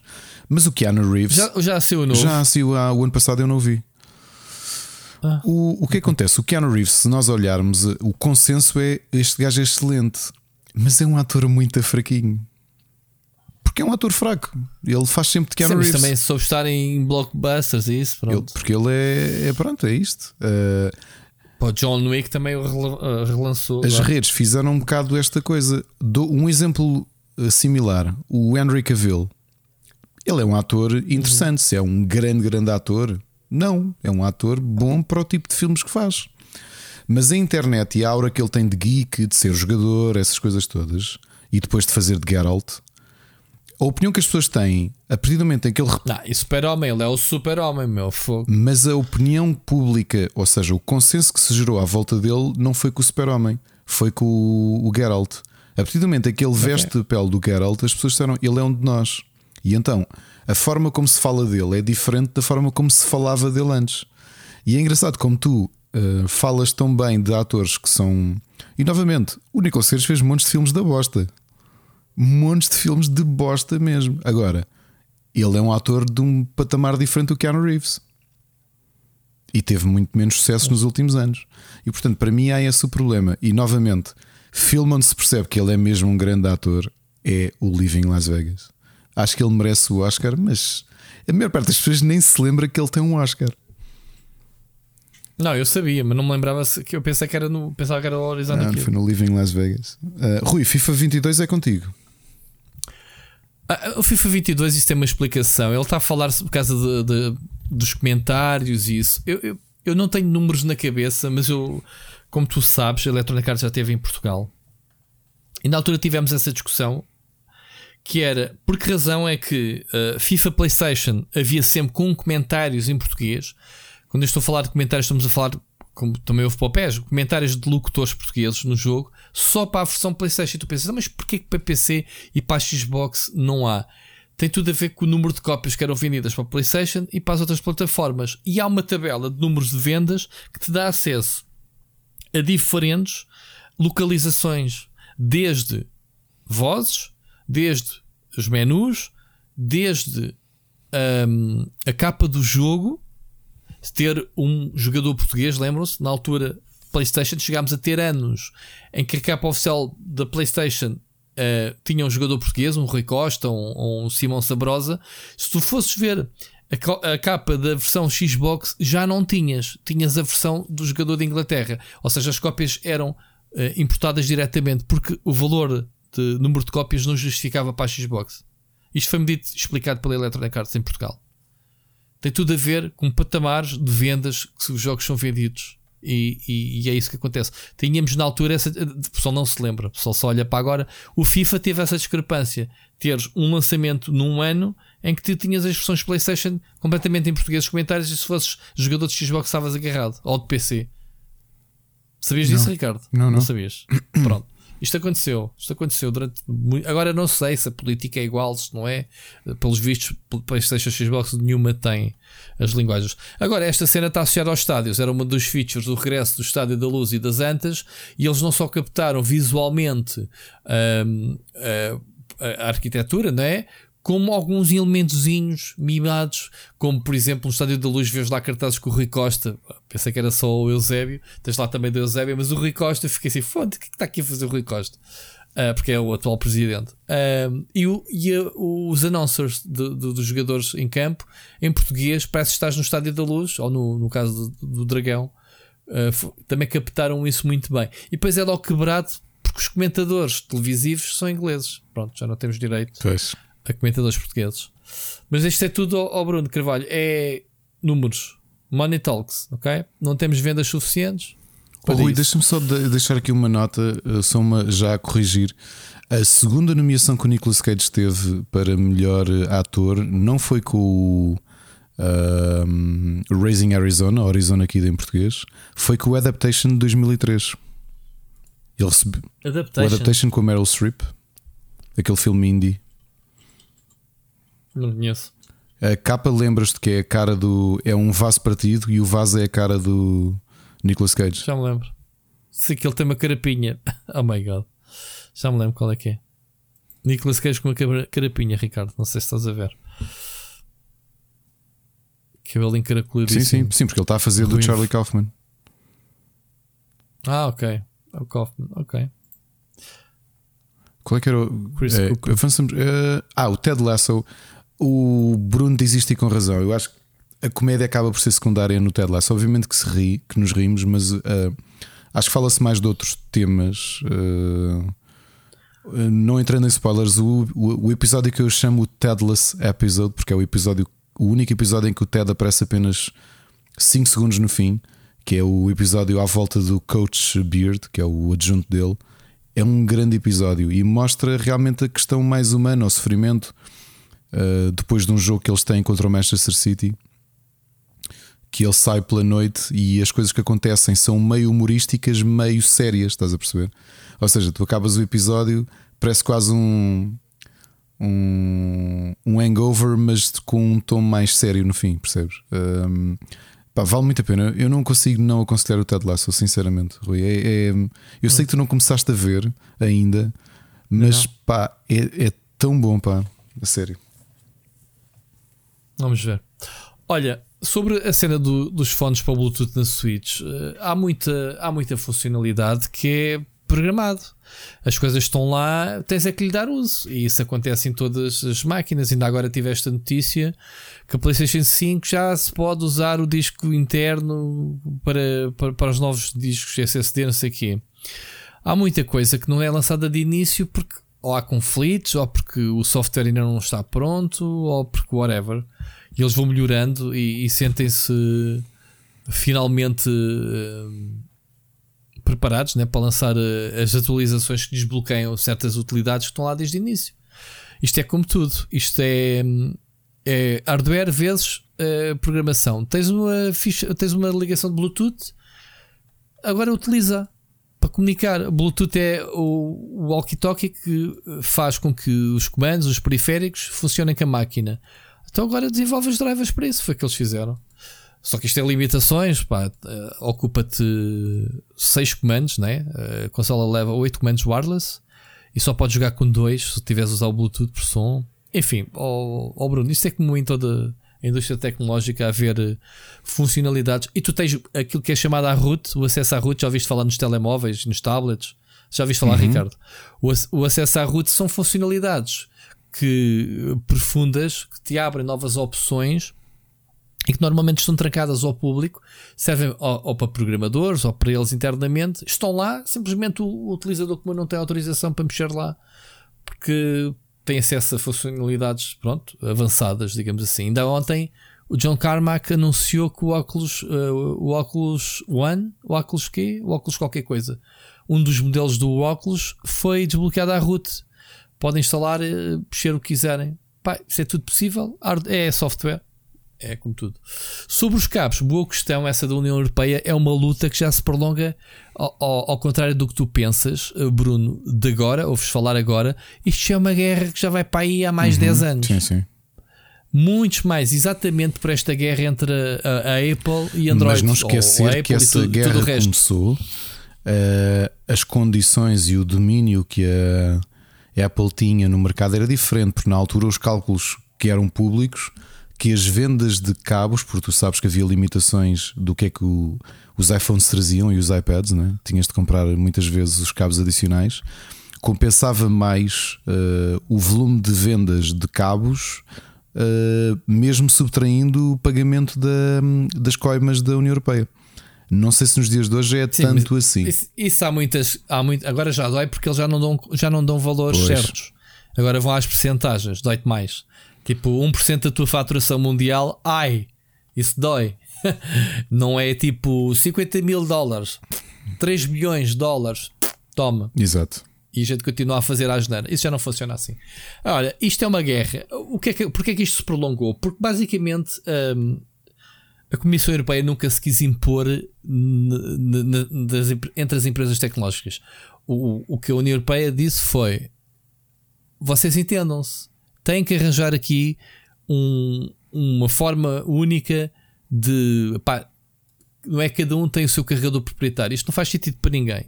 E entre gerações de telemóveis, muito menos que é uma pessoa que compra um telemóvel, a seguir compra outro da mesma marca e, e, leva com um carregador que já é diferente do anterior. Isto acontecia. Isso deixou de acontecer. O USB veio um bocado universalizar isto. Ainda não é total. Mas tu também já tens agora o USB. Um, estamos no USB-C, uhum. não é? O USB-C já é compatível com o Thunderbolt. Portanto, já há aqui um ponto de encontro entre as duas. Já é a mesma entrada. Se, se vocês virem os novos telemóveis ou os portáteis que tem uma entrada USB e tem assim uma, um símbolo de uma faísca. Inicialmente uma pessoa pensa: olha, aqui passa corrente, ou isto pode ser alimentado por este. Não, isso quer dizer Thunderbolt. Lá está o símbolo de um, de um relâmpago, que é compatibilidade. Agora, o que tu estás a falar do wireless da Apple, o MagSafe, era a palavra que te faltou, é tecnologia sem fios. Sem fios, não há cabos, não há é por cabos. indução. Mas não te Não esqueças de uma coisa. Não há Não conversa. esqueças de uma coisa, Rio. Uh, Rui. Rio. Foi isto. Tenho o Rui, Rui Rio está a pensar em mim. Uh, a Apple tem um dispositivo que usa o USB-C. O iPad Pro. E eles são compatíveis. O iPad Pro. Sim, isso. Sim, mas isso não é USB-C, parece-te. Isso é Thunderbolt, amigo. Agora é compatível é com o USB-C, é o que eu Sim, estava a dizer. carrego com o USB-C do meu Samsung. Ah, sim, mas, mas eles não têm USB-C. É Thunderbolt. Para eles é Thunderbolt. Há de ter funcionalidades com os cabos deles que tu não vais ter acesso com o teu Sim, Samsung. nomeadamente o Fast. Agora, o para fast, carregar, sim, sim, sim. sim, sim, sim. Com certeza. Com certeza. É isso. Os cabos ainda são um bocadinho, a meu ver, eu eu estou aqui de farto de dizer, o meu carro tem tenho ah, Android Auto e, e tenho que ligar o telemóvel para aceder, para ligar o, o GPS, o, o o sistema de navegação, no, no visor do carro. Pá, e o meu cabo faz muito mal contacto. Eu já comprei 3 ou 4 cabos USB-C 3.1, não sei o quê, nenhum funciona na transmissão dos dados. E ainda não há essa informação certa, que é, man, isto serve para isto, para isto.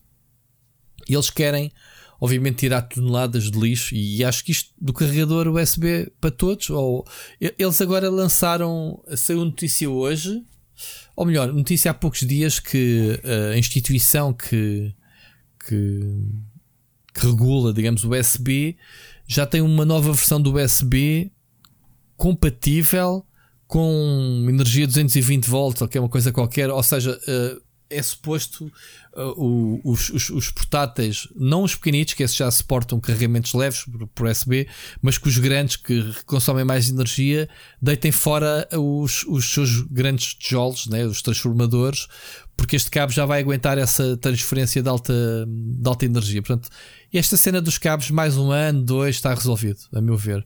É, é- é eles, eles conseguirem encontrar um formato único para todos e, e, e cada vez mais eh, torná-los mais rápidos, não só na transferência, mas também na capacidade de transmissão de energia para carregar tudo. Lá está.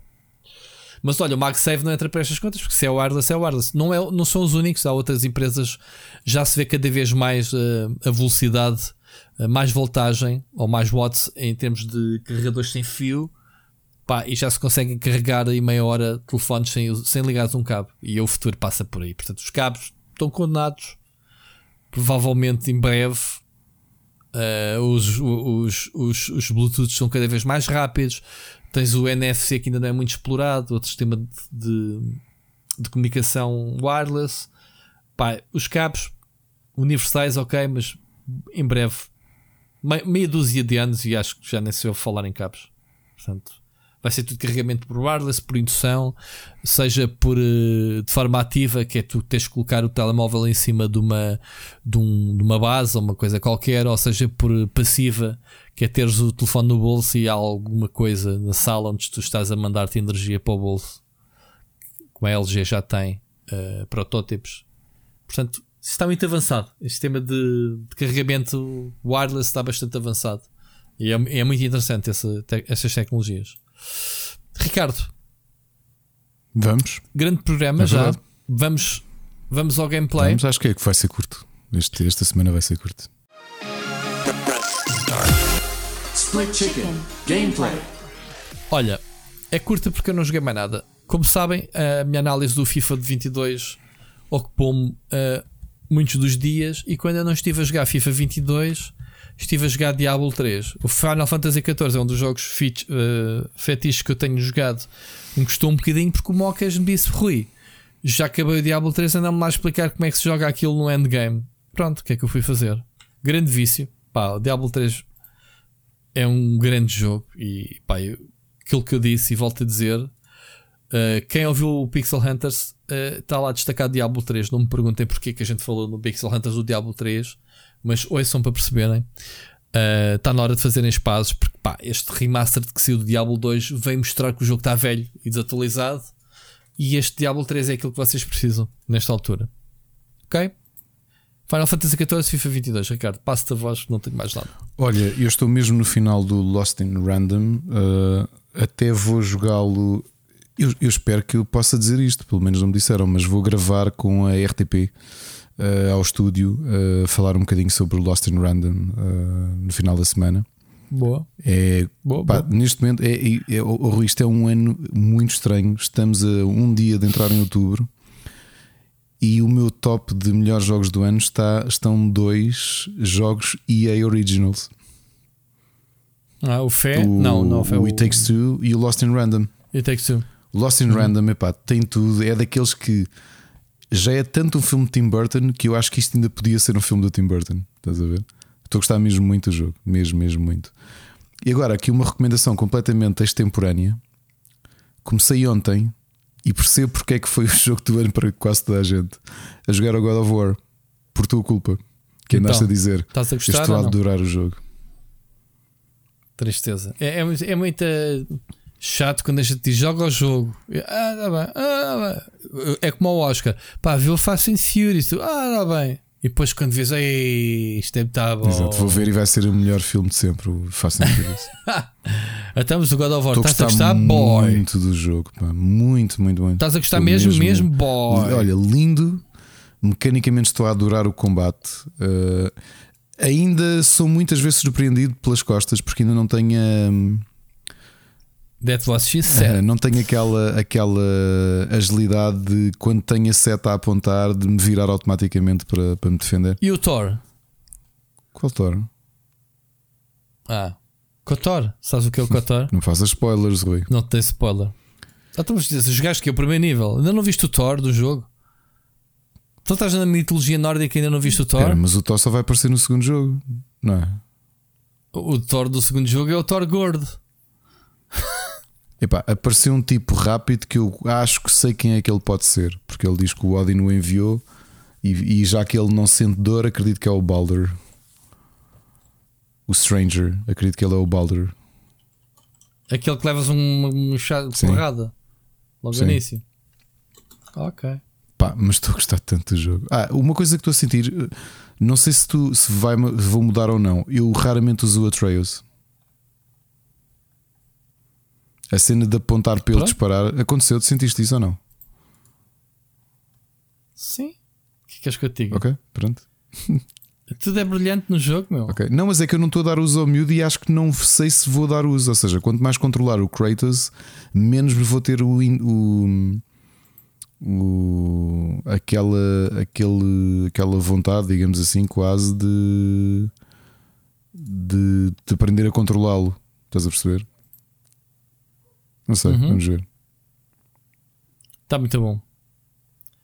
Está muito bom o combate e tudo, né? Ainda por cima jogado fora do, do tempo. Jogar né? fora do tempo. En- Entretanto, o jogo pode ter envelhecido nestes dois últimos anos ou três. Eh, epá, e o jogo é muito bonito. Eu já não me lembro se isto é uma versão. Ele levou. Levou um, um, um facelift para a PS5. Ah, não tenho a É certeza. pá, que o jogo é, pá. muito bonito, meu. O jogo é tão bonito. Bolas. Pronto, olha, são estas as sugestões, pessoal. Isto foi uma semana calminha. Uh, não só porque estive adoentado, não, não, não, não, pá, não tive mesmo cabeça para, para jogos. O pouco que foi foi Lost in Random, um bocadinho de Lego e a desde ontem o God of War. Desde ontem à noite, porque não é daqueles jogos que eu possa jogar na sala com os miúdos, não é? um, um, podcast que se diz que é sobre videojogos em que falámos aqui de 5 minutos de videojogos. Siga, vamos passar para. Quero-te lembrar: Split Chicken é vida. Recomendações É da semana, Rui. Séries. Recomendações. Eu só vi três coisas. Continuo a ver o Walking Dead World Behind. Não estou a gostar. Na semana passada tinha tinha feito, pronto, começado a ver, não tinha opinião. Eh, isto é uma road trip de um grupo de jovens tem que encontrar o pai de uma delas e os zombies são. Eles nem sabem matar zombies. Isto é uma. Eles já voltaram, a sociedade já voltou nesta fase, da- esta parte da América a restabelecer-se, pelo menos nu- numa certa cidade. Ah, acho que tem 100 mil habitantes, uma coisa qualquer assim. E basicamente deve ter havido. Os zombies devem ter sido dizimados com, com napalms ou qualquer coisa, porque os- a maior parte dos zombies que eles apanham pelo caminho estão todos uns agarrados às coisas, outros estão todos, todos partidos, enfim. É uma road trip, não estou a gostar, é muito teen, muito teenager, tem pouco, pouco, pouco, pouco, pouco, pouco sumo. Estive a ver o Star Wars Visions que saiu esta semana. Um, não sei E- se. Ainda nem acabei de ver o What If, estou preso no. Fiquei no terceiro episódio. Eu também ainda não, pá, não vi também mais do What If, também estava à espera que acabasse para ver depois todos de seguida. Mas pronto, vi só para experimentar o Star Wars Visions, vi dois episódios ou três, dois. Pá, o primeiro é muito bom o traço. É um bocadinho como aquela série da, da Netflix Death, dos Love robôs. Robots. Sim, antologias, pronto, de vários estilos artísticos, de vários atores e as histórias são completamente livres. A primeira é sobre um samurai, um, ou melhor, um. Como é que se diz o, o samurai sem mestre? É o. Um, Um Ronin? um Ronin. Eh, ele é um Ronin eh, Jedi. Ok. Pronto. E, aquilo passa-se no Japão, basicamente. Está-te giro. Está giro, fora de contexto, mas com elementos que tu identificas como Star Wars. Pá, depois o segundo episódio que eu vi, já nem me recordo qual é que era a temática. Mas já tinha uma direção artística totalmente diferente. Aquilo está muito. Tu vais adorar, porque aquilo, sendo de animação, antologia, gostas de Star Wars, tu vais adorar a série. Pelo que eu vi, pelo que eu vi. Agora, não é nada canon, não, não procura ser nada alternativo. É tipo: olha, o tema é Star Wars, façam a vossa história, usem os personagens que quiserem, ou usem eh, alternativas, as, as classes, os Jedi, os Sith, os robôs, façam o que quiserem com isto. E há. E aquilo é interpretações completamente livres do universo. Portanto, eh, quando eu ver o resto dos episódios, voltamos a falar sobre isso, ou quando tu vês também. Por fim, se calhar era um dos filmes que eu mais gostava, que eu mais queria ver, que é o Free Guy. Mais uma vez, um, um filme que nos, que nos invoca eh, o universo dos videojogos, né? O Free Guy, o Guy é basicamente um NPC que descobre que é um NPC. Epá, mas achei a história tão fraquinha, Ricardo. Deus me perdoe quem tem louvado este Free Guy quem tem, eh, quem tem metido este filme no pedestral. Ao compararem com o, o Ready Player One, né? Uh, é muito fraquinho em relação a, a este. Em termos de referências de videojogos, esquece. Agora, se é um mau filme, não é um mau filme, é pá, mas o hype se calhar estava muito elevado e fiquei um bocadinho desiludido na forma como eles ligam o NPC com o mundo real cá fora. Estás a ver? Achei forçado, achei sem nexo. Uh, mesmo que tu digas, ok, isto é um filme, bora lá aqui faço sempre aquele exercício. Epá, isso é uma grande treta, mas isto é impossível a forma como, como as coisas se desenvolvem. Epá, achei um bocadinho. Está bonito o filme, tem uma série de referências giras uh, ao estereótipo dos gamers, digamos assim. Tem uma série de coisas que tu te identificas e que vês, mas pá, referências mesmo a jogos é o Ready Player One. Tens lá super uh, montes de easter eggs, coisas que só tu, como gamer, te percebes. Que jogo é este, que jogo é aquele, não é? Lembras-te? Ou ainda não viste? Não vi ainda. Não vi. Não viste Não, o Ready não. Player One, na sério? Ah, ok. Mas devias de ver, esse devias de ver, esse aconselho de ver. Este aqui é diferente, pá, é uma, cena esquisita. Sério, bem da estranha. Mas isto é a minha opinião, atenção, pessoal. Não, não me julguem, porque eu sei que o filme está a ser elogiado por toda a gente. Mas, não é, mas a minha opinião é esta. Não, deixa um bocadinho a, a desejar. E tu, Ricardo, conta-me. Olha, sábado eu, eu ia começar a ver eh, Heels, que novamente é a minha sugestão da semana, porque a semana passada tinha falado e tinha visto o primeiro episódio, já vou no quinto. É uma excelente série, especialmente para quem gosta de wrestling. Um, e mesmo para quem não gosta de wrestling, é uma boa série, porque fala dos bastidores de uma. de, um, de, um, de uma produtora de wrestling pequeníssima, percebes? Uma coisa altamente Uhum. indie que é um, negócio de família, como é, que é, como é que são os bastidores daquilo e as tensões entre os irmãos. Eh, eu estou a gostar muito, ainda por cima na, epá, acho que aquilo é no Texas, portanto, uma zona muito redneck, estás a perceber como é que eles lidam com, com o wrestling. Eh, ia começar a ver e a Ana disse: Olha, não te vou dizer o que é que é, começa a ver Squid Game. Eu não vos quero dizer sobre o que é que é a série. O meu conselho é não vejam screenshots, não leiam o trailer. Squid Game Não, já estava já tá, já estava a fazer. Uh, Squid, não façam isso, a sério. Squid Game é uma série coreana brilhante. Os Já, já, atores, eu conheci alguns deles. Uh, ok. não vou dizer quem é, mas entra um ator do Bittersweet Life, que é um grande filme de 2006, um, de um realizador eh, coreano, o realizador coreano do Tales of Two Sisters. O filme seguinte foi o Bittersweet Life e o protagonista é um dos atores do Squid Game. É um. Mas tu não, mas tu não se pode ver nada na net antes de ver o. de Eu acho que estraga-te o conceito. Ou seja, havia uma. Série ou filme? Série, é filme ou série, série? Que, eu, que é o maior sucesso de sempre de uma série coreana no Netflix.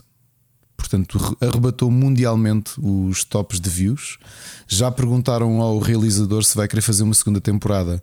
Ele foi muito honesto, disse: Eu não tenho ideias para a segunda temporada. Tinha de contratar um monte de gente e perceber se havia boa história para continuar. O que eu vos posso dizer é: é possível fazer uma segunda temporada. Eu gostava que não fizessem uma segunda temporada. Acabarem da maneira como acabaram foi brilhante. Havia um, Quantos episódios são? hum, nove episódios.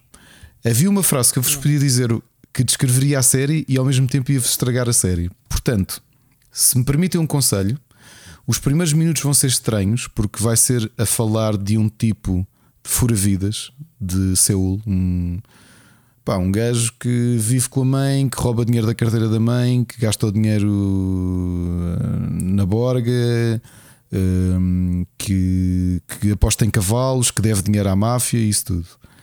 E a partir daí, ok?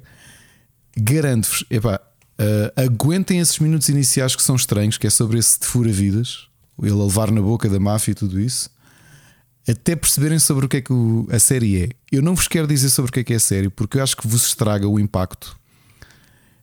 Não vejam screenshots. Epá, se chegarem ao Net- à Netflix, escrevam só Squid Game e carreguem no play. Não leiam o trailer, não leiam nada. O que eu vos posso dizer é do melhor que eu já vi, mesmo. Eu, eu, eu não consegui parar até acabar de ver, porque eu, eu, eu queria saber mesmo o que é que ia acontecer no fim. E a série é a coreana, portanto, os europeus e os, e os americanos não sabem fazer finais de série como os asiáticos. Squid, Squid Tá bem. Game. Deste-me vontade de acabar, de acabar de gravar e ir ver um bocadinho antes de deitar. Epá, o problema é. eu- eu- Tá bem. há um problema. Obrigado por me Oh, teres Rui, vendido. só uma coisa: passas essa fase até perceberes o que é que vai acontecer, que é o, que é por- o porquê do Squid Game, e tu não vais, tu não vais dormir, vais ver o episódio até ao fim. Pois. É, Eu gosto muito das coisas coreanas. Tiveste o Parasitas, tiveste. Lembras-te de falar daquela série de zombies? Sim, sim, sim, sim, sim, sim. Eh, Olha, como é que se chamava o filme? Não me lembro, mas posso dizer que gostei tanto que fui aproveitar para pesquisar uma série de filmes que eu tinha visto no cinema. Olha, quando falámos aqui do King Card, que tinha montes de cinema coreano no, no, no estado de Alvalade, que era o único sítio que se podia ver, eu vi montes de cinema coreano e andei outra vez à procura de alguns filmes que gostei imenso, porque realmente a produção coreana é muito boa. Ahm, o que é que eu vos posso dizer do Squid Game? É. Epá, é isso. É mesmo, mesmo, mesmo, mesmo muito bom. Rui, acho que vais gostar. Garanto que tu vais gostar da, da série mesmo. Então vá, vá, despacha, anda lá, vá, quero ir ver. Fecha lá o mais programa. um, mais que uma tens mais? sugestão. Uh, saiu, estreou na sexta-feira a terceira temporada do Sex Education e a série continua. É, isso é bem antigo, ninguém quer saber. Passa para a série games. está a muito boa. Mesmo. Eu só vi a primeira season e comecei a ver a segunda. Eh, ainda não vi. Eles já falam na quarta. Epá, é que normal, é normal continuar. porque a série continua muito bem escrita. Uh, só um, um pormenor em relação ao Squid Game. Apesar de quando vocês perceberem sobre o que é que aqui- aquilo é, aquilo também, aquilo também é uma coisa meu. interessante. Deixo só esta, esta mensagem. Fez-me lembrar um bocadinho há bocado o que o, o Bruno está a dizer do Ted Lasso. Aquilo também é sobre muito, é sobre hum, a tristeza humana. Apesar, e já agora, Squid Game não é para verem com crianças ao pé, é muito violento. E pronto, é isto. Sex Education, excelente a série. Esta temporada está mesmo, mesmo boa. Estamos mesmo prestes a acabar. Para quem não viu ainda, ah, eu acho que o Sex Education devia ser visto por adolescentes. Devia ser obrigatório, porque eu acho que faz mais para, hum, para, para os adolescentes pensarem e principalmente pá, obviamente que é sempre um tema difícil os pais conseguirem falar sobre sexualidade com os filhos, mas eu acho que a série põe a nu muita coisa e, e como é sempre da perspectiva dos adolescentes e até com algum humor ou alguma descontração, eh, é interessante porque eles depois também são muito gráficos, como tu sabes. E, e não fosse o tema da educação sexual, nasce exatamente o conceito da série, que é o personagem que é filho de uma sexóloga e que começa, ele que é um nerdzinho que nunca deu um beijo na boca, uh, começa, abre uma clínica dentro do colégio porque leu, porque a mãe, aprendeu imenso com os livros da mãe e com, os, com, de ouvir a mãe a dar palestras e começou a dar conselhos aos colegas. E acho que a série continuou muito bem escrita, mesmo, mesmo muito bem escrita. Acho que os personagens evoluíram imenso. Uh, esta temporada já tem ali como recurring actor, uh, para além da Gillian Anderson, que continua a ser uma excelente protagonista. Um, o Jason Isaacs, para quem se lembra, é o Lucius Malfoy, aparece ali em alguns episódios também. Continua a ser uma excelente série. Passando agora para board games, porque não tenho mais conselhos de nada. Uh, este fim de semana fiz umas quantas partidas de um jogo que eu andava de olho uh, nele há muito tempo, chama-se Dice Forge, que está muito alto nos tops de jogo familiar no Board Game Geek. O Dice Forge é um jogo simples, uh, tu tens o, os teus dados são customizáveis, ou seja, de base vens com os dados com uma configuração que eles te indicam para fazer, que é o inicial, mas tu, à, medida que vais avançando no jogo, e o jogo é bastante curto, eu por acaso fiz umas partidas com meu filho e até uma das. Primeiro jogámos mal e à segunda já jogámos com as regras como deve ser, mas acredito que a três jogadores o jogo seja muito curto, em 20 minutos faz um jogo. E o que é que tu fazes? É para ver quem é que tem mais pontos de vitória e tens várias currencies, tens lua, tens, tens uh, moon shards, tens sun shards e o que vais fazendo é comprando faces do dado, porque o dado dá mesmo para substituir. Ou seja, pegas num face de dado compraste nova para retirar a que lá está para teres melhores hipóteses. Imagina, em vez de compras uma face que te dá 6 de gold e aumentas as tuas possibilidades de poderes comprar coisas mais caras no turno seguinte. E o jogo está muito a giro, muito fácil de explicar. Percebi porque é que ele está tão elevado em como jogos familiares. E é um jogo com um visual muito a giro, faz lembrar um bocadinho as ilustrações do World of Warcraft os personagens, e hum. tem essa temática de fantasia. E este gimmick dos dados é literalmente forjar os dados, não é? Porque tu vais alterando os dados à medida que, que vais jogando, e esse é o conceito do jogo. Gostei imenso. Olha, é um jogo não é muito caro. No Amazon eu comprei por 37, acho eu. Acho que é o preço habitual dele. Já o tinha visto em promoção a 29, não comprei na altura e arrependi-me. Se tiverem alguma.